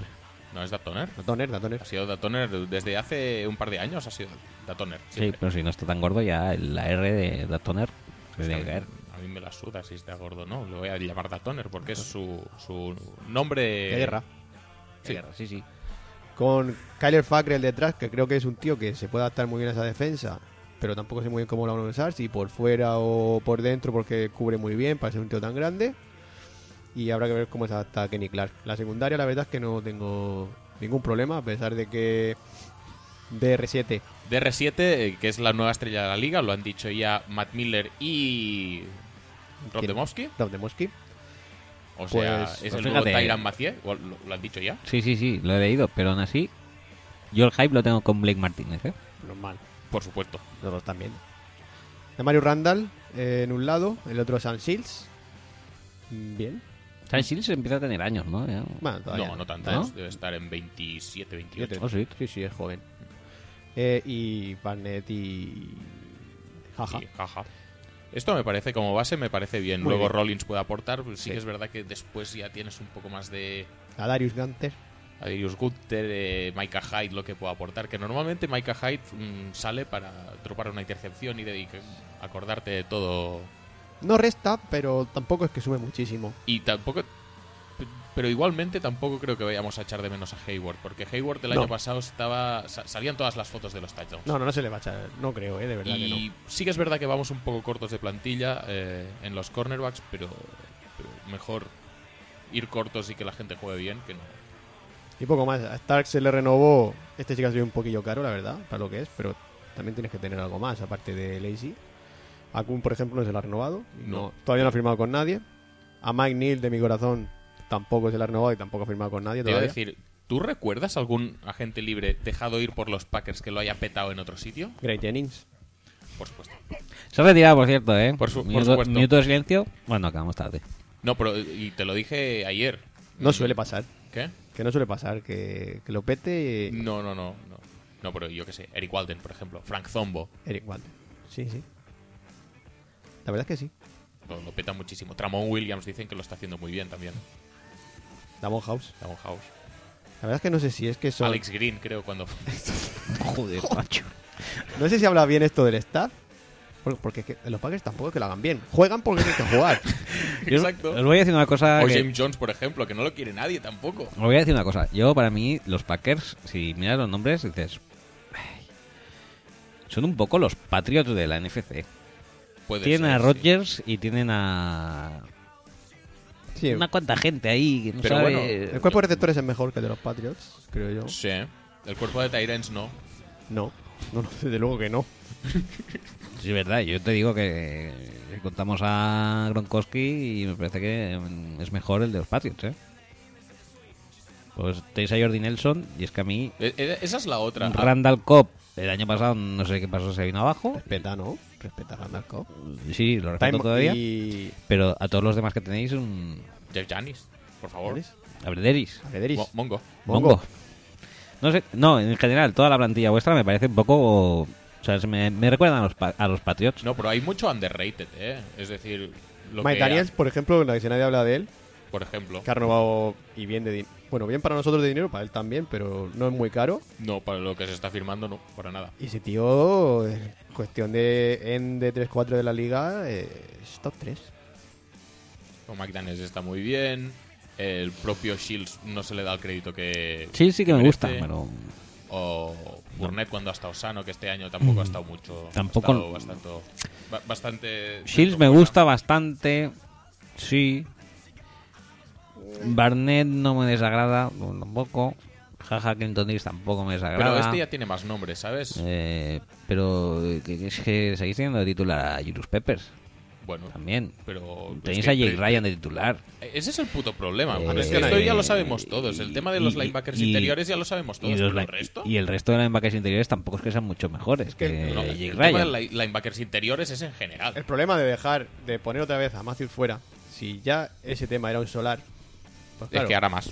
Ahora, hoy ha empezado el training camp de los Packers y hay un tweet glorioso en el que hablan de la rotación que se está llevando a cabo los linebackers interiores. Sí. Empezaba muy arribita con Jay Ryan y Blake Martínez. Ujú. que dices tú? Eso es, Eso es eso los es lo primero. ahora- ahora mismo. Eso es lo primero.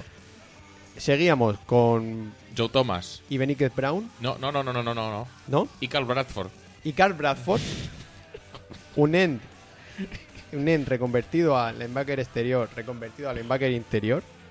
Muy, muy malo. Y petándolo siempre. po- polivalencia de petarlo. Pero en la tercera. Tercera rotación, porque tercer- tenemos este depth eh, característico que. El tercer rush venía La con la tercera ola. Brown Sí. y un tal Piluca Que luego. que luego. O sea, ni, ni el periodista sabía cómo se llamaba. Se llamaba Picula. Hemos estado media hora buscando a Piluca y no, no había madera. No había, no había cojones. Hasta que hemos descubierto que era una evolución de Pikachu y es Picula. Pero sí, ahí hay un, ahí hay un drama, claro. En el linebacker interior hay un drama. Lo Ah. hay. Pues que da igual, es que no le hemos prestado nunca atención, ni que vuelva Barrington, ni cuando estaba jugando Nate Palmer. Es que hace muchísimo tiempo que no le prestamos atención a esta Jones. posición.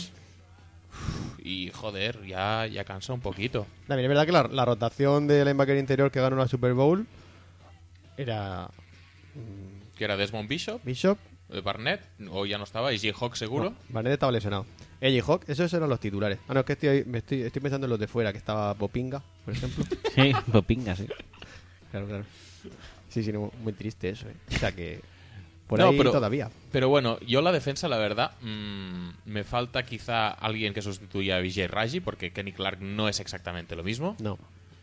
Pero tenemos los mismos, eh, las mismas virtudes y los mismos defectos que el año pasado.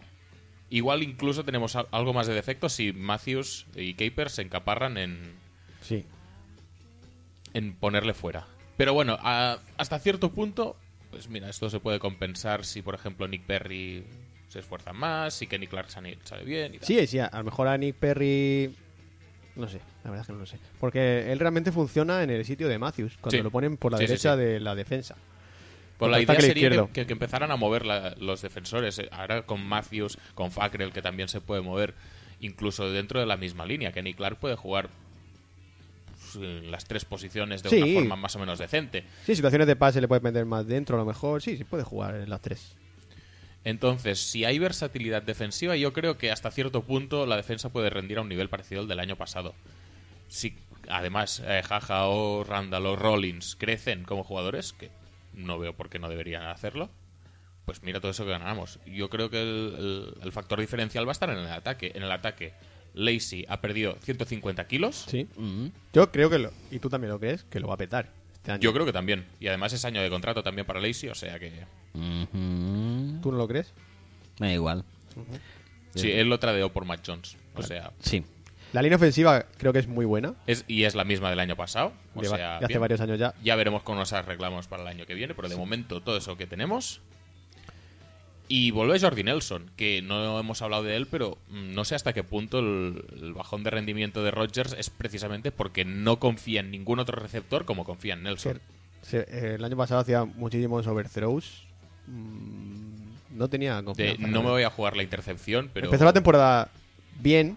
No muy bien, pero sí bien. Con el partido aquel de, de Kansas fue, ¿no? El sí, de- el, el que Montgomery lo, empezó- lo empezó a petar y ya luego ya no- se lesionó y ya no que anotó cinco touchdowns y le dieron rating negativo en, prof- en PFF. Sí, porque la verdad es que fueron, la verdad, pases de de mierda. mierda. Cinco touchdowns de mierda.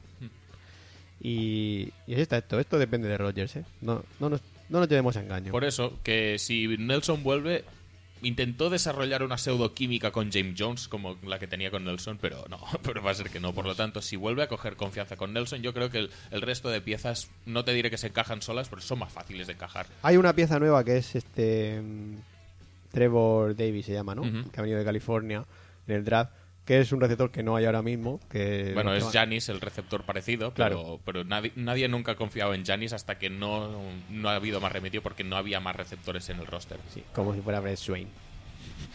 Y. Uy, tío. Brett Swain jugó una Super Bowl, ¿eh? Sí, sí, sí. Cogió un. No, se le cayó. ¿Qué le pasaron?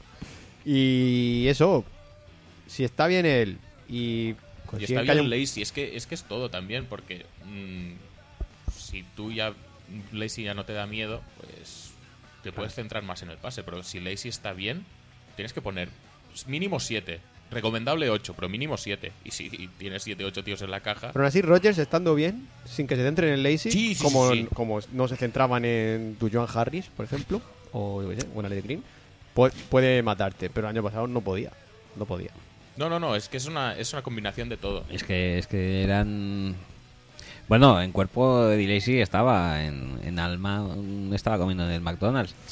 Pero, claro, no, y, y el que- cuerpo estaba más de la cuenta, ya está. Sí, Si es que pero no hay, no no o hay sea, mucha más en el fondo, en el fondo, después de obviamente Rodgers, se puede decir que el año pasado no estaban vuestros dos playmakers ofensivos principales. Correcto. Sí, porque. Y, aun- y el tercero que sería Cobb tampoco estaba.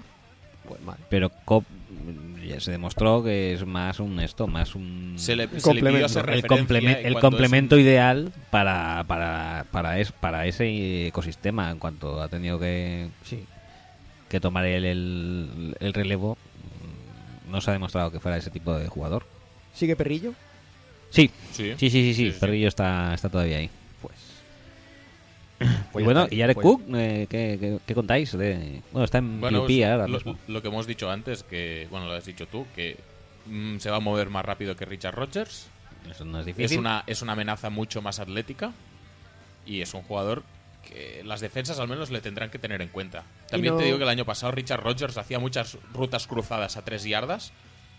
Algunas estaban medio bien defendidas. Esos pases sí que iban ahí, pero cuando estaba solo no. No. Cuando estaba solo estábamos buscando a ver si Cobb se desmarca eh, en 300 años y al final, pues no, al final nada. Y yo realmente creo que Jared Cook no es tan malo como se quiere hacer. ver. No, yo creo que tampoco, No es buenísimo, pero es mejor que lo que había con eso, a mí me vale. por supuesto. Y bueno, está, bueno, eh, que lo que había. Mm, Teníamos a Casey Pierce el año pasado. No, no, no lo teníamos, creo yo. No, eh, sigo- no sé quién es, ¿eh? no, no. Pero es que hoy hemos leído que eh, Casey Pierce eh, gana en una ruta cruzada a mm, probablemente el mejor cubridor que tenemos ahora mismo en defensa, JK. J- JR. Eh, y oye, habrá que tenerlo en cuenta, porque si es capaz de ganarle en uno contra uno a Jake Ryan, que es un tío con un backpedal super fluido, que se Sí. mueve como Los Ángeles, No, no, no, y no, además no. tiene un instinto para deflectar el balón brutal. No hay otro igual. No hay otro. Tiene un backpedal casi tan fluido como el de Adrián, ¿eh? Pues eso. Por aquí pueden venir los sangrados, por el, el tema de explotar la- las coberturas eh, de- a los Tyrants, porque no tenemos a nadie prácticamente. Bueno, s- igual cuando haya un Tyrant muy, pare- eh, muy protagonista, haremos lo de siempre, que es ponerle Micah Hyde y que Hyde. haga lo que buenamente pueda. Mm. Pero está claro que lo de cubrir en los linebackers interiores puede ser un problema. Y Pues sí. por aquí vienen los puntos débiles. En ataque, la verdad es que si todo funciona como debería y como aparenta que puede funcionar ahora mismo, no, no le veo muchos puntos débiles, la verdad. Aquí la diferencia entre Vikings y Packers, siendo Vikings quizá eh, punto por punto a lo mejor es un equipo que está mejor confeccionado, pero los Packers también son un equipo sólido, más o menos, es el quarterback. Tienes un quarterback que te puede ganar partidos. No, no puede. No puede. No puede. No, Este chico- nunca ha podido. Este chico no gana partidos. Es un es un timo. Pues si tienes eso y que te puede hacer lanzamientos difíciles, pues tienes un plus. Que es por lo que yo creo que estando bien Rodgers, pues lo que decía el compañero del Club Deportivo Minnesota, pues no deberían de ganar. De los Vikings nunca deberían tener un récord mejor que Green Bay. No, yo tampoco lo creo. Entonces, va, ordenemos la división. Básicamente, yo creo que la duda está entre quién será último, si Detroit o Chicago. No y, creo que haya mucha yo ya he dicho que, obviamente, Detroit ha, hecho- ha- ha hecho más Va a haber una méritos. Unanimidad, aquí, creo yo. Y bueno, pues ya está. Entonces, si estamos los tres de acuerdo en Sí. que va a ser Packers, Vikings, Bears y Lions.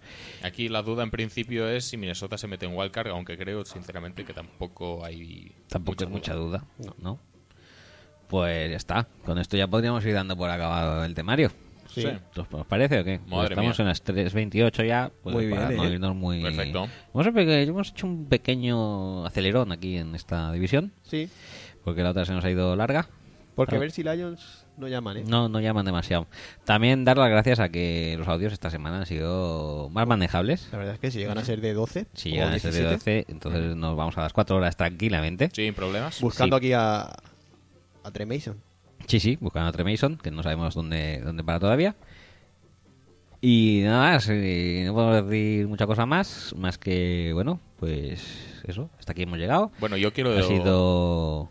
Yo quiero decir, ante todo, que muchas gracias a todos los que nos habéis mandado audios. Porque la verdad es que, aunque hemos sufrido en algún momentito, Hemos sufrido. hoy, por ejemplo, hemos sufrido con algún audio. Sí. El, El susto último este que nos ha dado el de Urco, que ya estaba enviado. Sí, sí, sí, pero, Pero- pero, bueno, que, que todo el mundo a quien se lo hemos pedido ha colaborado con nosotros y que muchísimas gracias. Sí, también Que gracias, gracias también a los invitados que han querido pasar por aquí a opinar en vivo de sus divisiones y equipos.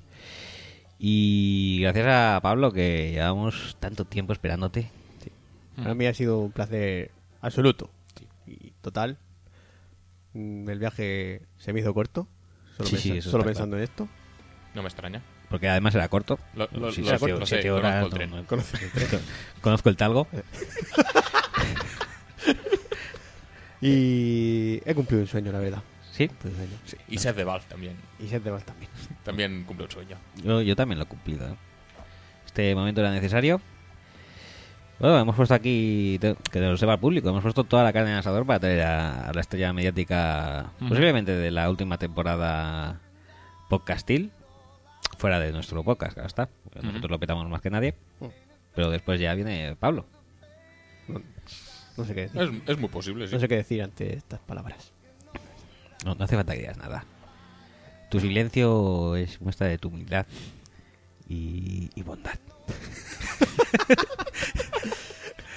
Eh, pues nada, pues eso, que ya este hemos acabado nuestro duty eh, con Nuestras el previas ya el podemos repaso descansar previas. durante todo agosto, que es lo que queríamos. Sí, que es lo que querimos, necesitamos y ¿Merecéis? merecemos, sí.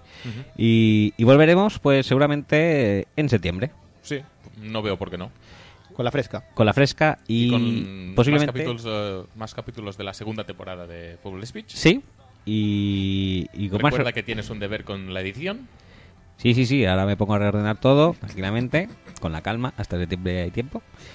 Y, y nada, pues chicos, eh, que lo paséis muy bien este mes de agosto. Que disfrutéis mucho de la Precision. Sí. No olvidéis quejaros de que no sirve de nada y que no Sí. la vais a ver. Y de que es una bazofia. Y nada, pues dicho esto, yo ya voy diciendo hasta luego. Pues nada, eh, ya nos ya nos vemos en, en septiembre. Venga, pues perfecto. un abrazo. ¿Cómo, cómo queréis que terminar? ¿Alguna Pues- canción favorita? Pues Ah. bien, mira, a mí si es bien y pronto, pues sería lo Sí, porque es fantástico. temprano, ¿eh? Sí, sí, sí, Sí, sí, es sí, eso dicen. ya. Pues eso, ¿alguna? Detenedla. De- eh, melancolía. Haz un melancolía, ya que vamos a estar un mes sin volver por aquí, ¿Sí? ¿no? Sí. vale, pues nada, pues ya la tengo. Melancolía de Pablo, además. Sí. Ya no. Ya, pues, eso es verdad. ¿Vas a volver? Te, te hemos puesto muchos medios. Si Casi seguro que sí, ¿eh? necesitas que pongamos más carne en el asador, lo dices, ¿eh? No, no. He estado, vamos, el viaje ha sido brutal. Muy correcto todo. Alojamiento increíble. Comida inmejorable. Y. Compañía y abu- a- abundante. abundante. Compañía brutal. Kilometraje en las piernas. Ujú. ¿Bien? Mucho, ¿eh? ¿Mucho? ¿Sabes esos Traje sensores que mucho. ponen los, los, en los jugadores de Champions? Ha corrido 12 kilómetros. Sí, sí. Pues nosotros Más que Turella, ya. creemos que sí, ¿eh? Sí, sí, sí. sí. Sin, sin lugar a dudas. Bueno, pues nada, venga. No se puede pedir nada más. No se puede pedir más. Pues ahora, dale play y. Pues nos nada, vamos. si no pedimos nada más, eh, nos vemos dentro de un mes. Hasta luego. Hasta luego. Yes.